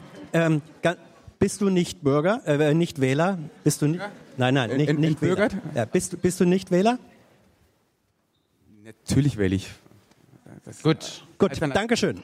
Wir versuchen, wir versuchen noch die, unsere kleine Reihe da fertig zu bekommen. So. Bist du ein Nichtwähler? Ich bin ein Wähler. Äh, Ich bin mit dem Interesse hergekommen, ich versuche ganz kurz zu machen, ähm, Antworten darauf zu kriegen, ob es einen rational guten Grund gibt, nicht zu wählen. Äh, Es gab unglaublich viele Punkte, da bin ich immer wieder zusammengeschreckt.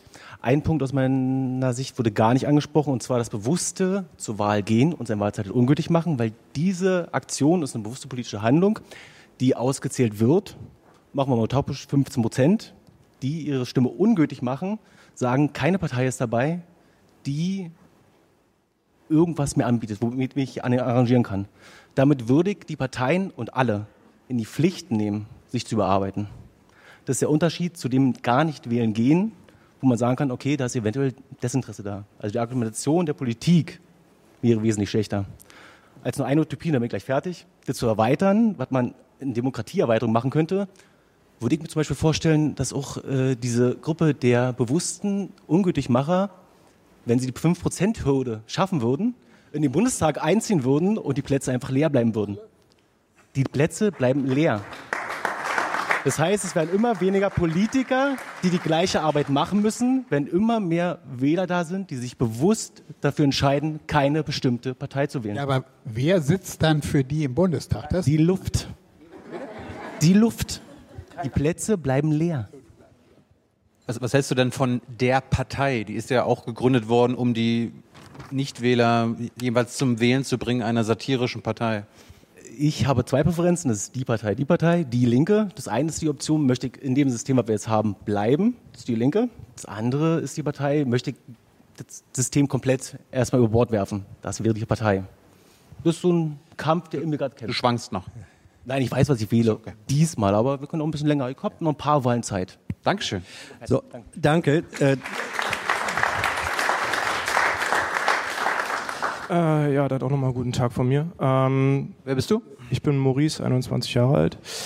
Ähm, ich würde gern auf Herrn de Maizière nochmal eingehen. Er meinte ja, es gibt keinen Grund, nicht zu wählen. Und da muss ich aber sagen, es wäre schön, wenn die Parteien aber wenigstens einen Wahlkampf machen würden, der darauf ausgelegt ist, dass genügend Menschen wählen gehen, weil das tun sie nicht. Ich persönlich werde wählen gehen. Ich werde die Satirepartei, die Partei wählen. Nicht, weil ich irgendwie politisch ungebildet bin, sondern weil ich einfach der Wut, die ich ähm, auf die Politik habe, nur mit Humor entgegnen kann. Ähm, wenn wir mal, ich möchte nur bei den Wahlplakate mal ansprechen, das hatten wir heute noch nicht. Wenn man sich die Wahlplakate der Parteien ansieht, dann merkt man, da ist absolut keine Idee, Idee dahinter, keine Innovation. Wir sehen Angela Merkel, wie sie sagt, für ein Deutschland, in dem wir gerne leben. Die Aussage ist so inhaltslos wie ihr Blick auf dem Plakat, genauso wie vor vier Jahren im gemeinsamen Reich. Absolut keine Aussage.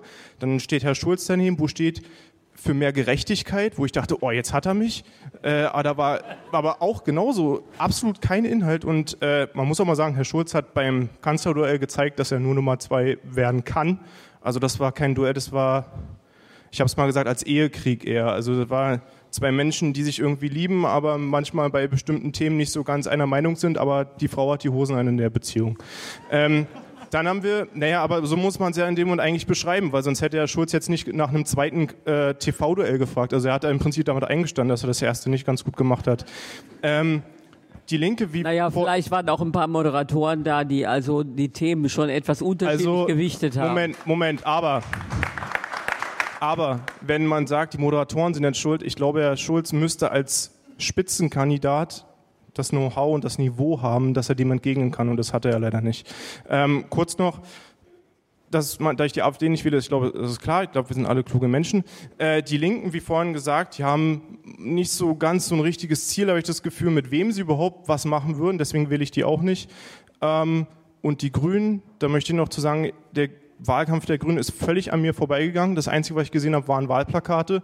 Und zuerst, das war ja, das ist ja pinke Farbe auf grünem Grund. Und zuerst, als ich das gesehen habe, dachte, oder was? Naja, ich, ich bin dran vorbeigefahren und dachte, ach guck mal, ein Plakat von den Grünen und jemand hat es sabotiert.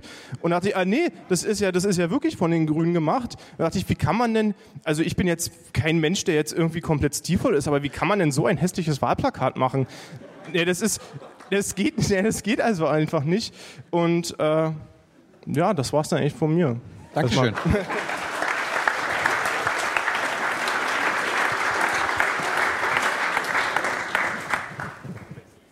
Hallo, ich bin der Dennis und ich bin mir noch unschlüssig, ob ich wählen gehe oder nicht. Und ich habe dafür auch einen Grund und ich dachte, den könnte ich hier jetzt mal nennen und vielleicht kriege ich ja da ein bisschen Feedback. Und zwar würde ich auf keinen Fall eine der größeren etablierten Parteien wählen, weil ich mit deren Programm einfach überhaupt nicht d'accord gehe und mir das eigentlich widerstrebt, dafür meine Stimme herzugeben und denen meine Legitimation zu erteilen. Allerdings gibt es die ein oder andere etwas kleinere Partei, beispielsweise die Partei und auch noch eine andere, mh, die deutsche Mitte in dem Fall. Und äh, jetzt hätte ich aber das Problem, dass ich nicht abschätzen kann, inwiefern die die 5%-Hürde überspringen könnten. Und für den Fall, dass sie nicht die 5%-Hürde überspringen, wäre das Einzige, was meine Stimme damit getan hätte, die Wahlbeteiligung zu erhöhen. Und dadurch der Politik insgesamt die Legitimation durch die Bevölkerung zu geben, weiterhin für das Volk Politik zu machen, weil die Wahlbeteiligung ist ja hoch. Und das wäre mein Grund, nicht zur Wahl zu gehen. Danke. Ja. Danke, Hennes.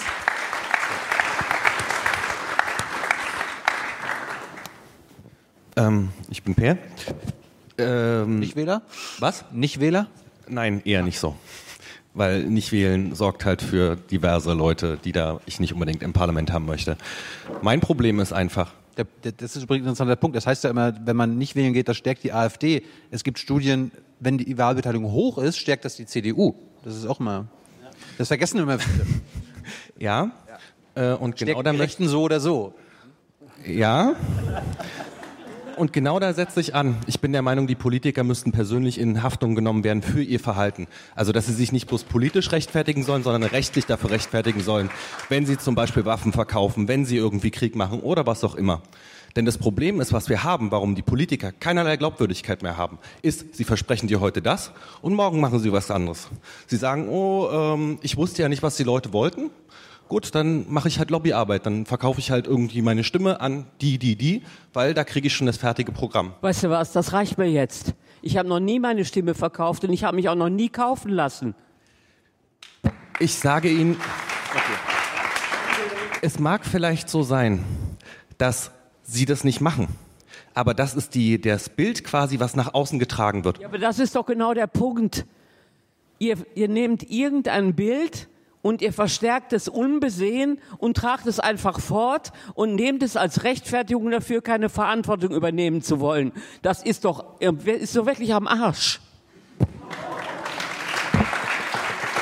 Aber wie groß sind dann die Parteispenden an die SPD? Wie groß sind dann die Parteispenden an die SPD? Ich zum Beispiel, ich zum Beispiel, ja doch, ich zum Beispiel spende an die SPD im Jahr mehr als 10.000 Euro. Und die allermeisten, das machen viele Abgeordnete, das kann man ja nachlesen, das ist ja alles veröffentlicht. Und die allermeisten Parteispenden, die die SPD bekommt, kommen genau aus diesen Quellen. Die SPD hat fast überhaupt keine Parteispenden über 50.000 Euro, das sind die Großspenden. Kann man alles nachlesen. Gibt es kostenfrei als Bundestagsdrucksache, ist auch im Internet nachzulesen. Ist ganz einfach. Nicht, dass ich wüsste.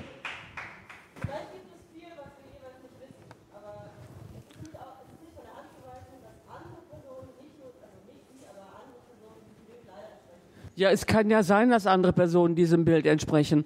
Aber darf man das dann so verallgemeinern und sagen, die Politik, sag ich denn, die Nichtwähler sind alle bekloppt, habe ich noch nicht gesagt. Äh, du bist noch dran. Das Problem ist doch aber, wenn man den Bürgern nicht das Gefühl gibt, dass man in irgendeiner Weise einen Einfluss hat, zum Beispiel durch direkte Demokratie, sondern die, Bürger, also die Politiker einfach machen können, was sie wollen. Ich habe sie einmal gewählt oder auch nicht, aber die machen dann, was sie wollen und auf mich hat das überhaupt keine, also ich habe überhaupt keine Sanktionsmöglichkeiten dafür. Ich kann sie das nächste Mal nicht wählen, dann gehe ich nicht zur Wahl, gut, dann habe ich wieder die große Koalition. Haben wir irgendwie jetzt seit 20 Jahren, 24 Jahre also große Koalitionen jetzt nicht unbedingt, aber ähm, wir hatten vorher äh, Rot-Grün. Also ich sehe an der Politik eigentlich immer nur, dass es immer weiter nach unten geht, die Schere geht weiter hoch, also geht weiter auseinander und äh, die Rechtfertigung dafür wird irgendwie, bleibt irgendwie außen vor. Und äh, ich weiß nicht, aber ich persönlich habe nicht das Gefühl, dass Politik für mich gemacht wird, sondern eigentlich nur für diejenigen, die viel verdienen. Und wenn ich mir das Rentenganze, die ganze Rentennummer zum Beispiel angucke, haben das Leute entschieden, die davon nicht betroffen sind. Also wieder mal Politik über andere, nicht für andere. Und wenn man dafür eine Rechtfertigung, also eine persönliche Haftung einführen würde, wäre das eben nicht so einfach, weil die Leute dann eben auch dafür Verantwortung übernehmen müssten. Persönliche Haftung kann man immer nur für etwas über, übernehmen, wo man in der Tat, ich sag mal, ähm, äh, ja, eine, ein, einen, einen strafrechtlichen Tatbestand oder mindestens eine Ordnungswidrigkeit, die man auch nach normalen Gesetzen ahnen kann. Es können auch Abgeordnete nicht unter ein Sonderstrafrecht fallen. Das muss auch mal klar sein. Ja, okay. Aber man könnte zum Beispiel dafür sorgen, dass die Leute dann nicht mehr gewählt werden können. Ja, genau. Dann muss man in der Tat aber sein Wahlrecht ausüben, um das zu verhindern. Aber ich habe keine Möglichkeit, jemanden direkt nicht zu wählen, weil der sitzt dann auf einer Parteiliste und dann kommt die Person trotzdem wieder rein. Ich kann nicht sagen, ich möchte genau diese Person nicht nochmal im Parlament haben, weil diese Person zum Beispiel für einen Kriegseinsatz gestimmt hat. Dann kannst du, musst du ganz klar sagen, diese Parteiliste kann ich nicht wählen, dann bin ich jedenfalls nicht dafür verantwortlich, wenn diese Partei mit dieser Person wieder in das Parlament einzieht. Eine andere Möglichkeit hast du nicht, das ist richtig. Danke. Last call.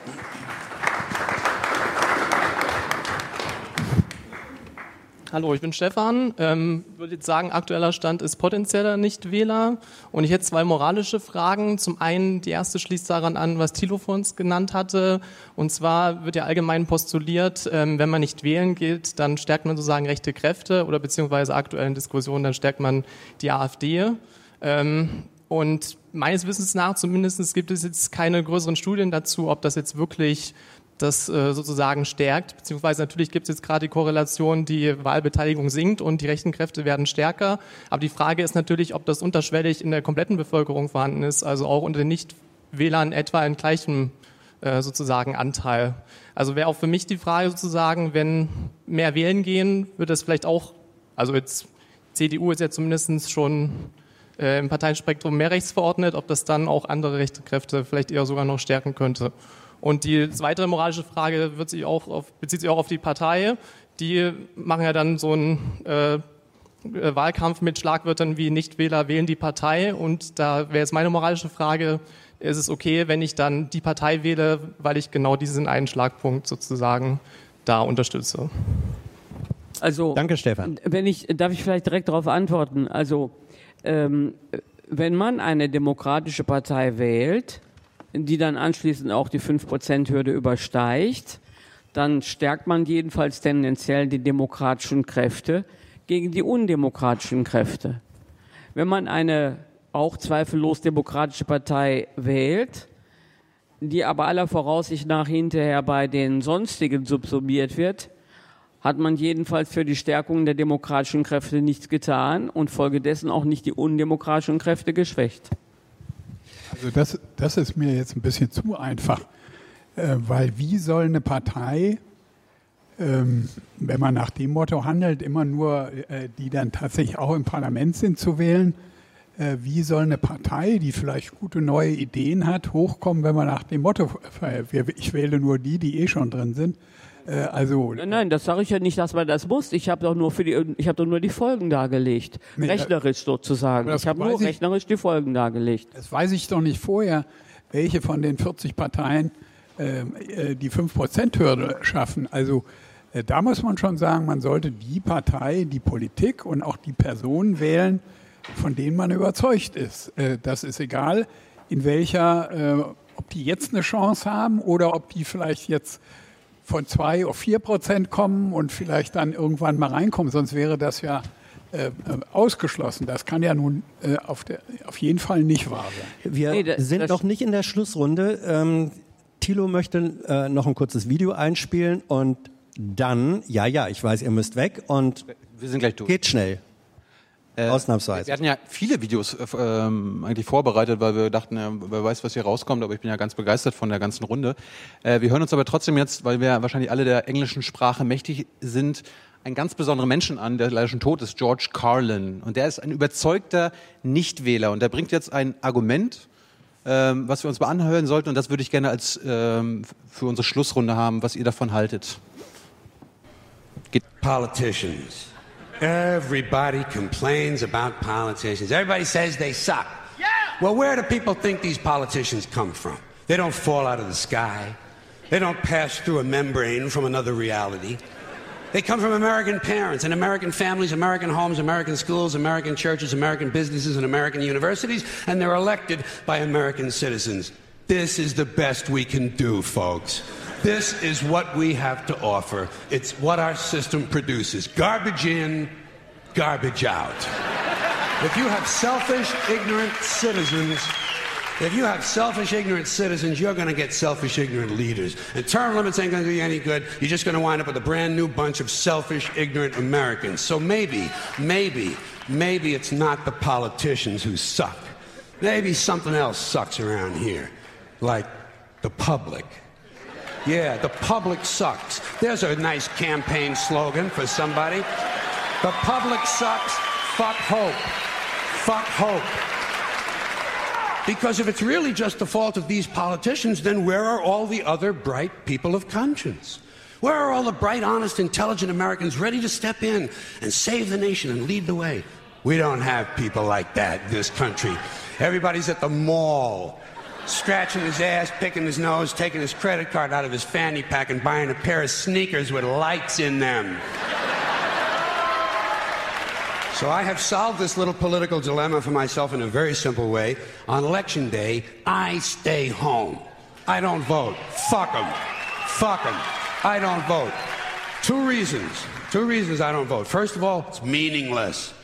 This country was bought and sold and paid for a long time ago. The shit they shuffle around every four years doesn't mean a fucking thing.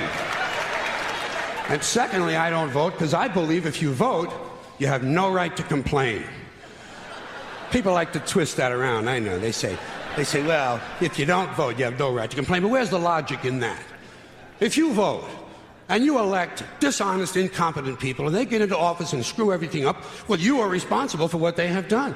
You caused the problem. You voted them in. You have no right to complain. I, on the other hand, who did not vote, who did not vote, who, in fact, did not even leave the House on election day, am in no way responsible for what these people have done and have every right to complain as loud as I want about the mess you created that I had nothing to do with. Die Abschlussfrage ist, äh, ist eigentlich der Spruch falsch? Also wer nicht wählen geht, braucht auch nicht meckern. Ist eigentlich der, muss der Spruch eigentlich heißen, wer nicht wählen geht, darf als einziger meckern, weil er nicht dafür keine Schuld an dem hat, was gewählt wurde. Äh, der, der Spruch ist äh, blöde und falsch. Äh, natürlich, äh, ich habe ja vorhin schon versucht zu erklären, dass es auch ganz rationale Gründe gibt, äh, auch politische Gründe gibt, äh, nicht zu wählen und äh, deshalb zu sagen, man darf da deshalb das System oder die Parteien oder einzelne Parteien oder die auftreten nicht kritisieren oder auch ablehnen und vielleicht sogar das Gegenteil sagen, das und das hat Frau Merkel auch gut gemacht, wie zum Beispiel die, äh, Flüchtlingsentscheidung 2015. Ähm, das, äh, natürlich darf das auch ein Nichtwähler, auch wenn er sie nicht gewählt hat, weil er nicht gewählt hat. Also äh, das sehe ich überhaupt nicht. Aber ich wollte zu der langen Reihe noch was sagen. Also ich fange mal an ganz am Anfang. Ich finde das auch, dieses Parteienmonopol, äh, hier in, in unserer äh, Art der Demokratie falsch. Äh, wir müssen Wege finden, dass auch andere Gruppierungen äh, äh, zu, sich zur Wahl stellen können, ohne eine Partei zu gründen, mit allem, was da im Einzelnen dazugehört. Wie das in den USA ja fast ist, da sind selbst die großen Parteien, also die dann immer wieder in den Kongress einziehen, äh, sind ja in den Zwischenräumen zwischen den Wahlen fast nicht wahrnehmbar, spielen da fast keine Rolle.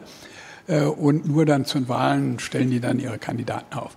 Also ich finde, da muss man Wege finden. Wir Grünen, und da, das ist wirklich äh, positiv zu werten, der eine, der gesagt hat, er möchte da was machen, aber nicht in der Partei, kann ich voll verstehen. Ich habe das auch lange abgelehnt. Ähm, der kann zum Beispiel zu den Grünen kommen, da muss man nicht Mitglied sein, kann damit, kann auch kandidieren. Wir haben jetzt äh, in den, sogar ins Europäische Parlament Personen gewählt, die nie Mitglied der Partei gewesen sind und da auch nie äh, lange aktiv gewesen sind. Das geht, das kann man machen. Äh, und das sollte man viel mehr auch ausbauen, dass Leute, die spontan sagen, jetzt will ich mal eine bestimmte Zeit meines Lebens mich da engagieren und möchte auch irgendwie äh, in, in Parlament kommen und da mit äh, diskutieren und mitentscheiden. Äh, das muss möglich gemacht werden. Es muss andere Wege geben, auch ins Parlament reinzukommen. Und der zweite Punkt, zu dem ich was sagen will, da bin ich auch, da bin ich voll der Meinung, die hier vertreten worden ist. Ich ziehe nur nicht den Schluss draus, hat er ja aber auch nicht, äh, dass ich nicht wähle. Äh, der ist der, dass mir auch in dem Wahlkampf, also ich leide auch unter dem Wahlplakat, muss ich sagen. Also wenn die bei mir in der Straße hängen und ich denke, so jung war Frau Merkel noch nie.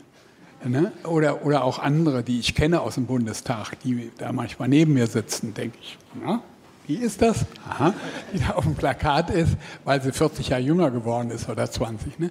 Äh, oder auch die Slogans, äh, die sind wirklich äh, zum Abgewöhnen.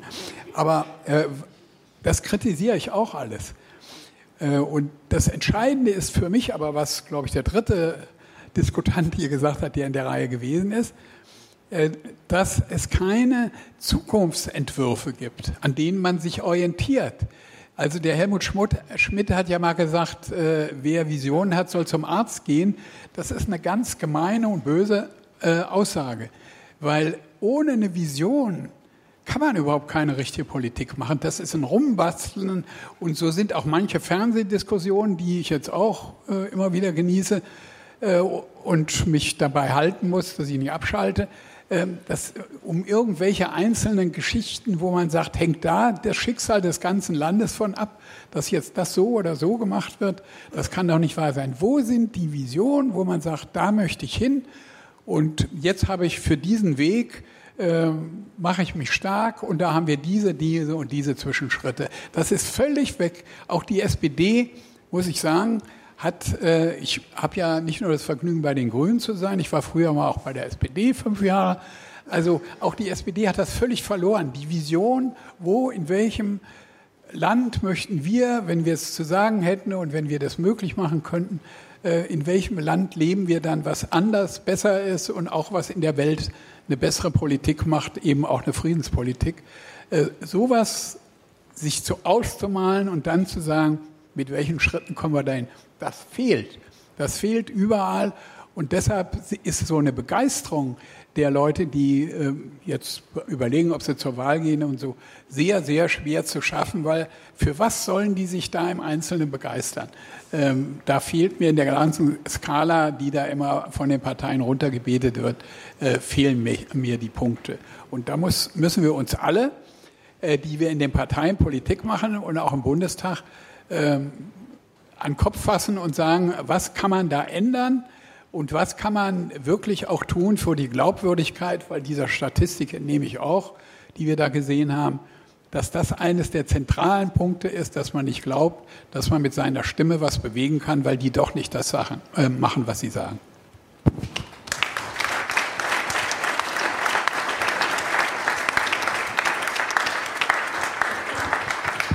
Naja, Christian, äh, jetzt hast du gesagt, wir brauchen Visionen und natürlich brauchen wir Visionen, aber gerade eben wolltest du eine Volksabstimmung über den Diesel machen.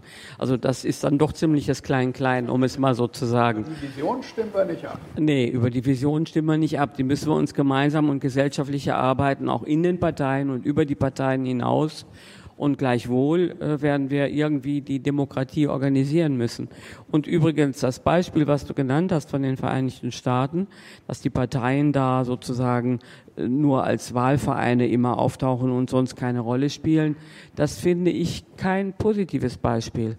Und äh, auch da, was wir da gerade gesehen haben, äh, also in den Vereinigten Staaten ist es so, dass man wirklich keinen freien Zugang zum Mandat hat, weil man nämlich, wenn man also als Abgeordneter kandidieren will, muss man mehrere Millionen Dollar sammeln, damit man überhaupt die ganze Werbekampagne bezahlen kann.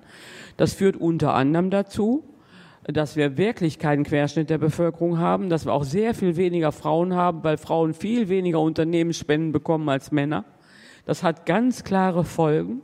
Und es gibt wirklich nach meinem Dafürhalten keinen freien Zugang zum Mandat. Für Präsidenten kostet ja Hunderte von Millionen die Kampagne, aber auch für einen normalen Kongressabgeordneten, der braucht unter fünf Millionen Dollar erst gar nicht anzutreten. Und die fünf Millionen Dollar muss er sich irgendwo zusammensammeln. Und das führt natürlich zu Abhängigkeiten. So, jetzt haben wir Parteien. Ich zum Beispiel gebe was von dem Geld, was ich ja auch ohne Probleme kann, was ich als Abgeordneter habe, für meinen Wahlkampf aus. Ich bekomme auch was von meiner Partei. Mein, mein ganzer Wahlkampf vor Ort kostet etwa 40.000 äh, Euro. Das ist schon viel Geld, aber das ist weit entfernt von 5 Millionen und macht mich natürlich nicht abhängig von irgendjemand. Insofern ist sowas wie Parteienfinanzierung, die bei uns rechtlich geregelt ist und überprüft wird. Dass es Parteispendenskandale gibt, liegt ja daran, dass es immer wieder aufliegt, wenn es eben nicht gut läuft. Ja? Diese sogenannten Skandale sind ja das Brechen des Parteienrechts. Also eigentlich haben wir gute Kontrollen und jedenfalls viel demokratischer organisiert mit anderen Ergebnissen, auch mit einer anderen Auswahl von Abgeordneten als zum Beispiel in den Vereinigten Staaten, um das nochmal klar zu machen. Und es gibt auch durchaus durchaus, naja gut, man kann sich überlegen, ob man einem Abgeordneten, der irgendwo fünf Millionen sammeln muss, damit er überhaupt kandidieren kann, ähm, eine größere Unabhängigkeit zutraut als jemandem, der für seinen Wahlkampf 40.000 äh, Euro ausgibt und davon den Teil von seiner eigenen Partei bekommt und einen anderen Teil selber finanziert. Wo ist denn wohl die größere Unabhängigkeit zu Hause? Bitte kurz drüber nachdenken. Also ich glaube nicht, dass es in den USA einen echten freien Zugang zum Mandat noch gibt. Deswegen wundert mich auch nicht, dass einer da äh, in dem Video äh, so voller Zorn ausspuckt. Wenn man sich die amerikanische Politik anguckt, ist das nicht besonders verwunderlich, muss man ehrlicherweise sagen. Ich glaube in der Tat, wir haben heute hier ja nun ganz viele erlebt, die zwar noch zweifeln, ob sie wählen sollen, aber so richtig, richtig vollkommen festgelegte Nichtwähler haben wir hier auch noch wenig angetroffen. Ähm, ich glaube in der Tat, ja, dass das Nichtwählen ein Signal selbstverständlich an die Politikerinnen und Politiker ist, ja. Wobei aber auch dieses Signal ja wieder ein, kein, kein ganz klares Signal ist. Dann weiß ich, ob von diesen 30 Prozentpunkten, die nicht zur Wahl gegangen sind, vielleicht äh, 10 Prozentpunkte einfach irgendwie keine Lust hatten und damit gar keine Aussage machen wollten oder ob vielleicht sogar 20 Prozentpunkte gar keine, einfach keine Lust hatten und dass 10 Prozentpunkte der Nichtwähler dann tatsächlich eine echte politische Aussage damit treffen wollten. Woher soll ich das denn wissen? Könnt ihr auch nicht sicher sein, ob das jetzt... Bitte? Nee, da kann man nicht einfach von ausgehen. Es gibt ganz viele Leute, die sich am Morgen entscheiden, mal einfach nicht zu gehen, weil sie gerade irgendwie schlechte Laune haben und die eigentlich am Samstag noch gehen wollten. Also die Leute gibt es auch ganz viel. Kurze letzte Abschlussfrage von mir. Barbara, du bist ja grundsätzlich fürs Wählen gehen. Kurze Antwort. Ist es besser, wählen zu gehen und dann AfD zu wählen, als nicht zu wählen? Ich bin prinzipiell fürs Wählen gehen, aber ich bin für das Wählen demokratischer Parteien, selbstverständlich. Äh, wenn ich dieselbe Frage beantworten soll, ganz eindeutig ist mir das hundertmal lieber, da geht jemand nicht zur Wahl, als dass er AfD wählt.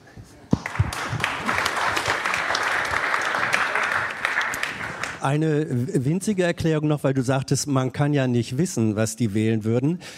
Zu denen, was sie zum Ausdruck, ja, ja, ähm, oder ob nicht Leute einfach zu faul oder so waren. Äh, wir haben auch das. Ich glaube, wir werden äh, irgendwie diese YouGov-Zahlen jetzt nicht mehr reinbringen, aber wir liefern die irgendwie nach. Da war eine Frage, äh, die gestellt wurde. Ähm, wie, haltet, wie steht ihr zu der These, Nichtwähler sind dumm und faul? Da hat immerhin ein Viertel der bekennenden Nichtwähler hat dieser These zugestimmt. Ein Viertel der Nichtwähler findet, ja, Nichtwähler sind dumm und faul. Also ähm, wir haben da vorhin drüber gesprochen. Äh, da war die Antwort ja vielleicht eine ehrliche Selbsteinschätzung. Also das gibt es eben auch, ohne dass wir es äh, im Detail wissen. Ähm, ich hätte, bevor wir, ja, da ist das, ähm, bevor wir ganz Schluss machen, eine neugierige Frage an euch alle. Erstens, bei wem von euch ist jetzt nach diesen sensationellen zweieinhalb Stunden ähm, die Tendenz zum Nichtwählen stärker geworden? Mhm. Das sind ungefähr 10, 15.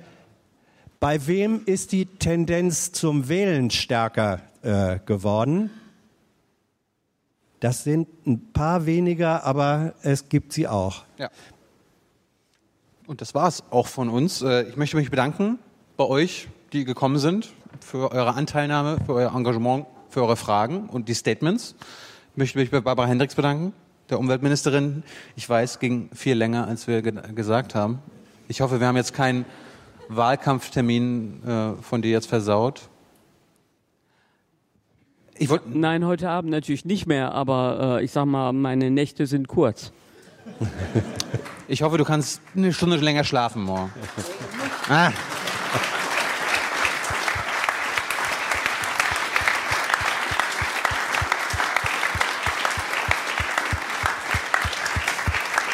Und äh, ganz herzlichen Dank auch an Christian Ströble, der aus dem Bundestag ausscheidet, aber mit Sicherheit nicht aus der Politik äh, äh, austritt. Ich denke, er wird sehr interessiert drauf gucken, ob das Direktmandat gehalten werden kann von seiner Nachfolgerin oder nicht.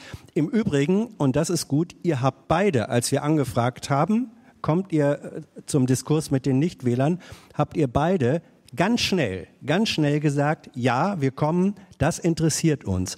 Und das ist überhaupt nicht selbstverständlich bei den vielen äh, Anfragen, die ihr habt. Und alleine dafür möchte ich persönlich euch sehr danken. Wir bedanken.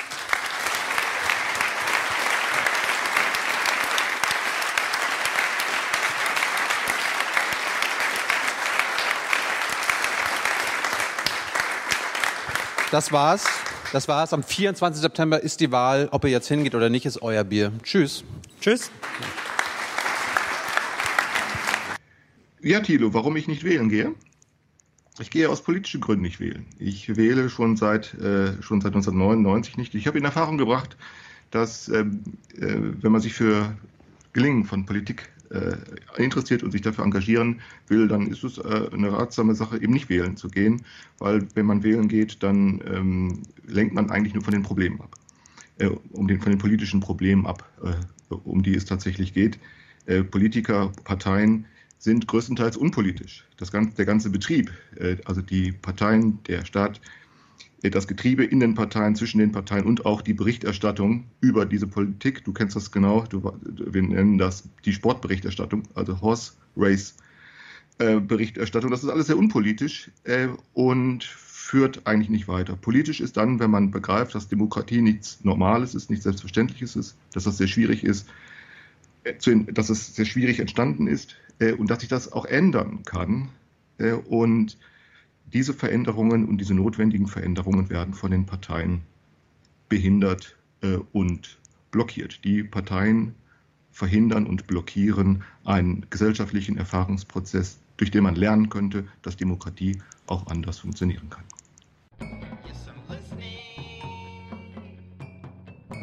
jetzt noch zwei Sätze, da müssen wir sowieso aufhören, wie man Demokratie attraktiver machen kann. Was kann man eigentlich machen? Jetzt überlegen die sich, die Öffnungszeiten zu verlängern. Das ist natürlich alles Quark, ehrlich gesagt. Bloß weil eine Stunde länger das Wahllokal offen ist, kommen ja nicht viel mehr Leute hin. Also wer wählen will, geht da hin und wer nicht will, nicht. Also wie organisiere ich das? Kann ich Ihnen sagen. Ich stelle mir zwei Änderungen vor für die Bundestagswahl. Das eine ist, ich würde den Fraktionen erlauben, ein Jahr vorher eine Frage an die Bevölkerung zu formulieren, die die Bevölkerung durch Volksentscheid entscheidet. Diese Frage muss kurz zum Bundesverfassungsgericht und das Bundesverfassungsgericht muss bestätigen, dass sowohl die Antwort Ja als auch die Antwort Nein grundgesetzgemäß ist. Dann sind zum Beispiel Fragen zur Todesstrafe ausgeschlossen etc., weil da die Antwort Ja immer grundgesetzwidrig wäre. Also dann hätten wir jetzt bei vier Fraktionen vier Fragen. Was glauben Sie, wie das den, Sach wie das, äh, den, den Wahlkampf verändert? Überall musste ich zur Unionsfragestellung nehmen. Frau Merkel muss überall zur linken Fragestellung nehmen. Vor Jahren hätten wir gefragt, wollen Sie, dass die Bundeswehr unverzüglich aus Afghanistan abgezogen wird, ja oder nein? Äh, also, jetzt weiß ich auch nicht. Ich meine, schlimm ist die Sitzung, in der wir uns auf eine Frage entscheiden sollen. Da ist vielleicht was los, weil es mindestens 30 Vorschläge gibt. Aber ist ja egal. Irgendwann haben wir uns auf eine verständigt und die anderen auch. Das wird sachlicher. Jetzt für die Bürgerinnen und Bürger, die wollen in den Fragen entscheiden. Und wenn du vier Fragen hast oder bei fünf Fraktionen fünf Fragen hast und die Antwort ist verbindlich für eine Legislaturperiode, muss natürlich sagen, es, der Haushalt darf nur zu zehn Prozent angegriffen werden, also muss da so ein paar Grenzen setzen, aber darüber will ich jetzt gar nicht weiter diskutieren, dann wird das attraktiv für Sie. Und Sie haben Erfolgserlebnisse. Sie wählen eine Partei, die verliert oder kommt gar nicht im Bundestag, aber Sie haben sich bei vier Fragen in drei Fragen mehrheitlich durchgesetzt. Das ist doch ein politisches Erfolgserlebnis. Verstehen Sie? Und solche Schritte scheuen wir. Ich bin aber nicht nur für Volksentscheide wie in der Schweiz. Ich bin auch für eine repräsentative Demokratie, weil Minderheitenschutz würde ich nicht gerne Volksentscheiden überlassen. Da ist mir das Parlament schon lieber. Also ich will beides haben. Das Zweite, was ich machen würde, ist, äh, dass Sie nicht nur eine Erststimme haben. Ist hier jemand, der in Treptow-Köpenick wohnt? Nein, brauche ich nichts zu sagen. Also, weil da kandidiere ich. Also, da äh, eine Erststimme haben, wo Sie eine Person ankreuzen, dann kreuzen Sie ja mit der Zweitstimme die Liste einer Partei an. Und dann möchte ich, dass Sie auf der Liste nochmal drei Kreuze machen müssen. Und wissen Sie auch warum? Weil es so ist. Heute haben Sie die ganze Fraktionsdisziplin nur deshalb, weil der Landesverband entscheidet, welchen Platz ich auf der Liste bekomme. Und wenn ich bei der CDU in Thüringen auf Platz 3 bin, bin ich sowieso drin. Und wenn ich auf Platz 36 bin, bin ich sowieso nicht drin. Punkt. Da brauche ich gar keinen Wahlkampf zu führen. In dem einen Fall nicht, für dem anderen. Ich höre gleich auf. Und dann haben Sie da so zwei, drei Plätze, da ist spannend, gibt es so zwei Prozent mehr oder drei Prozent weniger. Und ich möchte, dass eine Abgeordnete oder ein Abgeordneter seiner Partei so nah bleiben muss, dass er überhaupt auf die Liste gewählt wird. Aber auch wenn der auf Platz 36 ist, können Sie ihn nach vorne wählen. Und dann müssen nämlich die Abgeordneten auch ein gutes Verhältnis zu Ihnen haben, weil es ja noch nicht nutzt, dass ich auf der Liste stehe, wenn Sie mich nicht ankreuzen. Sehen Sie, und diese doppelte Unterstellung will ich. Und das machte für Sie die Wahlen auch attraktiver. Und dann wären die Abgeordneten nicht ganz so diszipliniert ihrer Fraktion gegenüber und disziplinierter den Wählerinnen und Wählern gegenüber. Und an diesen Dingen müssen wir arbeiten. Demokratie muss attraktiver gemacht werden. Ich danke Ihnen und wünsche Ihnen einen schönen Tag die ihr Herz über die Hürde werfen.